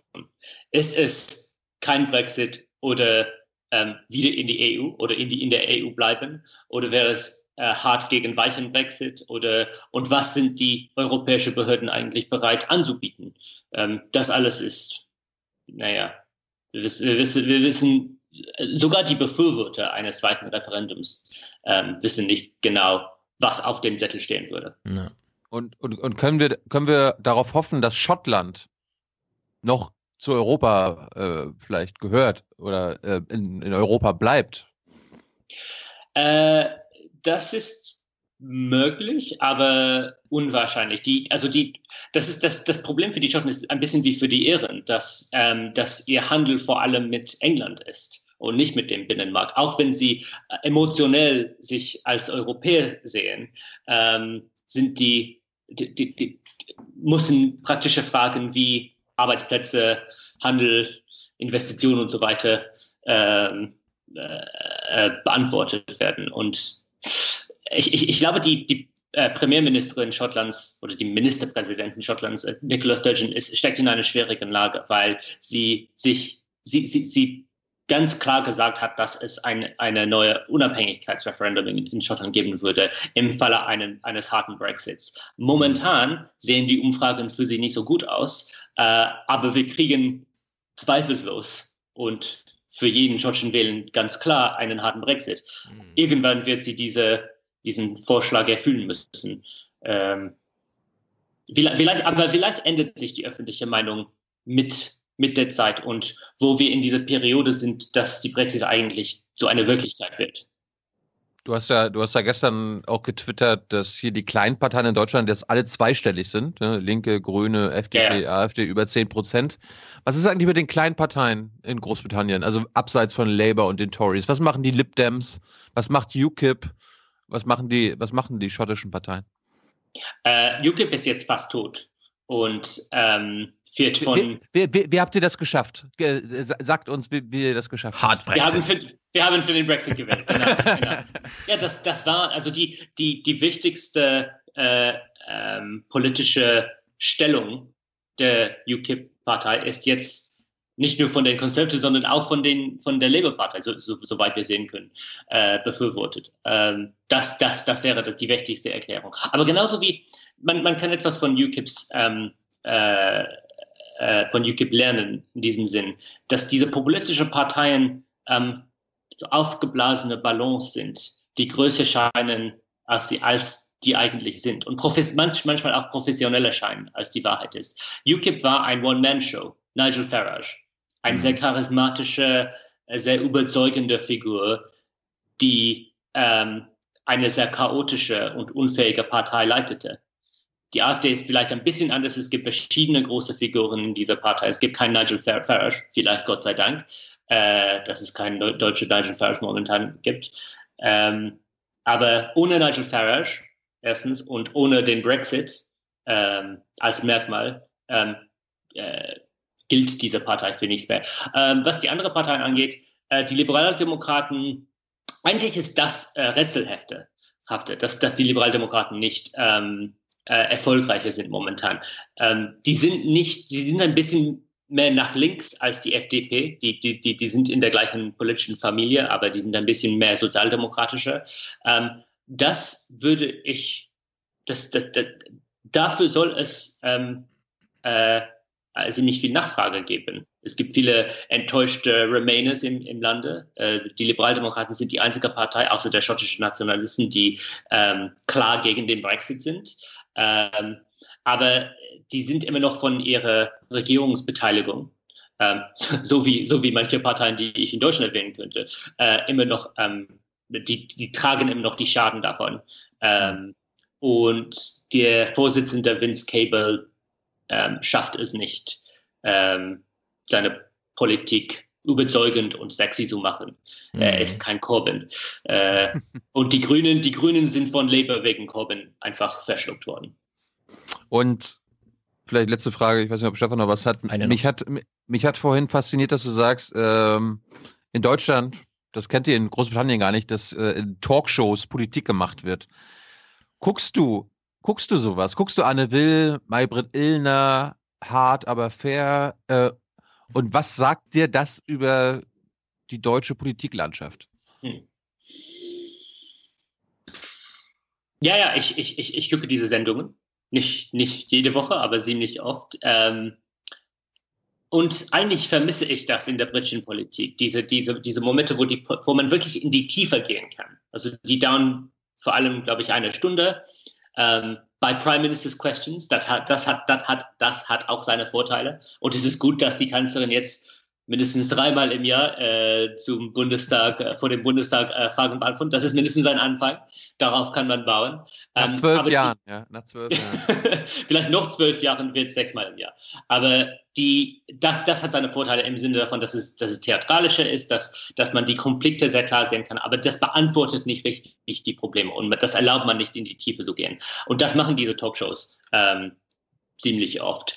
Äh, manchmal gibt es ein bisschen zu viel Slogans. Also man, man merkt, wo es Politiker äh, gibt, die ähm, das alles im Voraus äh, geübt haben und bestimmte Linien oder bestimmte Taktik mit ihren Beraten in, in, äh, also ganz äh, tief besprochen haben vorher und daher ist es immer gut, wo es eine, eine Figur von außerhalb der Politik, wie, wie ich glaube, das war, war das im Anneville, es gab einen Holocaust-Überlebenderin ja. äh, für die, die, diese Woche.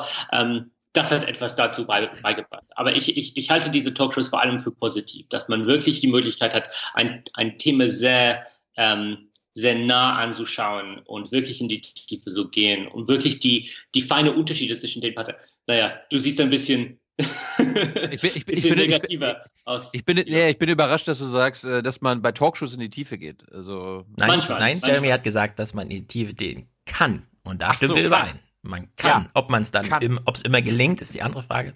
Da, darum, darum, darum, darum mache ich ja jung und naiv. Also ich versuche das ja auch, aber dann halt one-on-one, weil da, ja, ja. Ka, da kann man das machen. Bei Talkshows. Ich lerne da, immer mehr von deinen Interviews als von den Talkshows. Ah. Meine letzte also Frage. Also kein, hm. kein Angst war. Meine letzte Frage, weil wir auch sehr viel junges, also sehr viel jüngeres Publikum, als wir selber alt sind, äh, haben, die manchmal Journalist werden wollen. Äh, bei den Themen, die du behandelst, also in Deutschland diese Regierungsbildung oder dann auch halt Brexit, weil du äh, aus Großbritannien kommst, da wird ja immer gesagt, naja, die, die, die Wähler wollen halt einfache Antworten wieder. Das ist ihnen zu kompliziert und so weiter.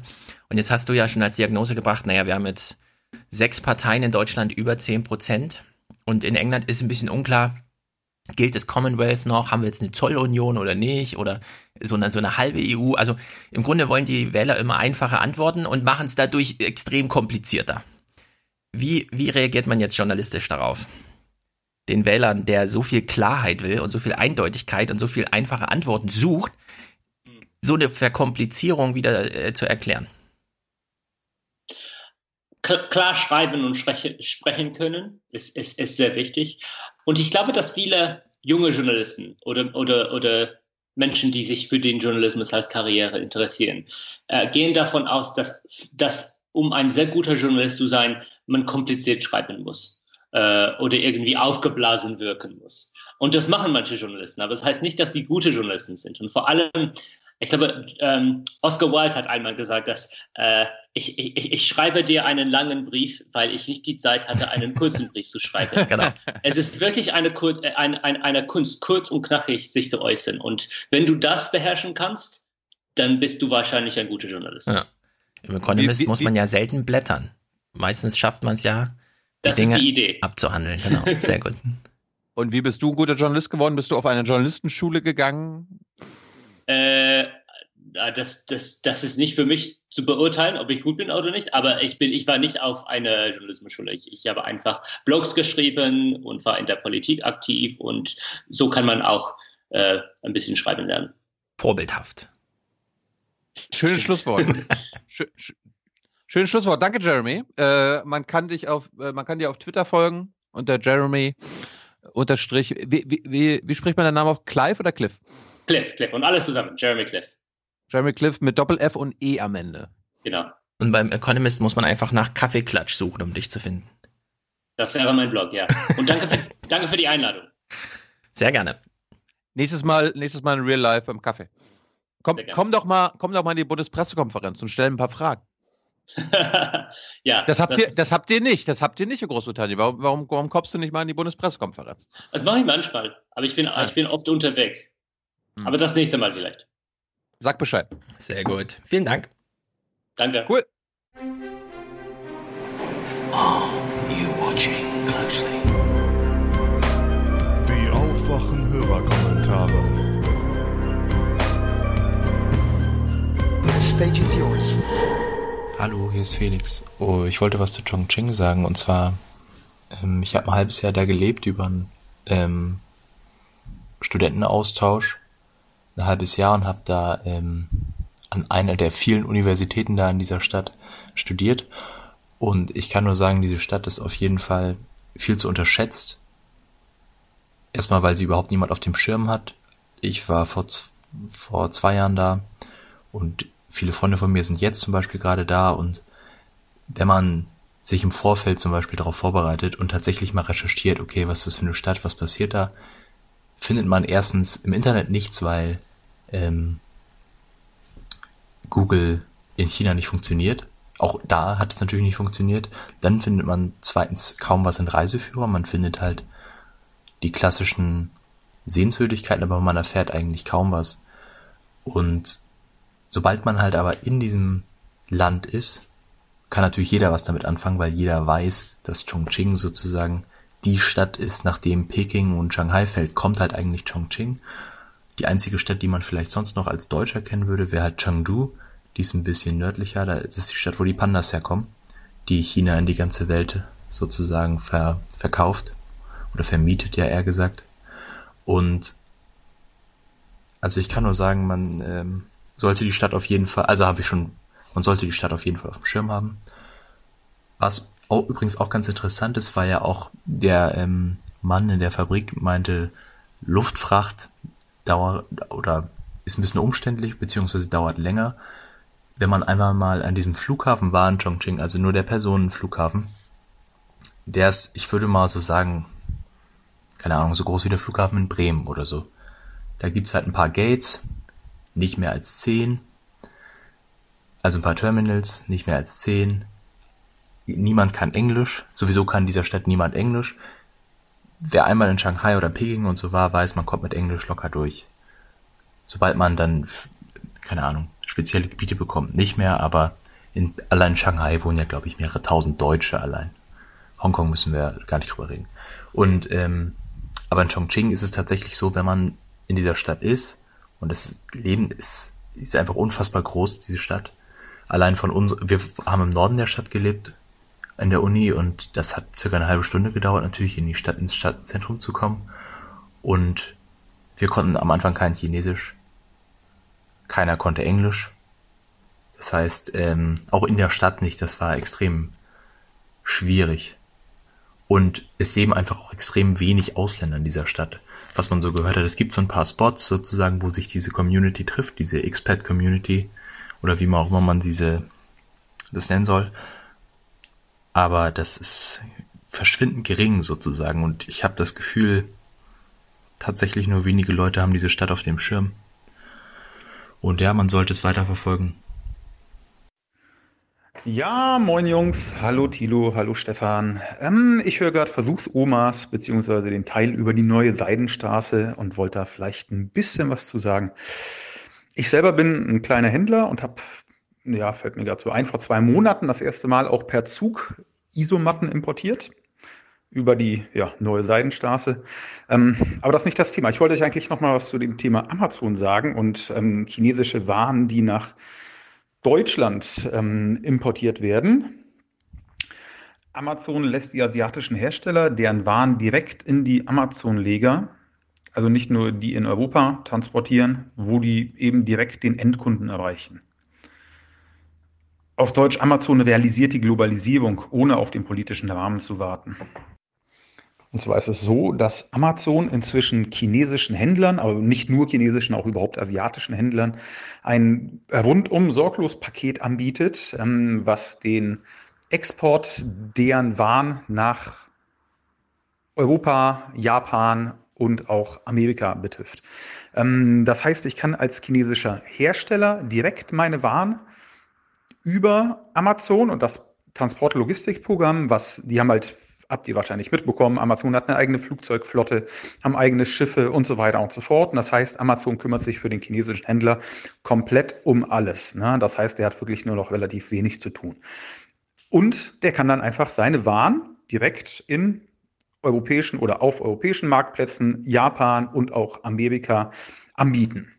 Na, das heißt aber natürlich auch, dass so ziemlich jeder Zwischenhändler wegfällt, der bis dato dann verdient hat. Also der chinesische Großhändler, der Exporteur, der ne, chinesische Logistiker, der sonst sich darum gekümmert hat, der deutsche Importeur, der deutsche Logistiker, der deutsche Großhändler natürlich, der stationäre Händler teilweise auch und natürlich auch der deutsche E-Commerce-Händler, der bisher die Ware selber importiert hat und dann eben auf eigene Rechnung in Deutschland verkauft hat. Das heißt, für die, für die fällt eigentlich hier komplettes Geschäft weg. Ähm, des Weiteren ist es ja vielleicht auch so, oder ist es so, dass ihr das vielleicht schon gesehen habt, Amazon macht inzwischen selber den Paketversand. Das heißt, vor allem auch in Großstädten ist es ja inzwischen, gibt es schon ein Netz, vielleicht habt ihr auch selber, wenn ihr in der Großstadt wohnt, auch schon einen ähm, Amazon-Lieferanten gesehen, ne? hat dann so eine Amazon-Jacke an und in diesen Gebieten werden einfach sukzessive die Verträge mit Hermes, DHL und den anderen bisherigen Anbietern ja, gekündigt. Ne? Auf der anderen Seite ist es natürlich auch so, dass es ja nicht nur Amazon gibt, sondern auch Alibaba ist ja einer der wirklich großen Player auf dem Markt. Und die fahren eine etwas andere Strategie. Die eröffnen eigene Lager in Europa. Vielleicht habt ihr das mitbekommen von diesem wirklichen Mega-Lager, was in Bulgarien aufgebaut wird. Und auf der anderen Seite natürlich ähm, gibt es inzwischen auch schon Lager in UK. Hat auch ein bisschen was damit zu tun, was ihr ja vorhin gesagt habt, Weltpostvertrag, äh, dass der 2018 in der Form ausläuft und dass es dann für die chinesischen Händler nicht mehr so günstig ist, ihre Pakete nach Europa zu schicken. Ne? Umgedreht ist es natürlich so, dass wir europäische Händler bei weitem nicht dieselben Chancen haben, diese Märkte in Asien zu bedienen, obwohl die deutschen Produkte da wirklich sehr gefragt sind. Ne? Ja, Vielleicht das so kurz zu dem Thema. Ansonsten zum Podcast, Wahnsinns-Podcast, ihr bereichert meine Welt. Manchmal ist die, ja, die, die, die vor Spott triefende Arroganz von Stefan etwas zu viel, aber insgesamt bin ich ja einfach begeistert. Ansonsten euch noch schönen Abend, ciao. Hallo Tilo, hallo Stefan. Schnell, weil es schnell geht. Die Vermutung zu Pisa von Stefan ist vollkommen richtig. Ich habe das an der Uni in Bildungssoziologie gehabt. Das ist auch mehr oder minder so ein offenes Geheimnis in den Kreisen, die sich da so auskennen. Ähm, PISA 2003, das war das mit dem PISA-Schock. Ist nicht vergleichbar mit PISA 2006 oder 2009. Das findet ja immer in so drei Jahresrhythmen statt, weil Deutschland hingegangen ist bei der OECD und so lange geweint hat, bis man die Methodik geändert hat. Wie genau habe ich mir nie angeguckt. Das ist leider an meinem Gymnasialausbildungszeug vorbeigegangen. Aber generell muss man so und so in Frage stellen, was eigentlich diese PISA-Tests messen, weil eigentlich messen die hauptsächlich irgendwie ähm, ja, Berufseignung und dann muss man sich die Frage stellen, was, ob das die Aufgabe von Bildung ist. Aber ja, Stefans Vermutung ist vollkommen richtig. Da hat sich nicht wirklich was an der Schulqualität geändert, da hat sich hauptsächlich was daran geändert, wie man misst. Hallo Thilo, hallo Stefan. Ich bin Ingo aus Berlin, Schöneberg und ich wollte mal was zur Wohnsituation hier erzählen. Ich wohne in einem Milieuschutzgebiet und hier hat gerade der Eigentümer gewechselt, beziehungsweise der Wechsel findet noch statt. Am 12. Februar ist der Kauf dann rechtskräftig und kann nicht mehr abgewendet werden. Ähm, in einem Milieuschutzgebiet ist es ja so, dass der Bezirk Vorkaufsrecht hat, wenn der neue Eigentümer keine Abwendungsvereinbarung unterschreibt und die hat er derzeit nicht unter, unterschrieben. Nun ist aber das Problem, dass unser Haus in einem wirklich, wirklich schlechten Zustand ist. Ähm, als kleines Beispiel, ich habe hier bei mir in der Wohnung zum Beispiel im gesamten Sommer über den Luftentfeuchter laufen, weil die Wände ähm, die Feuchtigkeit aus dem Keller hochziehen, so dass ich im Sommer immer eine Luftfeuchtigkeit um 65 Prozent habe, sobald ich diesen Lüfter ausschalte. Also ich fahre hier mit einem Luftentfeuchter durch die Wohnung und entfeuchte ein Zimmer nach dem anderen und fange dann wieder von vorne an, damit wir hier unter 60 Prozent irgendwie hängen. Da hilft auch Durchlüften nicht, denn sobald ich das Fenster zumache, ist es wieder nass. So, ähm, Licht in einer Parterrewohnung, gut, darüber müssen wir jetzt auch nicht reden. Ähm, wo war ich stehen geblieben? Ach so, der, der ähm, Bezirk hätte jetzt quasi Vorkaufsrecht, hat in dem Fall, weil er selber kein Geld hat, eine Wohnungsbaugesellschaft gesucht, die als Käufer eintritt. Ähm, da war eine, das war die Stadt und Land, die hätte jetzt dieses Haus kaufen wollen, wenn bestimmte Bedingungen erfüllt sind. Eine Bedingung war unter anderem, dass wir alle eine Mindestkaltmiete von 7,95 Euro zahlen. Eine zweite Bedingung war, dass wir dort äh, bei Sanierungen nicht die üblichen 6% äh, Sanierungskostenumlage pro Jahr auf die Miete aufgeschlagen bekommen, sondern ähm, also vertraglich vereinbart sind wohl 6% mit der Stadt und sie würden gerne von der Ausnahmeregelung Gebrauch machen, dass sie dann 11% umlegen könnten auf die Miete jährlich.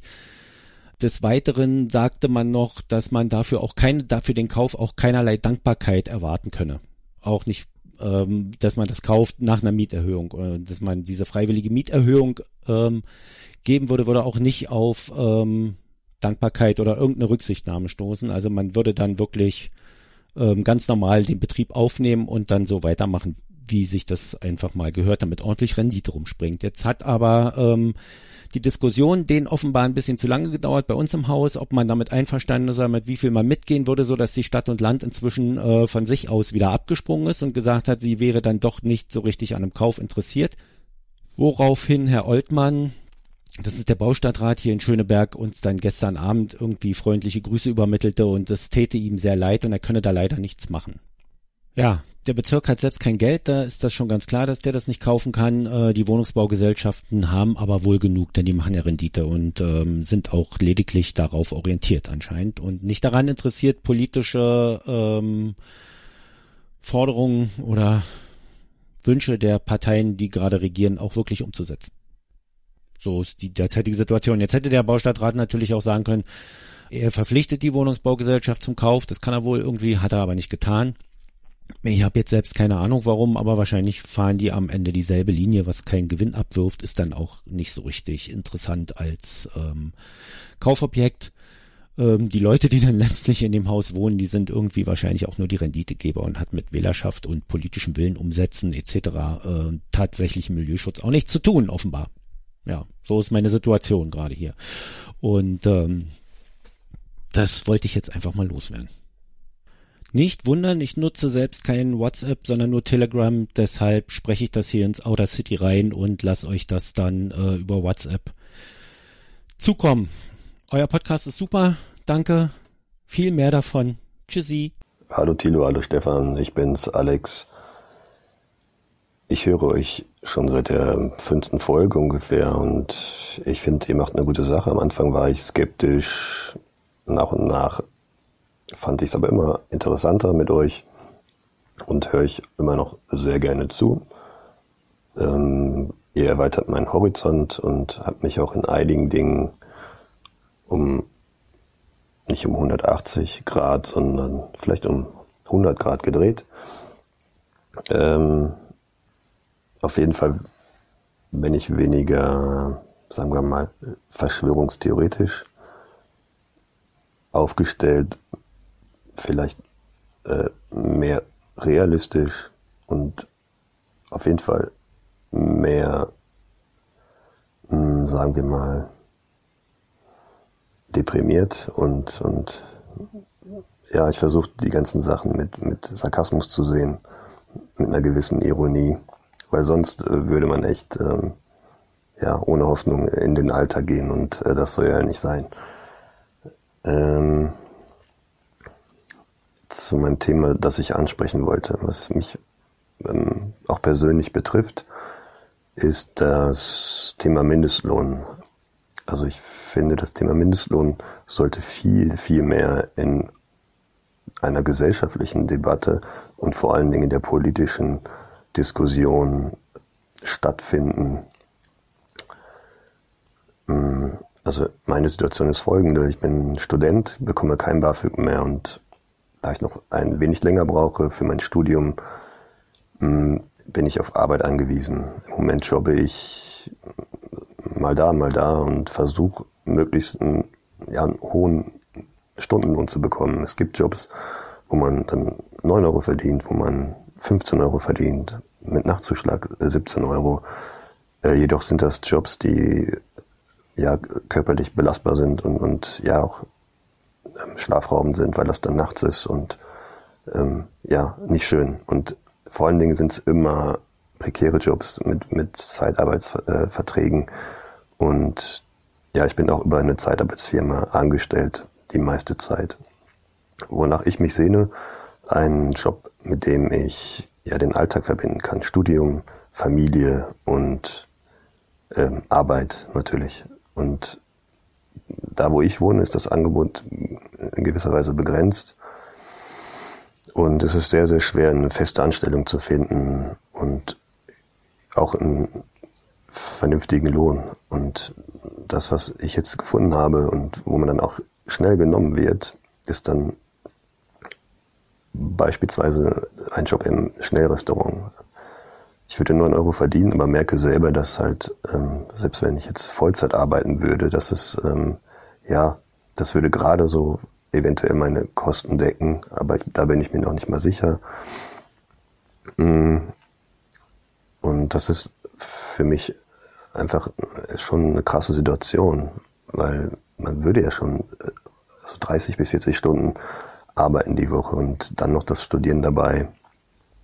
Ähm, das ist eigentlich fast unmöglich und es wird sehr, sehr hart, muss ich auch durchziehen. Aber das ist ja eine, eine Situation, die ähm, viele, glaube ich, betrifft, also die generell in dem ähm, Sektor arbeiten, wo halt der Mindestlohn gezahlt wird und der Job sehr, sehr anstrengend ist, äh, ähm, nervenraubend und das ist so eine Sache, die ich nicht fair finde. Ich sehe viele Menschen, die in dem Bereich arbeiten, die unglücklich sind und, und wenn man da steht und weiß, man verdient 9 Euro die Stunde und hetzt sich einen ab, man hat Stress und mh, mm, Das ist nicht schön. Und ähm, dann sehe ich auf der anderen Seite aber viele, viele Leute, die das, ähm, die das nicht betrifft, die diese Realität gar nicht ähm, vor Augen haben, sondern das sind natürlich Leute, die halt die Berufsausbildung schon abgeschlossen haben, äh, Handwerker oder, oder auch Banker im, im Dienstleistungsbereich, äh, die bekommen dann halt ihre 20, 30 Euro die Stunde, eventuell mehr. Und die haben eine ganz andere Realität als, als ähm, diejenigen, die 9 Euro verdienen, die Stunde. Und, ähm, und verstehen dann gar nicht, warum dann überhaupt so eine Diskussion aufkommen sollte. Und das ähm, führt dann, glaube ich, dazu, dass das gesellschaftlich auch keine so große Debatte annimmt, dass, dass ähm, ja, der Mindestlohn erhöht werden soll. Ich habe das Gefühl, dass seit zwei, vor vier Jahren das ähm, Thema Mindestlohn schon da war, dass es jetzt abgehakt ist. Es wurde auch beim SPD-Parteitag bei den Sondierungsgesprächen gar nicht erwähnt, was mich mega aufregt. Also, was ich zum Beispiel nicht verstanden habe, ist, warum Schulz sich nicht hingestellt hat in, im Wahlkampf und gesagt hat, Mindestlohn ähm, 12 Euro oder sagen wir mal 15 Euro, ähm, dann hätte er eine Verhandlungsmasse gehabt und hätte sagen können, ähm, Voraussetzung für die Große Koalition ist der Mindestlohn von 15 Euro, um halt die Probleme, die dieser Mindestlohn, dieser geringe Lohn impliziert, Altersarmut, Kinderarmut, ähm, viel, und, und viele Sachen, äh, ähm, auch der, der Rechts, Rechtsdruck, äh, der rührt auch daher, dass Leute unzufrieden sind und einen Schuldigen suchen. Das ist auch äh, das Thema Mindestlohn betrifft das auch. Und da verstehe ich nicht, und das regt mich einfach mega auf, dass das nicht einfach mal ähm, im Wahlkampf Thema gewesen ist. Warum der Schulz das nicht gemacht hat, ich verstehe es nicht. Und hm, ich weiß nicht, ob ihr mir das sagen könnt. Auch Frau Nahles hat es nicht einmal in ihrer Rede erwähnt. Dann geht es um Familiennachzug, das halt nur sehr wenige betrifft oder das einfach kein Thema ist. Und, und, und daraus wird dann die riesige ähm, Sondierungsdebatte gemacht und Koalitionsdebatte, obwohl es eigentlich ganz andere Themen sein sollten. Ne? Krankenversicherung, okay, darüber lässt sich streiten, aber ich finde, so der Mindestlohn würde so viele Dinge mh, hm, zumindest verbessern für die, für die Menschen und die auch gerade von Armut betroffen sind. Zum Beispiel die Mutter, die alleinerziehend ist und hm, an der Kasse arbeitet am Wochenende oder so, wenn die mal eben so sechs Euro mehr verdienen würde pro Stunde, dann sieht die Welt schon ganz anders aus. Und mh, hm, ja, aber ich sehe halt, es wird nicht gemacht und ich frage mich, warum das nicht gemacht wird. Und ja, ich finde es traurig und mir würde es, also wenn ich jetzt 12 Euro Mindestlohn davon profitieren würde, ähm, würde für mich vieles einfacher werden und ich denke für viele andere auch. Und deswegen hoffe ich, das Thema kommt bald sonst gründe ich eine eigene Partei und dann wird es nur um den Mindestlohn gehen.